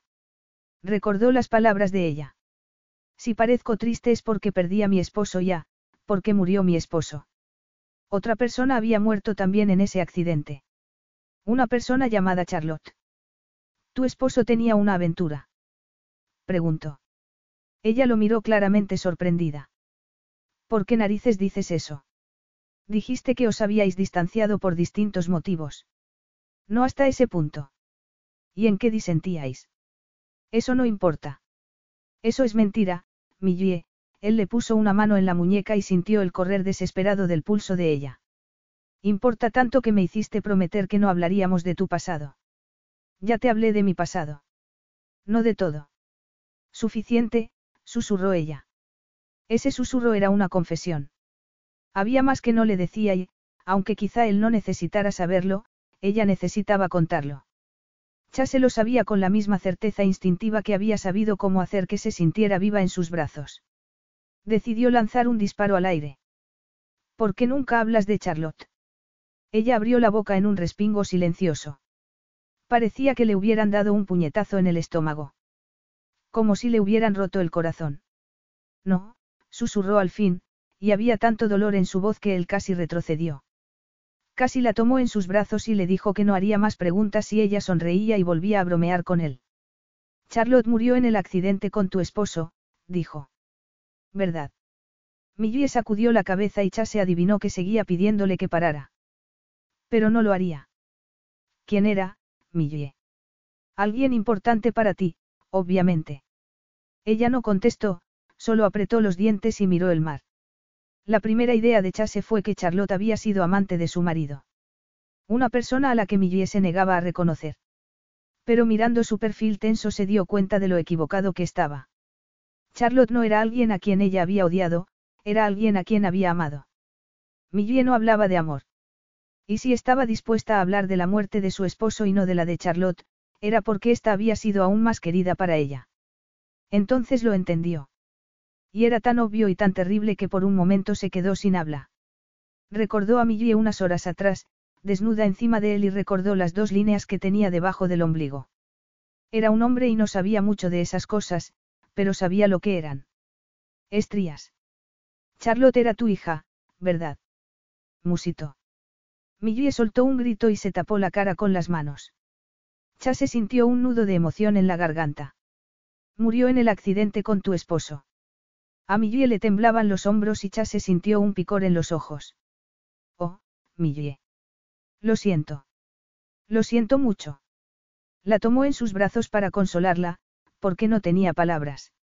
Ella no se resistió, ocultó la cara en la curva del cuello de él y su cuerpo se sacudió con la fuerza de sus sollozos. Chase le acarició la espalda y el pelo, murmuró palabras que ni siquiera era consciente de decir.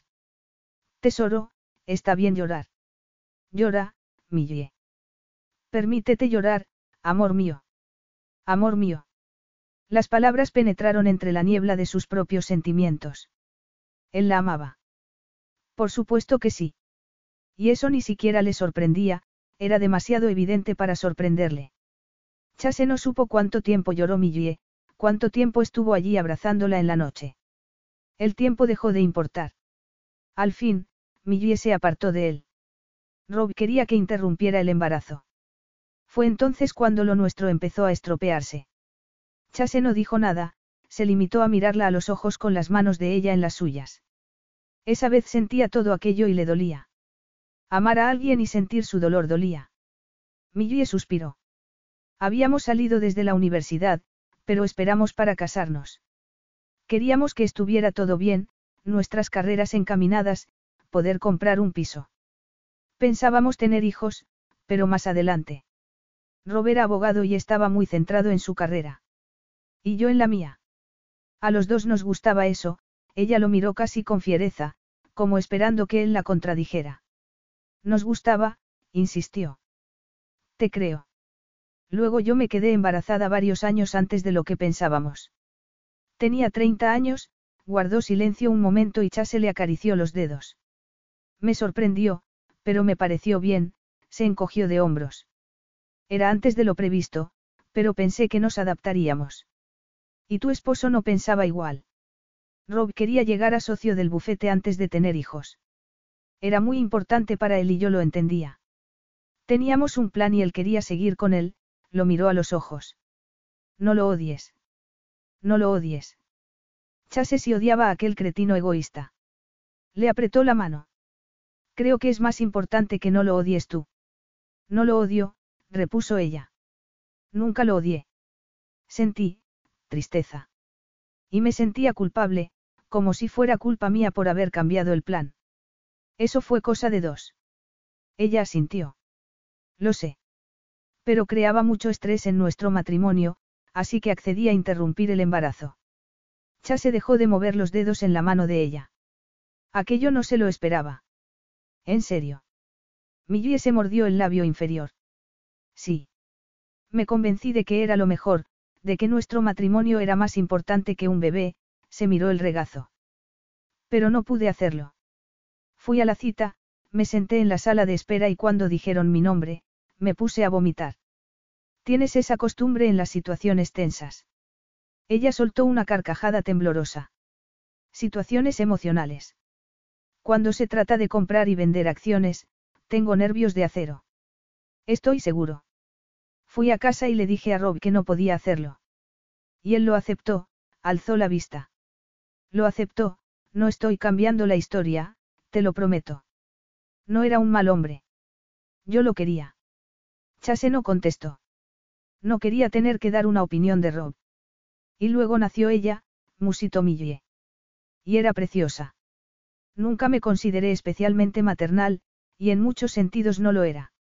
No me gustó dar el pecho y no aprendí a doblar el carrito, movió la cabeza. Esa cosa siempre pudo conmigo. Hay cosas más importantes. Lo sé. Y yo la quería. De verdad. Parecía que intentara convencerlo y Chase no sabía por qué. Nunca había dudado del amor de ella por su hija. Volví a trabajar cuando Charlotte tenía tres semanas, continuó Millie. Tuve que hacerlo. Las directoras de fondos de inversión no tenemos mucho permiso de maternidad. Sigue siendo un campo de hombres. Y trabajaba muchas horas, diez o doce al día. Teníamos una niñera, Lucinda, que pasaba mucho más tiempo con Charlotte que yo. Eso no te convierte en una mala madre. No, Millie guardó silencio un momento. Pero si alguien me hubiera dicho que solo la tendría dos años, si hubiera sabido lo corto que sería mi tiempo con ella, se interrumpió y miró a Chase con tanta tristeza que él tuvo que reprimir las lágrimas, habría dejado mi trabajo sin dudarlo. Nadie sabe esas cosas, respondió él. Tenía la garganta tan oprimida que su voz sonaba ronca.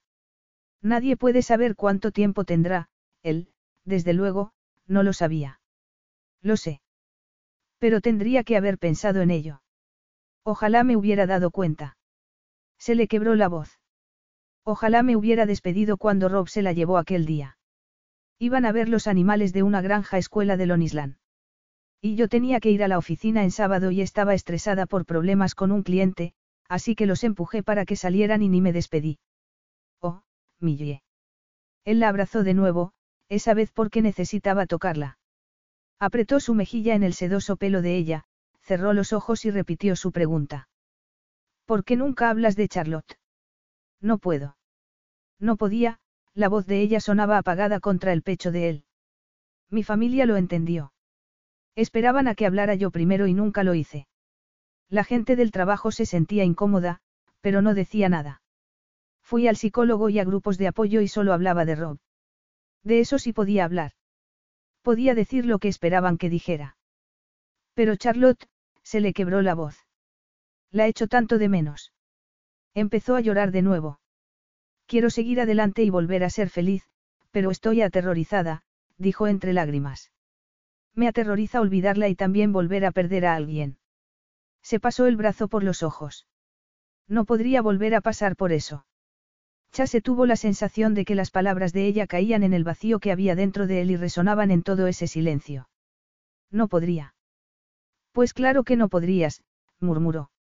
Siguió acariciándole el pelo y la espalda, abrazándola mientras sentía morir la esperanza que había empezado a florecer dentro de él. Millie miraba la arena y se secaba las últimas lágrimas. Sentía su cuerpo débil de agotamiento. Nunca había llorado tanto, nunca. Pero esa vez habían sido lágrimas buenas. Lágrimas sanadoras. Hablarle a Chase de Charlotte había sido como abrir una herida. Doloroso y necesario y ahora, después del hecho, sentía un alivio sorprendente y agradecido. Lo miró y sintió una oleada de amor ante su expresión seria y sus ojos ensombrecidos por la preocupación. Lo amaba. Lo amaba por hacerla reír, pero más todavía por hacerla llorar. Él había sabido que ella lo necesitaba. La conocía muy bien, la había conocido desde que se acercó en la playa para preguntarle por qué no pintaba. Gracias, musito. Chase sonrió y asintió. Ella le apretó los dedos. No sabía lo que pensaba él. No sabía lo que les depararía el futuro. Chase querría todavía alejarse después de unos días. ¿Y ella? Amar a alguien era doloroso, caótico, difícil. Y maravilloso. Revitalizador. Ahora que había vuelto a sentir todo eso, podría volver a pensar en vivir sin ello. Volvamos a la cama, dijo Chase. Tiró de ella con gentileza. Millie lo siguió a la choza, se metió en la cama y tapó los cuerpos de ambos con la sábana. Los dos permanecieron un momento sin tocarse y a ella le dio un vuelco el corazón. Luego Chase la atrajo hacia sí, le pasó el brazo por la cintura y entrelazó los dedos con los de ella. Millie sintió que la tensión, la ansiedad y la tristeza abandonaban su cuerpo como un río veloz y dejaban solo cansancio, y paz. Cerró los ojos, curvó los labios en una sonrisa de satisfacción y se durmió. Cuando se despertó, estaba sola en la cama y la luz del sol se filtraba por las cortinas mosquitero que se agitaban con la brisa del mar, rodó en la cama y parpadeó al ver el techo de paja. Lo recordó todo y sonrió. Se vistió y salió de la choza a la arena caldeada por el sol y a buscar a Chase. No lo vio en la playa, pensó que debía de haber ido a desayunar y se acercó al cercado donde estaba el baño, que incluía una suntuosa bañera de granito negro azulado. Entró con una sonrisa, pero se le congeló en la cara. Chase estaba tumbado en el suelo con la cara tan blanca como la tiza, estaba inconsciente. Capítulo 10. Millie no supo cuánto tiempo estuvo allí mirando, con la mente paralizada en una especie de shock incrédulo. Mucho. Pero al fin se movió, se arrodilló e intentó tomarle el pulso con unos dedos que estaban demasiado adormecidos como para sentir nada. Por fin pudo detectar el pulso, pero no sabía si era normal. Le parecía lento y errático, pero quizá los pulsos eran siempre así. Chase, le tocó la cara, la piel de él tenía un sudor frío y a ella se le encogió el estómago. Chase. Nada. ¿Qué había pasado? ¿Qué le ocurría? Millie se alzó del frío suelo de piedra y volvió al dormitorio. Buscó el móvil en su bolso. Por favor, susurró, y respiró aliviada cuando vio que tenía cobertura. Marcó el 911 y se dio cuenta de que ni siquiera sabía si en Anguilla había servicios de emergencia o si el 911 servía de algo allí, así que cuando oyó que contestaban, casi lloró. Las preguntas de la operadora lograron que su mente se bloqueara de nuevo. ¿Dónde están ustedes? Un complejo, Millie intentó recordar el nombre. Cabo algo. Cabo Juluca. Sí. ¿Puede decirme lo que ha pasado? No lo sé. He ido al baño y lo he visto tumbado en el suelo inconsciente. No puedo despertarlo, el terror le cerró la garganta, la asaltaron los recuerdos. Ha habido un accidente. Estado crítico, venga inmediatamente. Cuando ella había llegado al hospital, ya era demasiado tarde. Ahora oyó, como desde muy lejos, a la mujer del otro lado de la línea decirle que una ambulancia llegaría allí en cuestión de minutos. Por favor, vaya al lugar del accidente y espere. El lugar del accidente. Las palabras causaron una respuesta instintiva y visceral en su interior y estuvo a punto de vomitar. No se podía creer que aquello estuviera ocurriendo otra vez. Se arrodilló al lado de Chase, le tomó la mano fría y esperó a la ambulancia. Se mordió el labio con tanta fuerza que se hizo sangre. Al fin oyó la sirena de la ambulancia acercándose. La siguiente hora pasó en una nube de miedo y estado de shock. A Chase lo metieron en la ambulancia, todavía inconsciente. Millie fue con él e intentó responder a preguntas de las que no tenía ni idea. ¿Tiene alguna enfermedad que usted sepa? ¿Toma alguna medicación? ¿Es alérgico a algo? Millie no podía contestar a nada de eso. Se sentía profundamente ignorante. Lo amaba, pero no podía ayudarle. No podía hacer nada, igual que la última vez. En cierto momento de aquel viaje interminable al hospital, Chase recuperó el conocimiento, abrió los ojos y la miró con la vista nublada. A Millie le dio un vuelco el corazón. Chase. Él sonrió y ella sintió un gran alivio. Todo iría bien. Luego él miró a su alrededor y ella vio que se daba cuenta de dónde estaba. Él dejó de sonreír y apartó la cara. Millie puso una mano en la de él y Chase apartó la suya. Ella tragó saliva, intentando no sentir el rechazo. Estaban en una ambulancia, todo resultaba confuso, tenso. Aquello no significaba nada. Acabó sentada en la sala de espera de urgencias, agotada y helada a pesar del aire caribeño, esperando que alguien le dijera algo. Lo que fuera. Al fin salió una enfermera por las puertas dobles de urgencias y se acercó a ella. El señor Bryant puede verla ahora, dijo. Millie le dio las gracias y la siguió hasta una habitación de hospital. Chase estaba sentado en la cama. Estaba pálido, pero, por lo demás, parecía que volvía a ser el mismo de antes. Millie se sintió aliviada al verlo. Chase, Se acercó. Hola, Millie. Han descubierto qué es lo que te ha pasado. Te vi en el suelo del baño y me asusté mucho, pero ya estás bien. Lo miró. Chase no decía nada, ni siquiera la miraba. Chase. Preguntó ella, con incertidumbre. Él la miró por fin. Tengo leucemia, Millie. ¿Qué? Te lo acaban de decir ahora. No tendrían que hacer muchas pruebas antes. Él negó con la cabeza con un movimiento de impaciencia. Lo sé desde hace ocho meses y nueve días, respiró hondo. Esta mañana me he desmayado porque estoy con una medicación nueva que puede causar mareos. Me he mareado y me he golpeado la cabeza en la bañera. Millie parpadeó. Su mente giraba en círculos, incapaz todavía de encontrar sentido a lo que oía. ¿Tienes leucemia? Preguntó al fin. Leucemia mieloide crónica. Ella se sentó despacio en una silla, simplemente porque no podían sostenerla las piernas. Lo miró sin poder hablar. Él le devolvió la mirada. Ella no sabía lo que pensaba él, pero estaba casi segura de que no era bueno. Lo siento, dijo al fin ella. ¿Por qué no me lo dijiste? ¿De verdad me preguntas eso? No querías que lo supiera. Obviamente. Ella se encogió un poco, herida por la frialdad de la voz de él. ¿Por qué la apartaba? Eso lo entiendo, Chase, pero yo pensaba que después de que, se detuvo, incapaz de expresar con palabras lo que había pensado. Cuéntame más, susurró. Más. De la leucemia. Él se encogió de hombros. ¿Qué quieres saber? Es leucemia, Millie. Cáncer de huesos. Tomo una medicación que la mantiene controlada, pero los síntomas empezaron a empeorar y los doctores cambiaron a un inhibidor diferente. Por eso estaba en Saint Julian's, para ver cómo me afectaba la medicación antes de volver a Nueva York. Deberías habérmelo dicho, musitó ella. No había razón para decírtelo. No había razón. ¿Qué clase de relación vamos a tener si? No tenemos una relación, Millie. Ella lo miró con la boca abierta. No le gustaba cómo la miraba él, con una certeza acerada.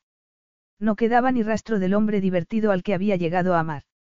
Chase, dijo con una voz tan baja que reverberó en su pecho. Sintió el horrible ardor de las lágrimas. Hemos tenido nuestra semana intensa. En realidad, consiguió decir ella, aunque le dolía la garganta por el esfuerzo de reprimir tanta emoción, nos quedan tres días. Me van a dejar esta noche en el hospital, así que tendremos que acortarlo. ¿Vas a renunciar? Preguntó ella, intentando desesperadamente hablar con ligereza. Considera terminado nuestro trato, repuso él, apartó la vista. Millie lo miró y apretó los puños con rabia impotente. No podía luchar contra aquello. ¿Y por qué iba a hacerlo? se quería ceñirse a sus condiciones primeras.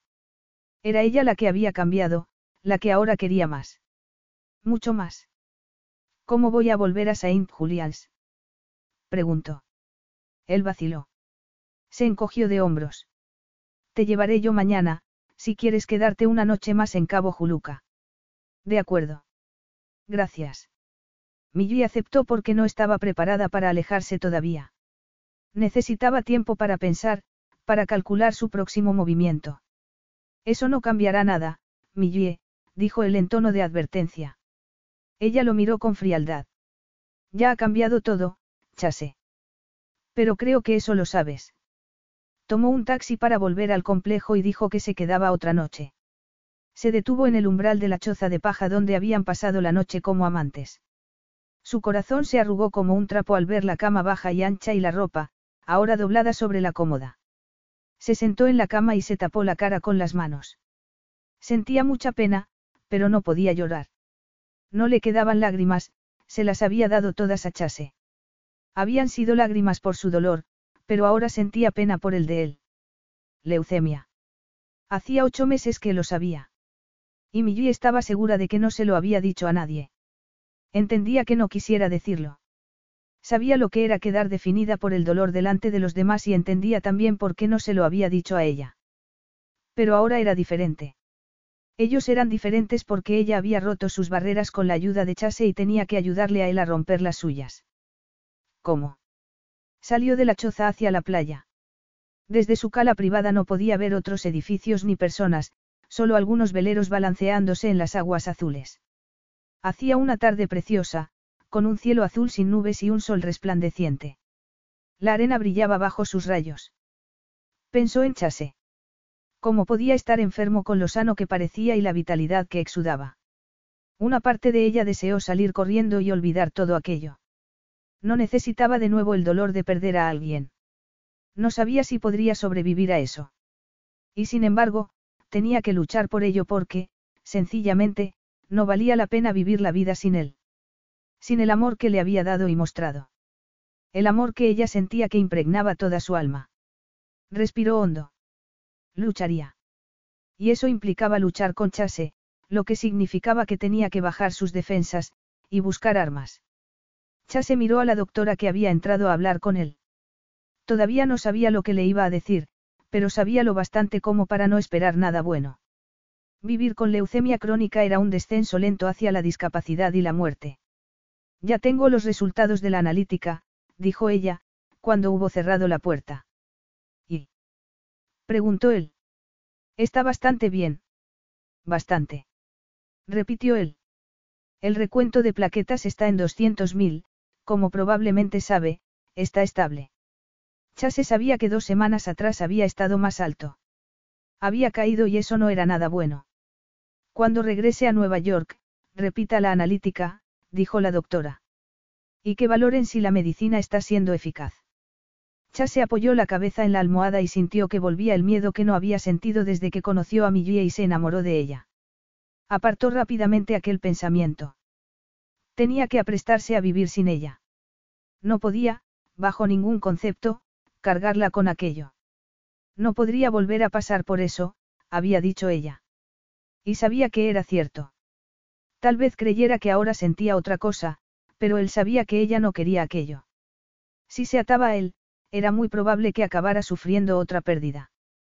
Pasó la noche inquieto en el hospital, siempre había odiado las habitaciones esterilizadas, el olor a antiséptico, la sensación de tristeza que impregnaba el aire, sus pensamientos también lo mantenían despierto, pues su mente no dejaba de recordar y revivir cada segundo que había pasado con Millie en los últimos cuatro días. Cuatro días. Hacía solo cuatro días que la conocía. Era imposible que se sintiera tan mal ante la idea de perderla. La conocía muy poco. Una semana atrás ni siquiera había sabido que existía. Y, sin embargo, la vida sin ella le parecía como una fotografía de color sepia, privada de color. No podía imaginárselo, aunque sabía que sería así a partir del día siguiente. Llegó la mañana, con nubes tormentosas en el horizonte. La enfermera le dijo que habría tormenta, lo que implicaba una navegación complicada hasta Saint Julians. Pensó en anularlo, pero no podía echarse atrás. Además, conocía a Millie y ella no se iba a resignar sin luchar. Cuando salió del hospital, recordó de nuevo las palabras de ella. No podría volver a pasar por eso. Y decidió que no tendría que hacerlo, él se encargaría de que así fuera. Mantuvo su resolución hasta que la vio. Ella lo esperaba en la choza de paja donde habían hecho el amor y al verla recordó cómo la había tenido encima y lo bien que se había sentido con ella. Lo querido.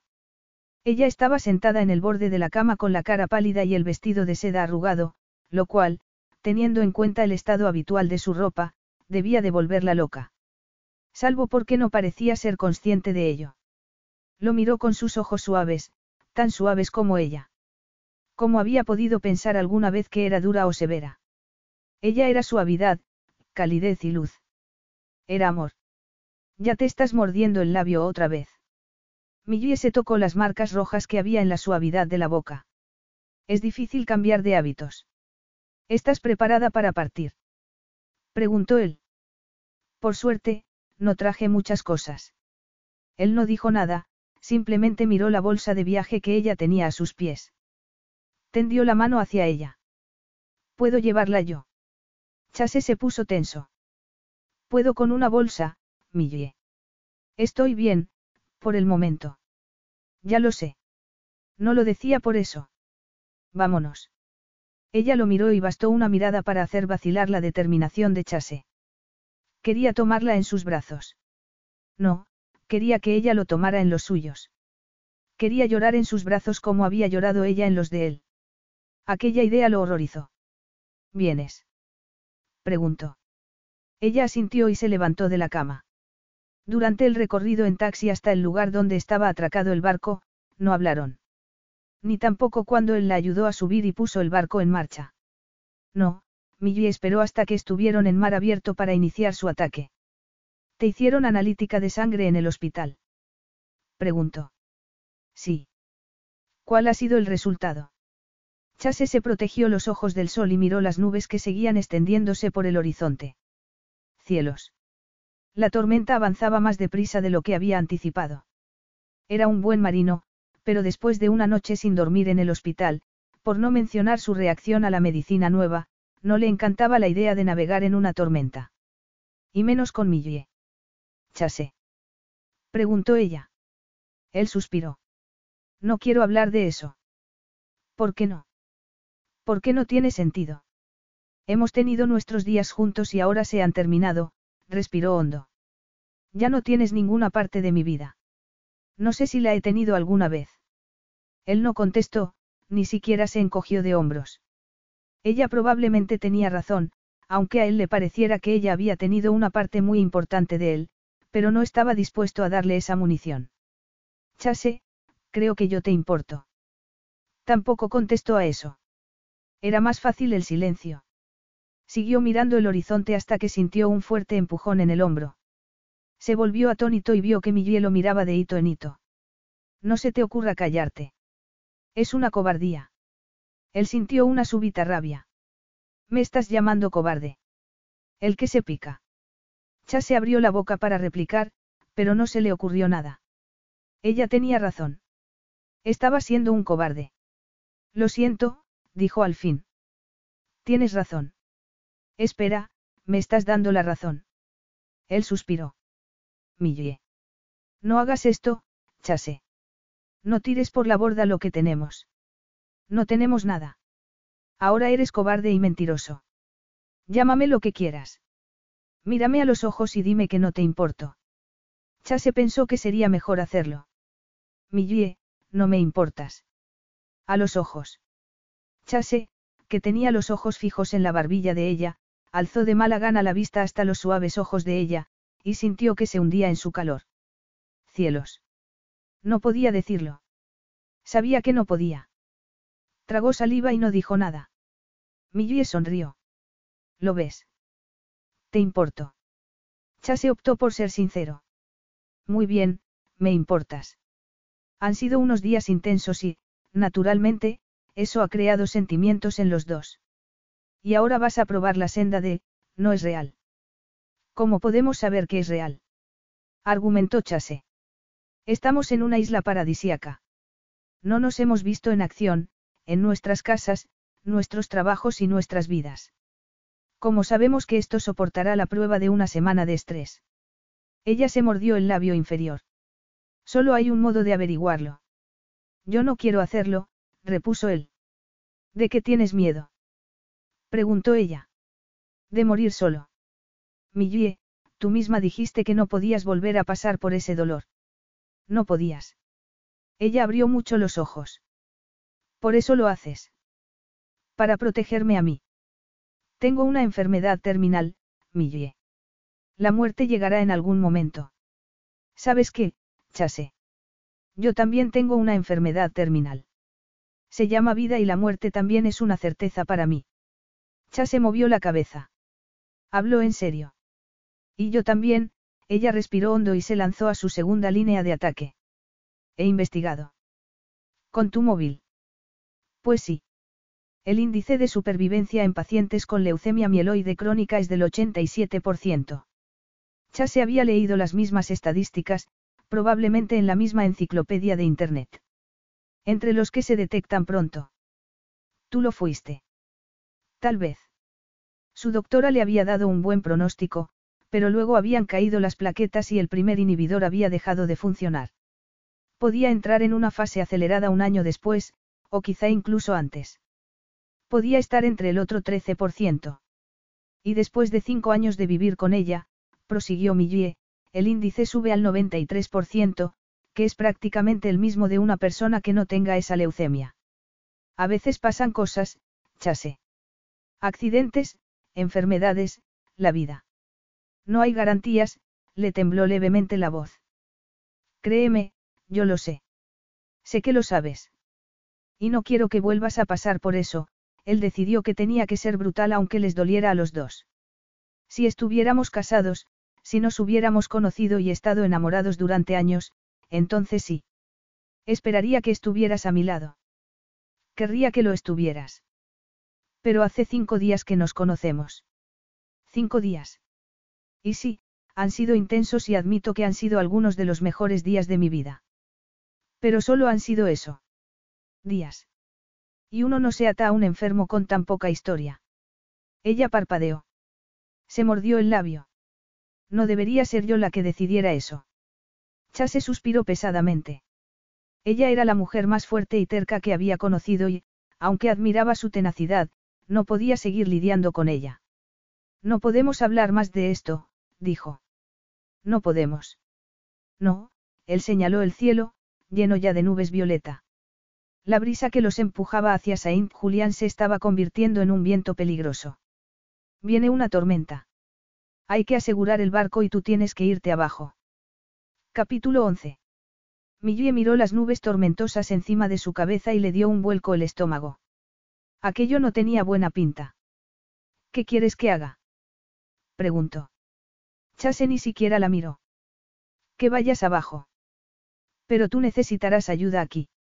Millie, tú no tienes experiencia navegando. Tenerte aquí es más estorbo que ayuda, la miró y ella vio miedo en sus ojos. Vete abajo. Ella vaciló. No quiero que estés aquí solo. Te aseguro que soy perfectamente competente, repuso él con frialdad. Oye, resulta muy irritante que siempre asumas que estoy haciendo alusiones a tu enfermedad, replicó ella. Yo no querría que nadie estuviera aquí solo. Es peligroso. Y yo sé obedecer instrucciones. Dime lo que hay que hacer. Seguro que será la última vez que te oiga decir esa frase, gruñó él. Está bien, respiró hondo. Hay que asegurar el barco. Cierra todos los ojos de buey y guarda los objetos sueltos en lugar seguro. Hay un arcón a los pies de la cama. Yo bombearé el agua de la sentina. Millie no sabía lo que significaba aquello, pero corrió a obedecer las órdenes de Chase.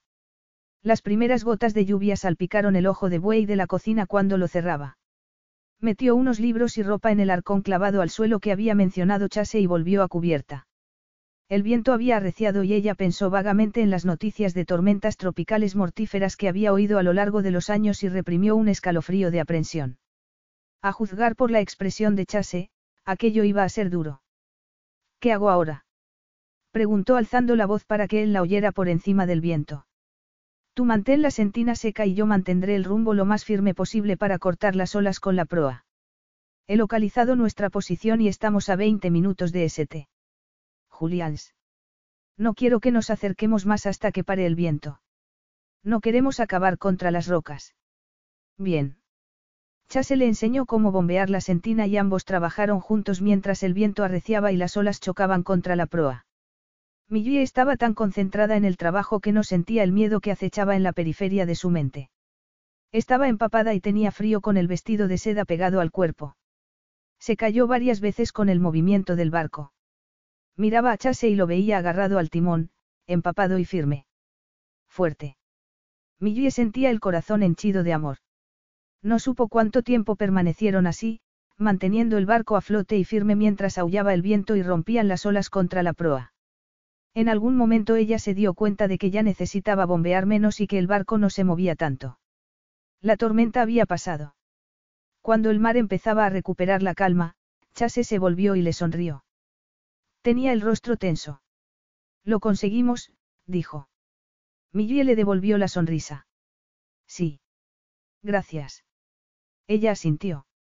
Parece que hemos capeado muy bien esa tormenta. Chase achicó los ojos. Yo diría que sí. Millie respiró hondo. ¿Y si podemos hacer eso, entonces? También podemos capear las tormentas de la vida. Él puso los ojos en blanco. ¿De verdad vas a empezar con eso? Ella dio un paso hacia él. Haré lo que sea necesario. Chase la miró con tristeza. Ya lo sé. Eso es lo que me preocupa, suspiró y miró el mar. Ven abajo. Tenemos que ponernos ropa seca. Millie lo siguió y se puso una camiseta y un pantalón corto de él, que hizo lo mismo. Chase se sentó en la cama y golpeó el espacio vacío a su lado. Millie se acercó con piernas temblorosas y se sentó a su lado. Chase le tomó la mano. Millie. No me des un discurso para dejarme amablemente. Los dos somos demasiado duros para eso. Él sonrió. Tienes razón. Tú eres fuerte. E increíblemente testaruda. No olvides terrorífica. Y estricta, él suspiró. Eres lo bastante dura para aceptar la verdad. Millie se dispuso a luchar. ¿Y qué verdad es esa? Que desde mi diagnóstico las plaquetas no han dejado de caer. Sigo en la fase crónica de la enfermedad, pero si has leído sobre el tema, sabrás que una vez que llegas a la fase acelerada, ya no hay nada que hacer. En la vida no hay garantías, chase. No, pero sí es una garantía que una vez que llegue a esa fase, no hay vuelta atrás. Es simplemente cuestión de tiempo hasta que tenga una crisis y luego mis días estarán contados. Y esos días serán malos. Quimio, radiación, hospitalización, una larga agonía hacia el fin. No es hermoso. Ella tragó saliva. Ya lo sé. Han sido unos días muy intensos, continuó él. Para ti especialmente, al contarme lo de Charlotte y tu esposo. No habías hablado así ni llorado así desde el accidente y eso influye en que sientas algo por mí. ¿Crees que mis sentimientos no son auténticos? Digo que no hay tiempo de ver si son auténticos. Volvemos a Nueva York, empezamos a salir y en una semana o un mes yo puedo estar en el hospital. Eso no es justo, Millie. Eso debería decidirlo yo. ¿Me estás diciendo que tú quieres eso? Preguntó él, casi enfadado ahora. ¿Estás dispuesta a ser mi cuidadora cuando apenas me conoces? A desperdiciar los que podrían ser los mejores años de tu vida con alguien a quien se le acaba el tiempo para después volver a pasar por el dolor de la pérdida. Ella tragó saliva. No dijo nada. Porque dicho así, sonaba absurdo. Y horrible. Y por un terrible momento no estuvo segura de nada. Y supo que Chase lo vio en su cara y lo oyó en su silencio. ¿Lo ves? Musitó él. No funcionaría, Millie. Y ella tuvo miedo de que él estuviera en lo cierto. Yo quiero que funcione, susurró. Chase le apretó los dedos. Es mejor que simplemente recordemos lo que hemos tenido. Millie tragó saliva. Tenía la garganta demasiado oprimida para hablar. Él le soltó la mano con una sonrisa triste y volvió a cubierta. Tres días después, Chase viajaba en primera clase de regreso a Nueva York. Miraba los planos en los que estaba trabajando, pero solo podía ver a Millie. Suspiró, apartó los planos y se pasó una mano por el pelo. Las últimas horas con ella habían sido muy incómodas, pero también valiosas. Cuando llegaron a Saint Julians, caminaron juntos por el complejo sin que ninguno de los dos dijera nada. Ambos sabían que se había terminado y solo quedaba la despedida. Te dejaré tu ropa en recepción, había dicho ella, vestida todavía con la camiseta y el pantalón corto de él. No te molestes, había respondido él. Mi habitación está por ahí, había dicho ella en uno de los pasillos. De acuerdo. Chase. Él, que sabía que su resolución se quebraría si ella decía algo más, había apretado los dientes con fuerza. Adiós, Millie. La había besado en la boca porque necesitaba tocarla una vez más y se había alejado rápidamente sin mirar atrás. Ahora, en el avión, tomó los planos una vez más. Eran para una biblioteca universitaria de New Hampshire y no conseguía acertar con la entrada. Quería mucho espacio sin que resultara grandiosa y, por supuesto, el edificio tenía que ser construido con materiales de la zona y renovables. El color del roble que pensaba usar para los estantes le recordaba los ojos de Millie. Apartó de nuevo los planos. No tenía sentido intentar trabajar. Al menos durmiendo no pensaría en ella. Soñaría con ella. Varios días después, estaba sentado en la consulta de su hematóloga y ésta miraba los resultados de la batería de pruebas que le habían hecho en cuanto él había regresado a la ciudad. La buena noticia. La mujer alzó la vista y Chase asintió. Los niveles están estables. ¿Y la mala? Están un poco más bajos de lo que me gustaría, Pero puede haber muchas razones para eso. Como que la nueva medicina no funcione. Gruñó Chase. Rachel, su doctora, sonrió. Sé que hay tendencia a esperar lo peor en estas situaciones, dijo. Es una especie de medida de autoprotección. En mi experiencia, casi siempre sucede lo peor, replicó él. A su madre le habían diagnosticado cáncer de mama y había muerto en seis semanas. Su padre había muerto de un infarto antes de que pudieran reconciliarse. Y había conocido a Millie cuando ya era demasiado tarde y sus días probablemente estaban contados. Sí, lo peor podía ocurrir y a menudo ocurría. Esto no es lo peor, repuso la doctora. Este inhibidor no funciona tan bien como me gustaría, pero hay otro que podemos probar. Y aunque los niveles han bajado, no están cayendo en picado. Pero que bajen los niveles es una señal de fase acelerada, repuso Chase. Rachel suspiró. Puede serlo, si va unido a otros factores. Por ejemplo, evolución citogenética con nuevas anormalidades. Ni siquiera sé lo que significa eso. La cuestión es que, solo porque una medicina no funcione, no significa que no vaya a responder a ninguna terapia. Pero no es bueno. Sigo pensando que hicimos un diagnóstico precoz y que las estadísticas son muy positivas en pacientes con tu perfil. Pero en último término, yo no soy una estadística. No, no lo eres. Pero tampoco eres un caso terminal. Chase se tamborileó con los dedos en el brazo de su sillón. Odiaba no saber. Odiaba la sensación de que había una bomba de relojería a punto de explotar. Vive tu vida, Chase, musitó Rachel. No vivas con miedo de lo que podría ocurrir. Lo que es probable que ocurra. Yo no he dicho eso, ella tomó su libreta de notas. Te voy a recetar otro inhibidor. Controlaremos tus niveles una vez a la semana durante el próximo mes y veremos cómo van. Estupendo, más citas médicas y más dudas. Chase se dio cuenta de que se estaba portando como un imbécil. Perdona, Rachel. No estoy en mi mejor día. Ella sonrió comprensiva. El trabajo va bien. Muy bien. Las relaciones personales. Él apretó los labios. ¿Qué relaciones personales? Rachel frunció el ceño. Necesitas gente que te apoye en todo esto, Chase. Eso era justo lo que no necesitaba. No había hablado con nadie de su diagnóstico. Ni siquiera se lo había contado a sus hermanos porque dudaba de que quisieran saberlo. Ellos tres no se habían visto mucho desde la muerte de sus padres. No, solo se lo había dicho a Millie. Todo va bien, le aseguró a su doctora, aunque tenía la sensación de que nada iba bien en su vida. Sé que unas vacaciones pueden hacer que creas que te has retrasado un poco, Millie. Pero esto es ridículo. Millie alzó la vista de la pantalla del ordenador donde miraba los precios de cierre de la bolsa de Hong Kong. Había invertido dinero de uno de sus clientes en nueva tecnología procedente de Asia y la cosa tenía buena pinta. Muy bien. ¿Por qué, entonces, no estaba más contenta?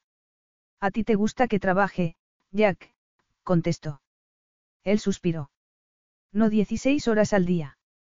Yo me enorgullezco de mi ética del trabajo, pero la tuya raya en lo obsesivo. No es bueno para ti, Millie. Te quemarás. Lo he visto otras veces y no es agradable. Estoy bien y soy más feliz trabajando, mintió ella. ¿Cómo fueron tus vacaciones? Hacía dos semanas que Millie había vuelto de St. Julians. Dos largas semanas solitarias en las que, cuando su mente no estaba ocupada con el trabajo, estaba pensando en Chase. Soñando con él, con sus caricias y su sonrisa. No fue real. Solo fueron cinco días increíbles, nada más. Millie se había dicho ya aquello más de cien veces y seguía sin creérselo. Millie. Se dio cuenta de que no había contestado a su jefe. Las vacaciones. Oh, ya sabes, movió una mano en el aire. Muy bien. ¿Qué hiciste? ¿Qué se hace en unas vacaciones? Tomar el sol, nadar, contestó ella con la vista fija en la pantalla. Siempre te había tomado por una mujer más activa. Pensé que aprenderías a bucear o esquí acuático o algo así. No. Millie, Jack puso una mano en la mesa de ella, que alzó la vista y vio el aire compasivo y paternal de él. ¿Qué pasa? preguntó. ¿Estás bien de verdad? Sé que con lo que pasó, ya sabes, el accidente, lo siento. Jack no había hablado antes de lo ocurrido. Millie había emitido señales claras de, no me preguntéis, y él las había obedecido. Todo el mundo las había obedecido, así había sido más fácil para todos. ¿Por qué, entonces?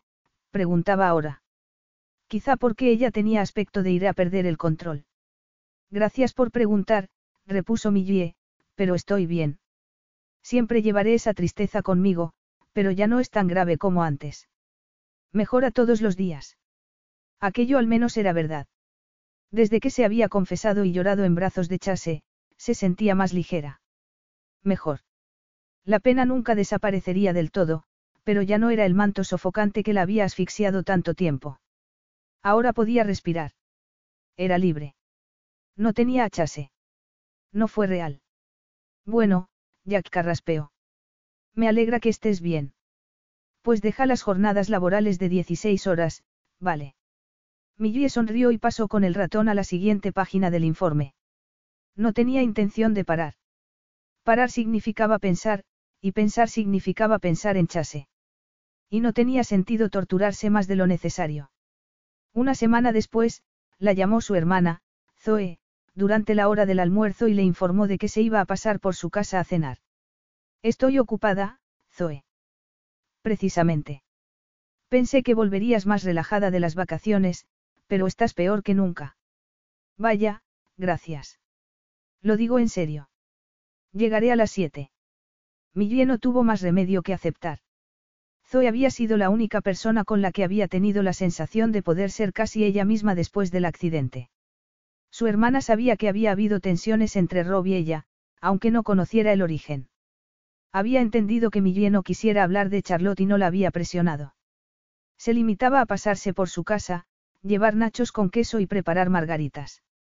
Llamó al timbre a las siete. Millie acababa de llegar tres minutos antes y llevaba todavía el traje y los zapatos de tacón del trabajo. Zoe enarcó las cejas al verla. Caray. Seguro que los hombres encuentran eso muy sexy. No me lo pongo para eso. Zoe dejó su bolsa de provisiones en la encimera de granito de Millie. Lo sé, pero los hombres son tan débiles. Seguro que todos tus colegas fantasean con abrirte esa blusa de seda mientras murmuras los precios de las acciones. Millie soltó una carcajada involuntaria. Eres terrible. Lo intento. Bueno, Zoe sacó una bolsa de nachos y la vació en un recipiente metálico. ¿Qué pasó en Hawái? Fui al Caribe.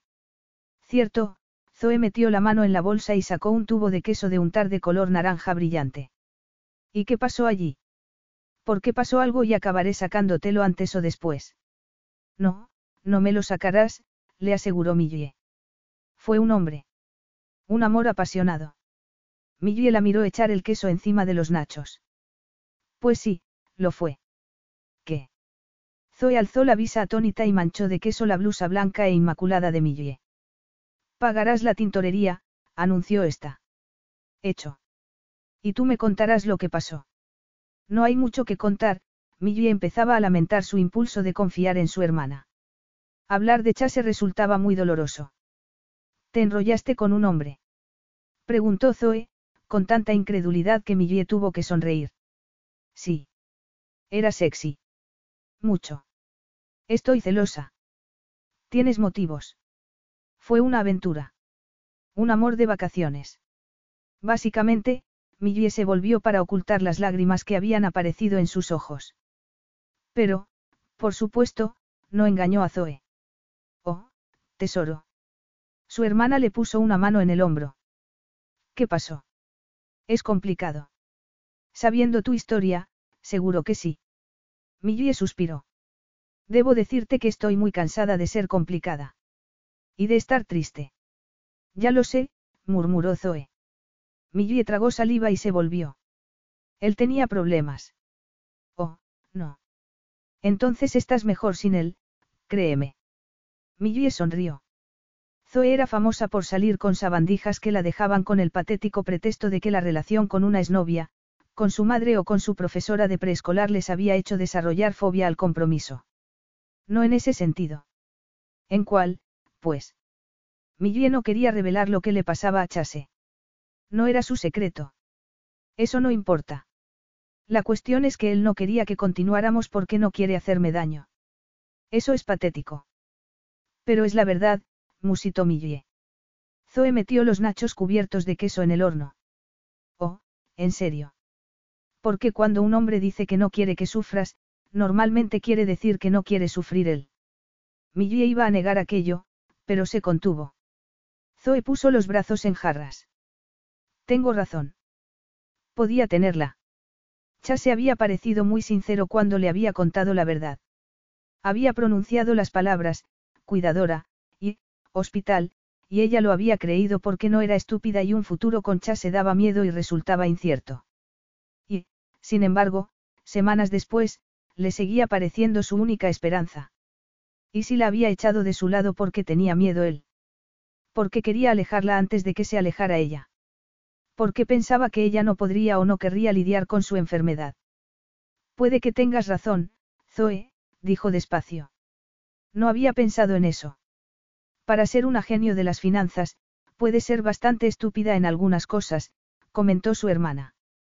Millie no tuvo más remedio que asentir. Capítulo 12. Millie se alisó con la mano el ceñido vestido negro de cóctel que llevaba y enderezó los hombros. Había llegado el momento. Le había costado casi dos meses localizar a Chase. Podía haberlo visto antes, pues había encontrado la dirección de su trabajo en Internet y podía haberse presentado allí cualquier día laborable. Pero no quería perder aquella batalla, necesitaba hacer aquello bien. Y había tardado todo ese tiempo en planear cómo quería hacer aquello. Ahora estaba en el umbral del vestíbulo de un museo de Manhattan dedicado al arte moderno sueco. Era un edificio de líneas limpias, techo alto y muchas esculturas modernas. Y Chase, que había diseñado el nuevo invernadero del museo situado en el último piso, asistía esa noche a la inauguración. Millie había ido a muchas fiestas en Nueva York. A Rob le había gustado frecuentar la escena social de Manhattan y a menudo decía que se podían lograr más cosas en una velada como aquella que en una semana en el despacho. Millie había disfrutado de esas fiestas, pero hacía más de dos años que no asistía a ninguna. Y era la primera vez que iba sola. Y, lo más importante, era la primera vez que iba a una con el único objetivo de seducir al invitado de honor. Respiró hondo y buscó a Chase entre la multitud. Había llegado el momento de poner en marcha su plan. Chase miraba a su alrededor a los invitados ataviados con smoking o vestidos de cóctel, todos negros, lo cual era casi una exigencia en un evento de aquel tipo. Normalmente, le gustaba mostrarse encantador y disfrutar de los aperitivos y el coqueteo, pero esa noche no tenía humor para eso. Tomó un sorbo de champán. En realidad, debería estar contento. El nuevo invernadero era un gran éxito y, lo más importante, el nuevo inhibidor que le había recetado Rachel parecía funcionar. Durante cuánto tiempo, nadie podía saberlo, pero la doctora estaba contenta con los niveles de plaquetas y él se sentía físicamente mejor que antes. Hasta le habían permitido beber. ¿Por qué, entonces, se sentía tan desgraciado? Hola, Chase. Él se volvió despacio, con incredulidad. Parpadeó al ver a Millie, que estaba ante él relajada con una copa de champán en la mano. Hola. ¿Te has cambiado el pelo? Ella sonrió. Antes no te gustaba. Él la miró. Aparte del pelo, ella seguía siendo la misma. Los mismos suaves ojos oscuros, la misma boca plena, la misma figura recta y elegante ataviada con el tipo de vestido que él esperaría ver en ella, un vestido de seda negro de escote recto y mangas anchas, que no llegaba a resultar del todo severo porque realzaba sus curvas. ¿Cómo estás, Chase? Muy bien. ¿Y tú? Yo diría que igual, ella sonrió. Me alegro de verte. Chase asintió. Lo mismo digo. Ella alzó un brazo para señalar la multitud y los edificios de Manhattan visibles a través de las paredes de cristal. Me gusta el espacio. Muy abierto y moderno. Gracias. Sé que eres el invitado de honor, pero crees que podrías estar libre para tomar una copa al final de la velada. Por los viejos tiempos. Chase sabía que no era buena idea. Aunque su nueva medicación pareciera estar funcionando, eso no le había hecho cambiar de idea sobre su futuro juntos. Seguía siendo una bomba de relojería. Y sin embargo, una copa solo para que ella le contara cómo estaba y para poder mirarla. Nada más. De acuerdo, dijo. Bien, musitó ella. Chase vio alivio en su mirada y supo que todavía le importaba. Y a él también. Tal vez aquello no fuera buena idea. ¿Cuándo estarás libre? Preguntó ella. Ya lo estoy, él ya había hecho sus comentarios y había estrechado las manos que tenía que estrechar. Estaba preparado. Pues vamos, Millie salió del invernadero y Chase la siguió. No hablaron en el ascensor ni tampoco abajo en la calle, donde Millie alzó una mano y paró un taxi en cuestión de segundos. Chase no oyó la dirección que dio al taxista cuando subían. Estaba demasiado distraído mirándole las piernas. Ella llevaba liguero y él captó unos centímetros de muslo blanco cuando ella se sentaba. Se le aceleró el corazón. ¿A dónde vamos? preguntó. A mi apartamento. ¿Qué? Ella sonrió con aire inocente. ¿Por qué desperdiciar 20 pavos en dos copas de vino en un bar atestado? Esto es mucho más civilizado. Y mucho más peligroso. ¿A qué estaba jugando ella? ¿Qué quería conseguir de esa velada? ¿Y qué quería él?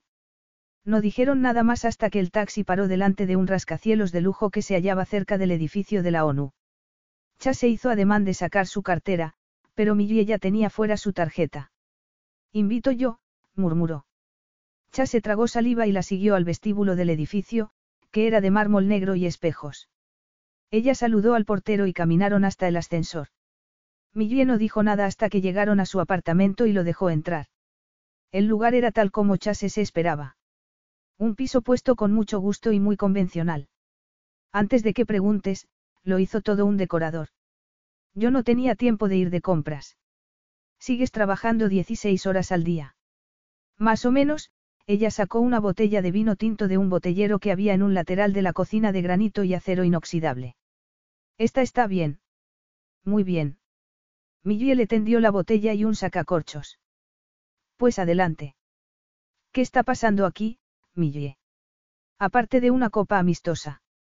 Tengo un trato para ti. ¿Qué clase de trato? Una noche. A él le tembló la mano y una gota de vino salpicó la encimera. Millie la limpió y se lamió el pulgar. Chase se excitó en el acto. ¿Cómo que una noche? preguntó. Ella no contestó. Aceptó la copa que le tendía él y tomó un sorbo. Salud, musitó Chase, que intentó no vaciar la copa de un trago. Ella bebió, bajó la copa y lo miró a los ojos. Una noche, según mis términos. ¿Y cuáles son? Confidenciales, por supuesto. Por supuesto. ¿Por qué sugieres esto, Millie? ¿Por qué no puedo dejar de pensar en ti? Está afectando a mi trabajo, a mi vida, o lo poco que queda de ella. Y apuesto a que a ti te pasa lo mismo, él no contestó. Una noche, chase, nada más. Para desahogarnos e intentar seguir adelante. ¿Y si no acepto? Preguntó él.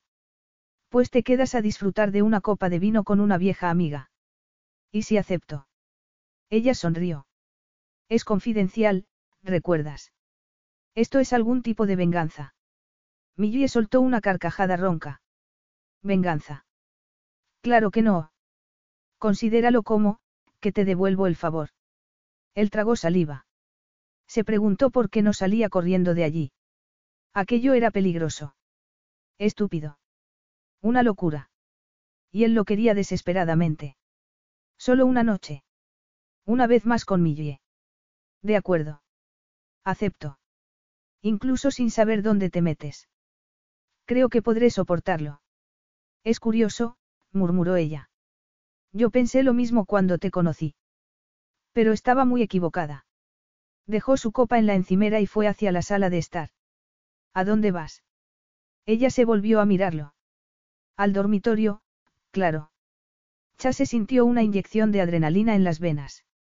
Eso es muy rápido. La única parte de la noche que lo va a ser. Chase cerró los ojos. Él había soñado con aquello durante tres meses. La siguió al dormitorio.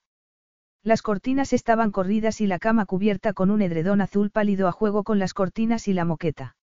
La habitación resultaba tan predecible y elegante como el resto de la casa, pero Millie estaba en mitad de ella con los brazos en jarras y a él le pareció la estancia más erótica que había pisado en su vida. Cerró la puerta tras de sí y se apoyó en ella. ¿Y bien? Preguntó. Desnúdate. Él oyó el ligero temblor de la voz de ella y adivinó que no era la seductora segura de sí misma que quería aparentar. Aquello lo alegró. Lo haré, gruñó. Tiró de su corbata, se desabrochó los botones de la camisa y arrojó ambas prendas al suelo. Enarcó las cejas. ¿Y bien? Los pantalones también, listillo. Él se quitó los pantalones, seguidos de los boxers y los calcetines. Estaba desnudo y excitado y Millie seguía vestida llevando todavía los zapatos de tacón. Lo miró de arriba abajo y fijó sus ojos en los de él. Te he echado de menos, dijo. Chase no contestó.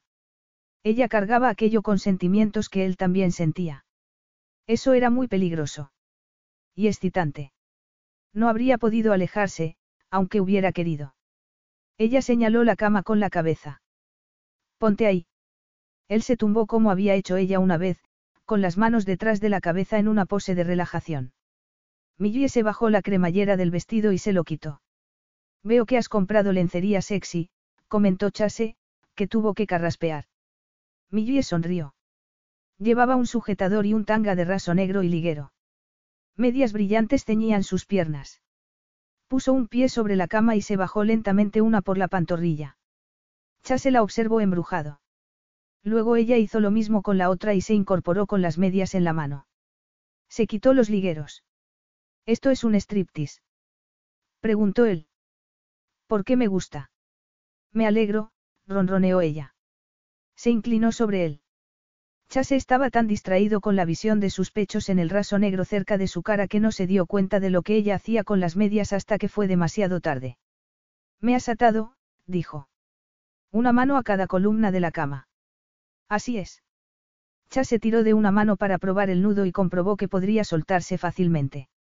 Sin embargo, no lo haría. Sentía demasiada curiosidad por lo que pensaba hacer ella. Millie deslizó un dedo por el pecho de él, por su cadera y por la parte interior de su muslo. La reacción de él fue evidente. Ella se incorporó con los brazos en jarras y Chas se enarcó las cejas. ¿Y ahora qué? preguntó. Ya lo verás, Millie tomó algo largo y sedoso de detrás de ella. Oh, mejor dicho, no lo verás. Le estaba vendando los ojos. Chase permaneció pasivo mientras ella le ataba el pañuelo, todavía con demasiada curiosidad para parar aquel juego. No me has preguntado si estaba de acuerdo con esto, musito. No te quería preguntar, repuso ella. No vas a escapar de esto, Chase. ¿Y qué me vas a hacer, Millie? Preguntó él con ligereza, aunque empezaba a ponerse nervioso. Obligarte a decir la verdad. Chase se puso tenso. La verdad. Repitió con voz neutra, de pronto, aquello ya no le parecía un juego tan sexy. Sí, la verdad, a juzgar por el sonido de su voz, Millie estaba andando alrededor de la cama. ¿Por qué he tardado mucho en darme cuenta de que no decías la verdad cuando dijiste que no querías que yo volviera a pasar por el dolor de perder a alguien de nuevo y demás tonterías? Eso fue mentira. Chase no pudo responder por un momento porque ella se había sentado ahorcajada sobre él. Se frotó contra su miembro y él lanzó un gemido. Me estás torturando. Esa es la idea. Ella volvió a moverse de modo que su cuerpo rozara el de él causando sensaciones exquisitas. Chase se esforzaba por pensar con coherencia. ¿Por qué crees que mentía? Quizá no te diste cuenta de que mentías, respondió ella. Te habías convencido de que no querías hacerme daño. Se inclinó hacia adelante de modo que sus pechos rozaran el torso de él y depositó una serie de besos en su hombro. No quería hacerte daño, consiguió decir él con voz estrangulada. Y sigo sin querer. No, Chase, musitó ella. No querías hacerte daño a ti mismo. Y sigues sin querer. se consideró por primera vez soltarse y acabar con aquella farsa. Pero oyó un envoltorio rompiéndose y sintió que ella le colocaba lentamente un preservativo. Se estremeció cuando ella se introdujo el miembro. Millie. Al principio no lo vi, ella inició un ritmo lento que hizo que él se arqueara instintivamente hacia arriba. Que tú necesitabas perder el control tanto como yo. Creo que me faltan segundos para perderlo ahora, respondió él. No me refiero a ese control, ella aflojó el ritmo y movió las caderas un poco. Pero quiero prolongar esto un poco más, así que ten paciencia. Chase lanzó una vociferación. Millie se rió con suavidad. Vamos, vamos, Chase. ¿Sabes lo que me estás haciendo? Ella volvió a mover las caderas. Creo que sí. ¿Qué quieres, Millie? Ya te lo he dicho. La verdad. Ya te di la verdad. No, la verdad, Chase, no es que tengas miedo de dejarme sola. Tienes miedo de estar solo. Tienes miedo de que yo no pueda soportarlo y me marche y te deje sufriendo solo. De que te rompa el corazón, mientras hablaba, ella había empezado a moverse de nuevo, esa vez con un ritmo cada vez más rápido. Chase no podía hablar, solo podía escuchar. De que te haga daño como te lo hizo tu madre al morir cuando era solo un niño. Como tu padre por no perdonarte y por desheredarte. Como tus hermanos por no importarles lo suficiente para preguntar cómo te va la vida. Tú me diste todas las piezas del puzzle, pero estaba tan absorta en mi dolor que tardé mucho en hacerlas encajar. Chase estaba al borde del orgasmo más intenso que había tenido en su vida y su corazón amenazaba con explotar en pedazos. ¿Por qué ella tenía razón? Millie. Gritó. Ella le soltó las manos y le quitó la venda de los ojos. Chase parpadeó para reprimir las lágrimas cuando ella le acunó la cara en sus manos con expresión tierna, fiera y amorosa. Siento no haberme dado cuenta antes, lo besó larga y profundamente. Yo no te dejaré, Chase. No te dejaré aunque estés enfermo, asustado y moribundo. Tenemos algo especial, algo fantástico, y lucharé por ello el resto de mi vida. Volvió a besarlo, moviéndose todavía encima de él, y Chase llegó al orgasmo con un estremecimiento de gozo y abrazado a ella. No la soltaría nunca. Más tarde, después de hacer de nuevo el amor y demás palabras sinceras, Millie yacía en sus brazos y Chase miraba al techo. ¿Sabes? Dijo, acariciando el brazo de ella, ese no fue el trato que hicimos. Es mejor que el trato, murmuró ella. Y Chase no tuvo más remedio que asentir. Ese trato era mucho mejor. De hecho, era perfecto. Epílogo. Cuatro años después. Millie miró el mar tranquilo y suspiró de contento. Oía tararear a Chase en la cocina de la villa mientras hacía la cena para los dos. Habían ido a St. Julián a celebrar el quinto aniversario de su diagnóstico porque su doctora lo había declarado en remisión. Por el momento tenía la misma esperanza de vida que una persona sana. Pero quién sabía cuánto tiempo le quedaba a nadie. Solo existía aquel momento. Esa felicidad. Y disfrutar de lo que les había sido dado mientras lo tuvieran. Los últimos cuatro años no habían estado desprovistos de miedos y preocupaciones. Poco después de su boda, los síntomas de él habían empeorado y su doctora le había recomendado una medicina que estaba todavía en periodo de prueba. Por suerte había parecido funcionar. Chase les había contado a sus hermanos lo que le pasaba y los tres habían tenido un reencuentro varios años atrás. Millie jamás olvidaría la gratitud que había visto en los ojos de Chase cuando había abrazado a sus hermanos, que habían ido a apoyarlo. Está casi lista, anunció Chase. Millie sonrió y apoyó la mano en su vientre todavía plano.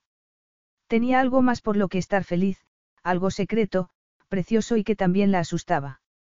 Algo que todavía no le había contado a Chase, porque hasta entonces no había estado segura de lo que sentía ella al respecto. Había tardado cuatro años en llegar a ese momento, en estar dispuesta a arriesgar tanto de nuevo. Ya se sentía preparada. Estar con Chase le había dado la fuerza y el coraje de intentarlo aún sabiendo que no había garantías.